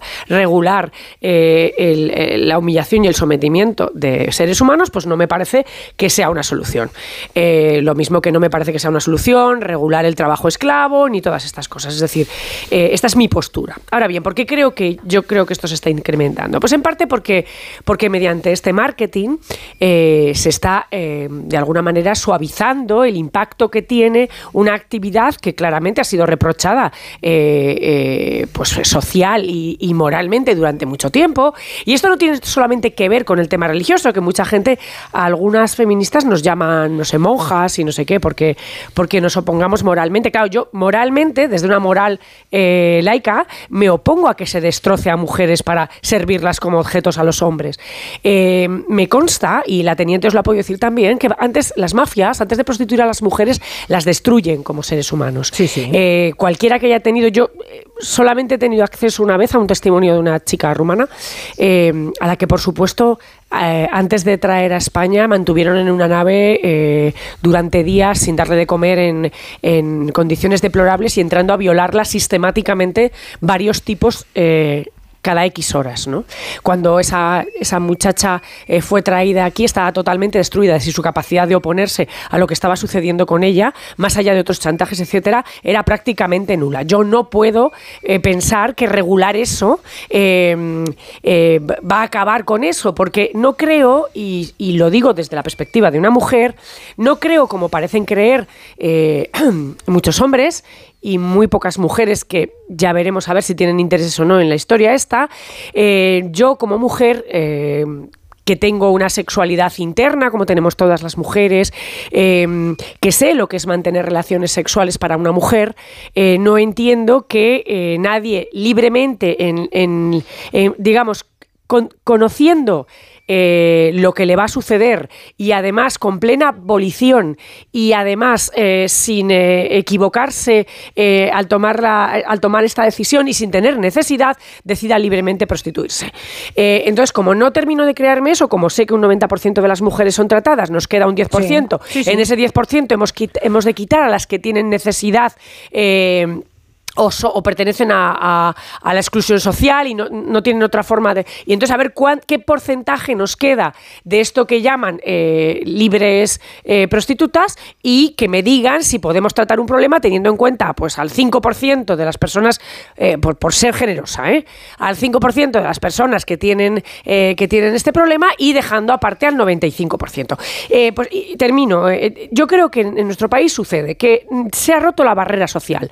Decir, se ha roto la barrera del reproche eh, y se ha roto de una forma voluntaria. Es decir, se ha roto porque los, eh, lo- la, in- la industria, los empresarios que se dedican a vender mujeres quieren que esto sea lo más común posible para, para que vaya la más gente posible. Y por lo tanto, como ha pasado con la pornografía, pues no solamente se la ha sacado del armario, sino que se la ha sacado del armario con un lazo rosa. Y es por eso por lo cual los jóvenes de ahora no, no es que vuelvan a los prostíbulos como volvían, eh, no sé, en los años 30 o como iban en los años 30 cuando la imposibilidad de mantener relaciones sexuales por las por eh, los tabús morales de la época eran eh, prácticamente totales y entonces digamos que esa iniciación se producía así porque ahora no existe ese problema. Eh, ahora lo que sucede es que van buscando otra serie de cosas, por ejemplo, no tener no tener que lograr el consentimiento de otra persona, porque eso ellos lo dicen así, yo lo he llegado a oír. Eso te lleva tiempo pagar una cena y perder el tiempo. Yo prefiero ir y comprar putas. Lo dicen así, ¿eh? con estos, con, este verbo, comprar putas. Entonces, claro, pues eso se convierte pues, en la, salida, después de ir a tomar unas copas, pues en vez de ir a la discoteca, pues nos vamos a un burdel. Eso es, digamos, el, el convertir en socialmente bien visto. eh, una cosa que antes se hacía a escondidas y eh, de tapadillo. Y por supuesto están los intereses económicos y por supuesto pues hay unos extraños intereses políticos eh, que a mí también me, me dan que pensar. eh, por los cuales se pretende que eh, hacer que la compra-venta de los cuerpos de la mujer sea una cosa normal y, en fin, sindicada y, y comparable a cualquier eh, trabajo, eh, creen que esto es positivo. Y claro, cuando uno ve lo que pasa con la prostitución, lo que pasa con la corrupción, lo que Sí. pasa con los políticos de todo, de todo signo, uno empieza a pensar si no será que hay otros intereses que impiden que desde la política se tomen verdaderamente cartas de naturaleza luego, sobre este asunto. Hay, hay, hay personas inmunes a cualquier tipo de información. Ahí estoy leyendo un señor que dice que el 90% lo ha entendido justamente al revés. O, o quizá... O lo ha querido entender. O lo ha querido entender. Dice, el Esto 90% de las mujeres que trabajan como prostitutas, nadie las obliga. Están porque quieren. No hay ninguna trata, ni mafia detrás. Claro, ¿eh? las mujeres quieren voluntariamente. La voluntad de las mujeres señor, que, que se baje el podcast de la teniente de la Guardia Civil, porque, bueno, imagino que... Pues a lo mejor es un putero y ¿qué va a decir? Va a Bueno, decir, va a decir que es consciente de que va a pagar Eso por pregunto tener yo. a mujeres que están esclavizadas, secuestradas, maltratadas, Me pregunto drogadas. yo, me pregunto yo, sabiendo los datos de, de maltrato, extorsión ah, y tortura a esas mujeres, los puteros que van a esos lugares, eh, por lo que me decía la teniente, es que ni se lo plantean. ¿no? Los que van allí no quieren saber nada. Por más que desde la radio demos datos o de los medios de comunicación alertemos de la situación, nadie pregunta nada. Pagan y se van. Y les parece tan ricamente, ¿no? Eh, Juan Manuel de Prada. Vamos a ver, a mí el porcentaje de mujeres que lo hacen forzadas y mujeres que lo hacen eh, libremente me parece un dato irrelevante, eh, porque creo que el problema está en que nuestra percepción de lo que es de la naturaleza de las cosas se está inclinando demasiado hacia el consentimiento. Es algo sobre lo que yo he hablado, el peligro del consentimiento, un elemento subjetivo que eh, no se atreve a, a- a determinar la naturaleza, en este caso, de la prostitución, y entonces, bueno, habiendo el consentimiento de la mujer, bueno, vamos a ver, ese consentimiento está viciado. ¿Eh? Puede ser por, por la violencia, por la necesidad, o puede ser porque esa persona está tan degradada, tan degradada, que es incapaz de determinar la naturaleza eh, de, ese, de ese acto o de ese trabajo. Evidentemente eso no es un trabajo, eso no es un trabajo que pueda, eh, a mi modo de ver, ¿no? que pueda reglamentarse como, como cualquier otra prestación laboral.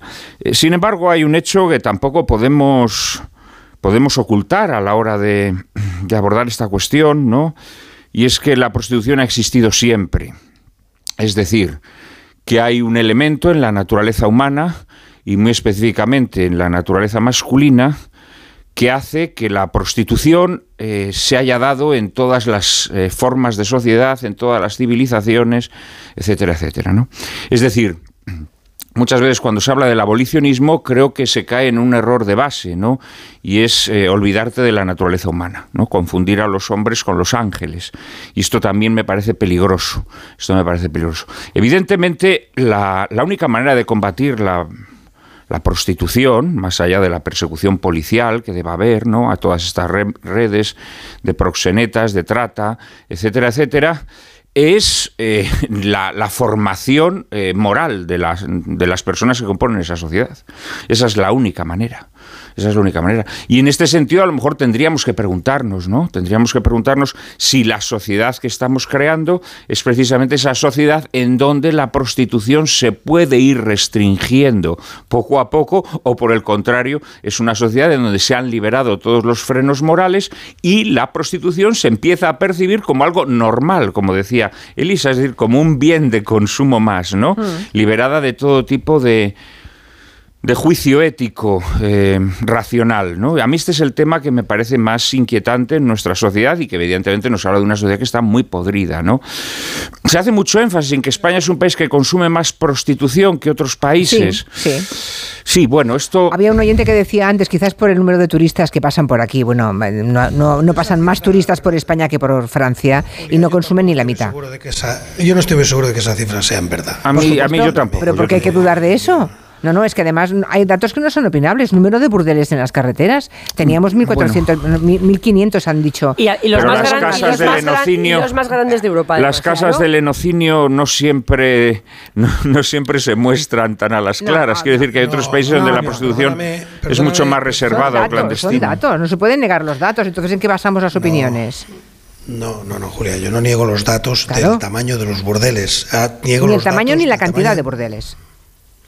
No niego los datos ni el tamaño de la, ni la cantidad de burdeles. Niego, o por lo menos cuestiono, el dato de que en España haya un nivel de prostitución superior al de Alemania, por ejemplo, donde tienes también un montón de burdeles en carretera y tienes un montón de centros y tienes... Suiza es el segundo país en consumo de prostitución. Y tienes prostitución que viene y que viene y que, y que además se desplaza y se desplaza con toda naturalidad. O sea que yo no, no, no reduzco ni un ápice el problema, simplemente creo que además es bueno no hacerse trampas al solitario, me parece muy importante el análisis y esa sensación de somos los peores, que lo hacemos además en España con mucha, con mucha frecuencia, en cualquier tema nos creemos los más, en lo bueno y sobre todo en lo malo.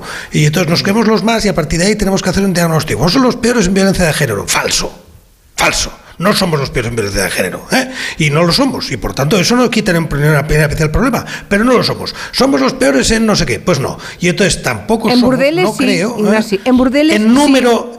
Julia, eso, el número de burdeles no significa lo mismo. Y el número de prostitutas, sí, el número de prostitutas, el número. Bueno, el número. pues mira, el número de prostitutas registradas en una situación. hay más datos. es igual, a mí esa, esa, estadística me tiene un interés relativo, porque ah, en todo caso el problema. Porque no sostiene tu opinión, entonces, claro. No, no porque no sostenga mi opinión, porque creo que no, que, pero es que no sé dónde va esta conversación. Creo que el problema es un problema tanto si somos el primero como si no lo somos.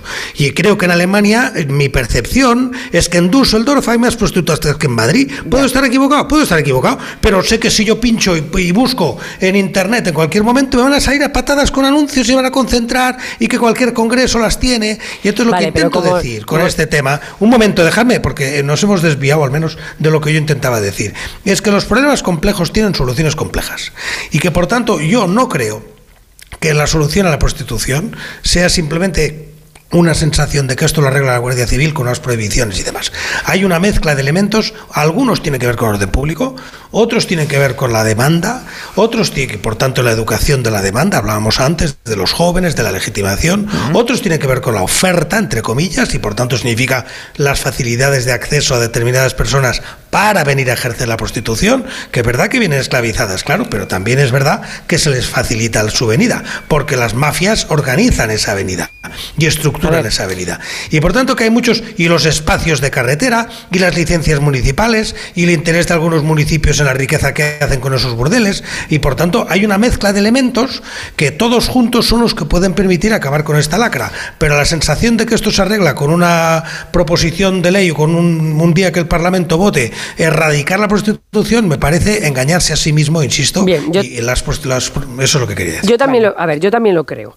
Eh, digo que no se soluciona solamente con eso, pero lo cierto es que los datos están ahí sobre la mesa y además tienen sus causas. Es decir, dado que Francia sí penalizó a los puteros, eh, es más fácil pasar, eh, de hecho, en la, en la Junquera y en, eh, en la frontera eh, del, pa- del País Vasco francés con Francia, hay dos de los mayores eh, burdeles, porque además de que los franceses Gigantescos. hacen ya eh, ese pequeño turismo que, simplemente, que simplemente coger el coche unos kilómetros. eh, además, es más barato, eh, eh, la prostitución es más barata que en el resto de los países del entorno y, efectivamente, al haberse regularizado en otros países, pues los, los tratantes de mujeres no acuden ya a esos países que han regularizado, sino que acuden a los que donde es legal, como es el caso de España. Así que sí que hay bastantes circunstancias que propician que el, el negocio de la venta de mujeres esté especialmente bollante en nuestro país.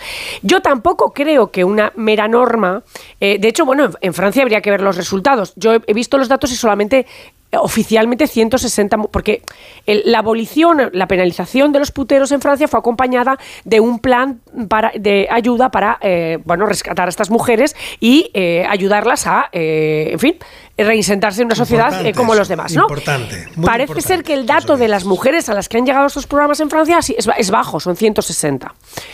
Eh, pero yo no creo que sea bajo porque las mujeres no quieran salir, sino por primer- pr- primero porque es difícil acceder a ellas, segundo por el nivel eh, de deterioro personal y psicológico en el que estas mujeres pueden estar ya cuando son cuando se encuentran, etcétera. Lo que yo no he terminado de entender nunca en España y me, lo- se lo- me hubiera gustado, no sé si se lo has preguntado a la teniente de la Guardia Civil, es sabiendo que en las carreteras determinadas, eh, en la 2, en la 4, en aquí también lo de que Madrid sea radial te permite contemplar con radialidad todo.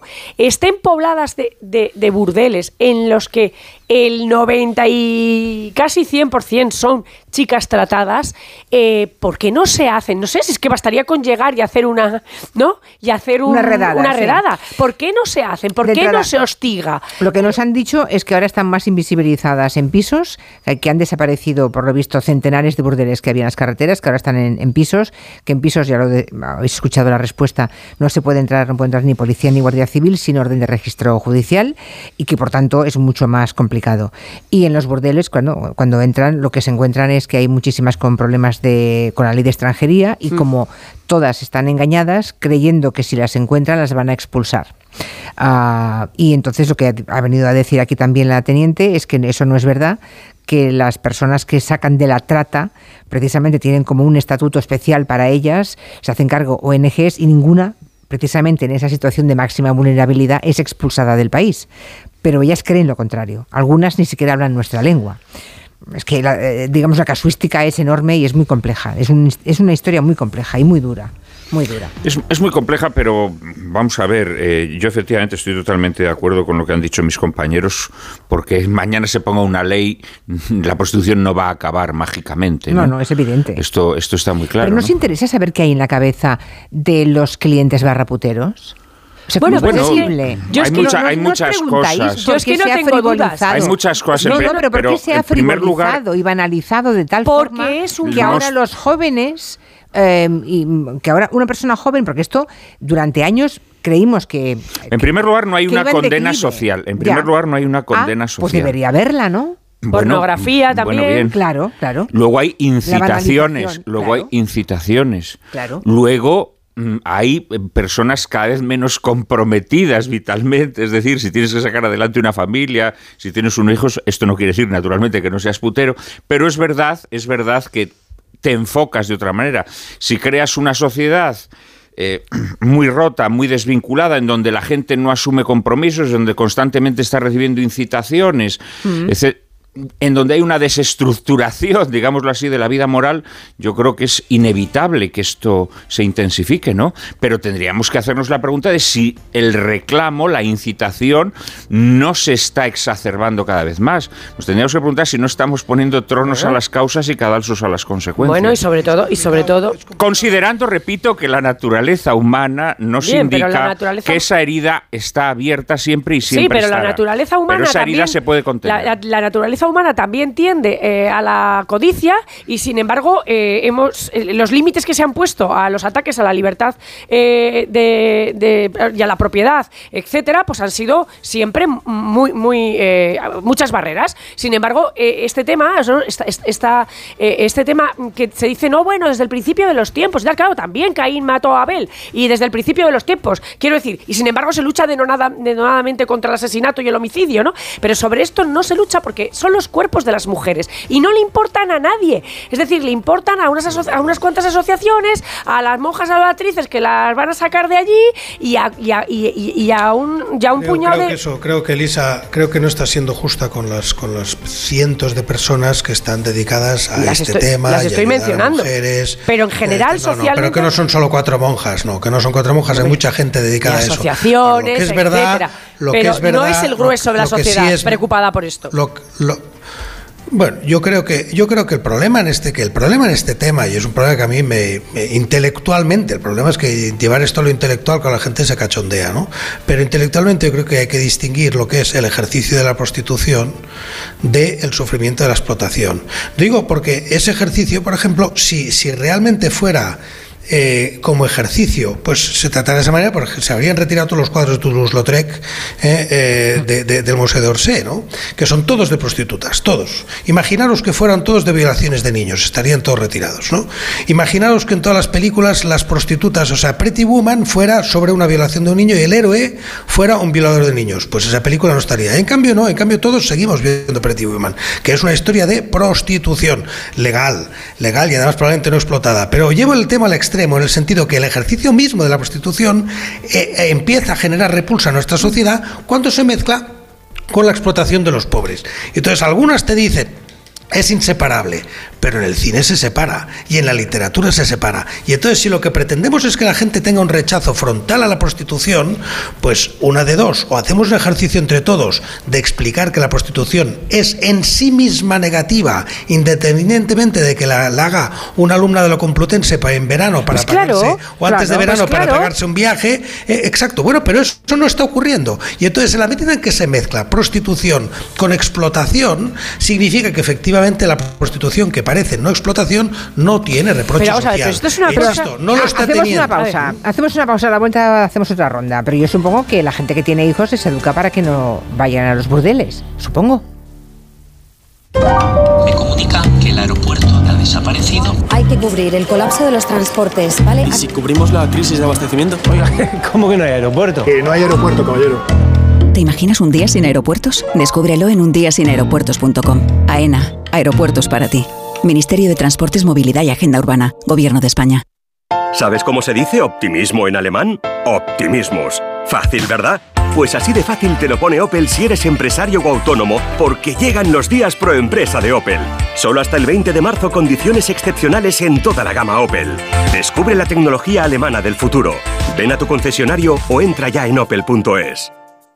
Los que vivimos en una casa hemos podido. Y los que vivimos en un edificio también. Con Smart Solar de Iberdrola tú también puedes ahorrar hasta un 70% en tu factura de la luz con la energía solar, vivas en una casa o en un edificio. Más información en iberdrola.es, en el 924 24 24 o en nuestros puntos de atención. Cambia la energía solar con Iberdrola, empresa colaboradora con el programa Universo Mujer. ¿Tú sabes cómo reclamar una factura de la luz? Yo tampoco. Por eso soy de Legalitas. Porque cuento con expertos que me ayudan a solucionar los temas que yo no controlo. Por solo 25 euros al mes puedo contactar con ellos todas las veces que quiera. Hazte ya de legalitas. Y por ser oyente de Onda Cero, y solo si contratas en el 900 100 661, ahórrate un mes el primer año. Legalitas. Y sigue con tu vida. Pecado original. Creo que estoy enamorada. Líder en su franja de emisión. Se da la coincidencia de que estas dos hermanas se pasaron día y noche pensando en cómo atrapar a dos hombres ricos. De lunes a viernes a las cinco y media de la tarde, nuevos capítulos de Pecado Original. Y esta semana, gran final de Tierra Amarga en Antena 3. Ya disponible en A3 Player Premium. Soy Aida de Carglass. Si tu parabrisas tiene un impacto, repararlo es súper fácil. Solo necesitas tu móvil, tablet u ordenador y entrar directamente en carglass.es. Pides cita y nosotros lo reparamos donde y cuando quieras. Carglass cambia, Carglass repara. Si eres de los que alargas el brazo para ver bien el móvil, deja de procrastinar y ven a Multiópticas. No pospongas más ponerte gafas progresivas. Gafas Mo progresivas de alta tecnología con fácil adaptación a cualquier distancia. Solo en Multiópticas. La EPOC es una enfermedad prevenible y tratable. Con la campaña Con un par de pulmones de GSK, en el programa Julia en la Onda hablaremos sobre esta patología tan desconocida, aun siendo la tercera causa de muerte en el mundo. ¿Cómo podemos cuidar mejor nuestra salud respiratoria y adelantarnos al diagnóstico de esta enfermedad? El miércoles 8 de marzo, la EPOC en Julia en la Onda. Para más información, consulta con tu médico. Te mereces esta radio. Onda Cero, tu radio. Una serie original de A3 Player Premium. Tienes un don y lo tienes que explotar. ¿Vale? Ahí arriba no puedes ser Ignacio Jordá. Eso es lo que te bloquea. Piénsalo. Protagonizada por Martiño Rivas. ¿Qué hago con el nombre? Nacho. Nacho Vida. Nacho. Ya disponible solo en A3 Player Premium. Y cada domingo un nuevo capítulo. Onda Cero Madrid 98.0 Testimonios reales. Yo cuando vine aquí a la residencia y yo vi tantas labores y tantas fiestas que nos dan, yo resucité. Esta residencia es mi casa. No he podido ir al colegio, he venido aquí y lo estoy aprendiendo. Yo estoy muy acompañada y muy a gusto y muy bien. Diez años y pico que llevo ya. Mi residencia es mi casa. Comunidad de Madrid. Smartick. 15 minutos y listo. El tiempo que necesitan tus hijos para aprender matemáticas y lectura. Smartick, 15 minutos y listo. Lo que tardas en buscar qué ver en Netflix. Smartick, 15 minutos y listo. Entra en smartick.com y pruébalo gratis. ¿Sabes qué pueden hacer por ti los servicios sociales? Si eres un joven que busca ocio saludable, si necesitas apoyo en la crianza de tus hijos o si eres mayor y quieres mantenerte activo, los servicios sociales de Madrid están a tu lado en cada etapa de tu vida. Servicios sociales, para cuando lo necesites. Ayuntamiento de Madrid. ¿Sabías que en Madrid tenemos la mejor escuela de negocios de España y la tercera de Europa, según el mejor ranking del mundo, el del Financial Times, con seis campus en Europa? ESCP Business School es la escuela de negocios número uno de España y la más internacional. ESCP Business School, somos la número uno. Infórmate en somosescp.com. Somosescp.com. Ven a Menorca, escapa de la rutina y conecta con la naturaleza, con la cultura, con la gastronomía, porque el lujo reside en disfrutar de lo auténtico, en disfrutar de las pequeñas cosas. Ya puedes disfrutar tu vuelo directo a Menorca con Iberia Express. Menorca, la isla de los pequeños placeres. Muebles Adama. Renovar sus muebles es renovar su vida. Venga a conocernos y le sorprenderá todo lo que podemos hacer por usted. La más amplia variedad de muebles de calidad y diseño a un precio increíble. Muebles Adama. Ver a la calle General Ricardo 190 o entra en mueblesadama.com. Compramos tu Rolex de acero de los años 70 y 80. Especialistas en Rolex desde hace 30 años. Compramos tu Rolex de acero de los años 70 y 80. Pagamos el mejor precio. Compramos tu Rolex de acero de los años 70 y 80. 915346706. Plaza San Juan de la Cruz 9. 915346706. No lo olvides. Compramos tu Rolex de acero de los años 70 y 80. En Decorman hacemos obras, reformas, decoración, viviendas y locales, diseño con imágenes, todo en una llamada 91 609 3370 o decorman.es. Facebook, Twitter, YouTube, hay más de un medio para que nos sigas. ¿Cuál te gusta más? Onda Cero es la radio que siempre va contigo, porque estamos en las redes sociales para que nos sigas, para que opines, para que compartas noticias. OndaCero.es, más y mejor. Onda Cero Madrid 98.0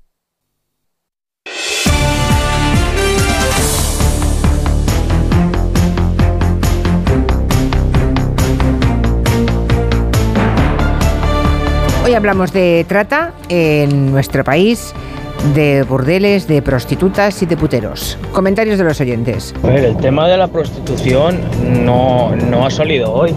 Lleva muchísimos años con diferentes mm, gobiernos de diferentes colores, incluso con dictadura por medio, y, y no, se ha, y no se ha solucionado.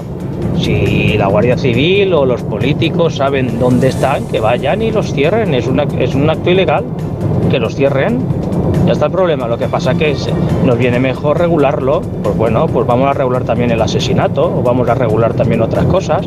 Si no nos hacemos con ellos, pues los regulamos. eh, que se legalice y que eh, esas mujeres pues tengan una seguridad social y que tengan un empleador y demás.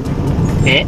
Ya verás cómo dejaban de desaparecer los proxenetas, los abusadores, los no sé qué, los no sé qué más. La que quiera que ejerza su servicio y la que no, no. Pues mira, yo una vez que salió la conversación con un grupo de amigos, uno de ellos me dijo que a él le daba igual. Cuando yo le dije, pero tú no piensas que en un club o en estos sitios las mujeres mm, no actúan libremente, hacen las cosas por obligación, me dijo que le daba igual. Dice, a mí eso me da igual. Desde entonces no cabe más que decir que esa persona pasó de ser amigo a simple conocido. Yo no, no, no comprendo esa manera de pensar. A mí, Sí, Elisa. decir, a mí me, me gustaría contestar un poco a lo que yo creo que has preguntado al principio, qué creo yo que hay en la cabeza de los puteros, ¿vale? Yo creo que en primer lugar son personas que no quieren invertir el tiempo de, seducir ni quieren, ni quieren eh, respetar la autoridad de, de- la persona que tienen enfrente. No necesitan a otro. ¿eh? Necesitan, eh, necesitan un cuerpo, necesitan unos orificios, no necesitan a otro ser humano. Creo que quieren humillar. Eh, creo que quieren reproducir prácticas que no serían capaces de convencer libremente a una pareja para que mantuviera con ellos. Eh, y creo que no quieren un no. Y, y- y para eso utilizan el dinero. Entonces, a mí eso me parece una degradación moral absoluta. Es decir, a mí las personas que en su cabeza tienen todo eso me parecen unos degradados lejos de ti. morales. Efectivamente. Como este oyente que dice que ha pasado de amigo a conocido. Bueno, a lo mejor conocido o incluso mm, despresentarse, ¿no? Sin embargo, no siempre. O sea, yo no creo que, el- que la persona que acude a la prostitución tenga que ser necesariamente mala ni estar movida por estos impulsos aberrantes.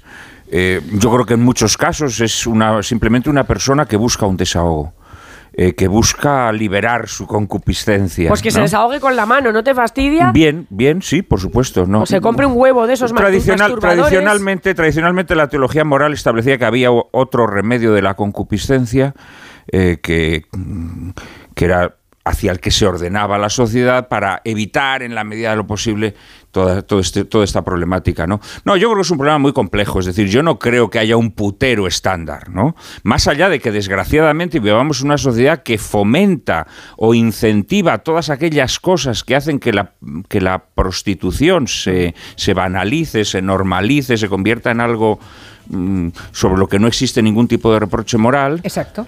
¿eh? Mm, Pero este es un problema, este es un problema muy de fondo de tal y- de, de cómo está montada nuestra sociedad. Aquí un oyente acaba de escribir en un tuit que los matrimonios son más llevaderos gracias a la prostitución. ¿Qué os parece? ¿A qué es bonito el mensaje para Pobres, el pobres mujeres. de- Pues sí, eh, pobres de estos la- señores, me La refiero. prostituta y la que tiene en casa, porque claro, fíjate lo que piensa, ¿no? Bueno, y lo que le puede pegar o lo que sea, es decir, es que es tremendo, No, o sea, no sé, es, eh, pero de verdad, mm, hay que decir, es decir eso es de una profunda degradación moral, punto, es así, ya está.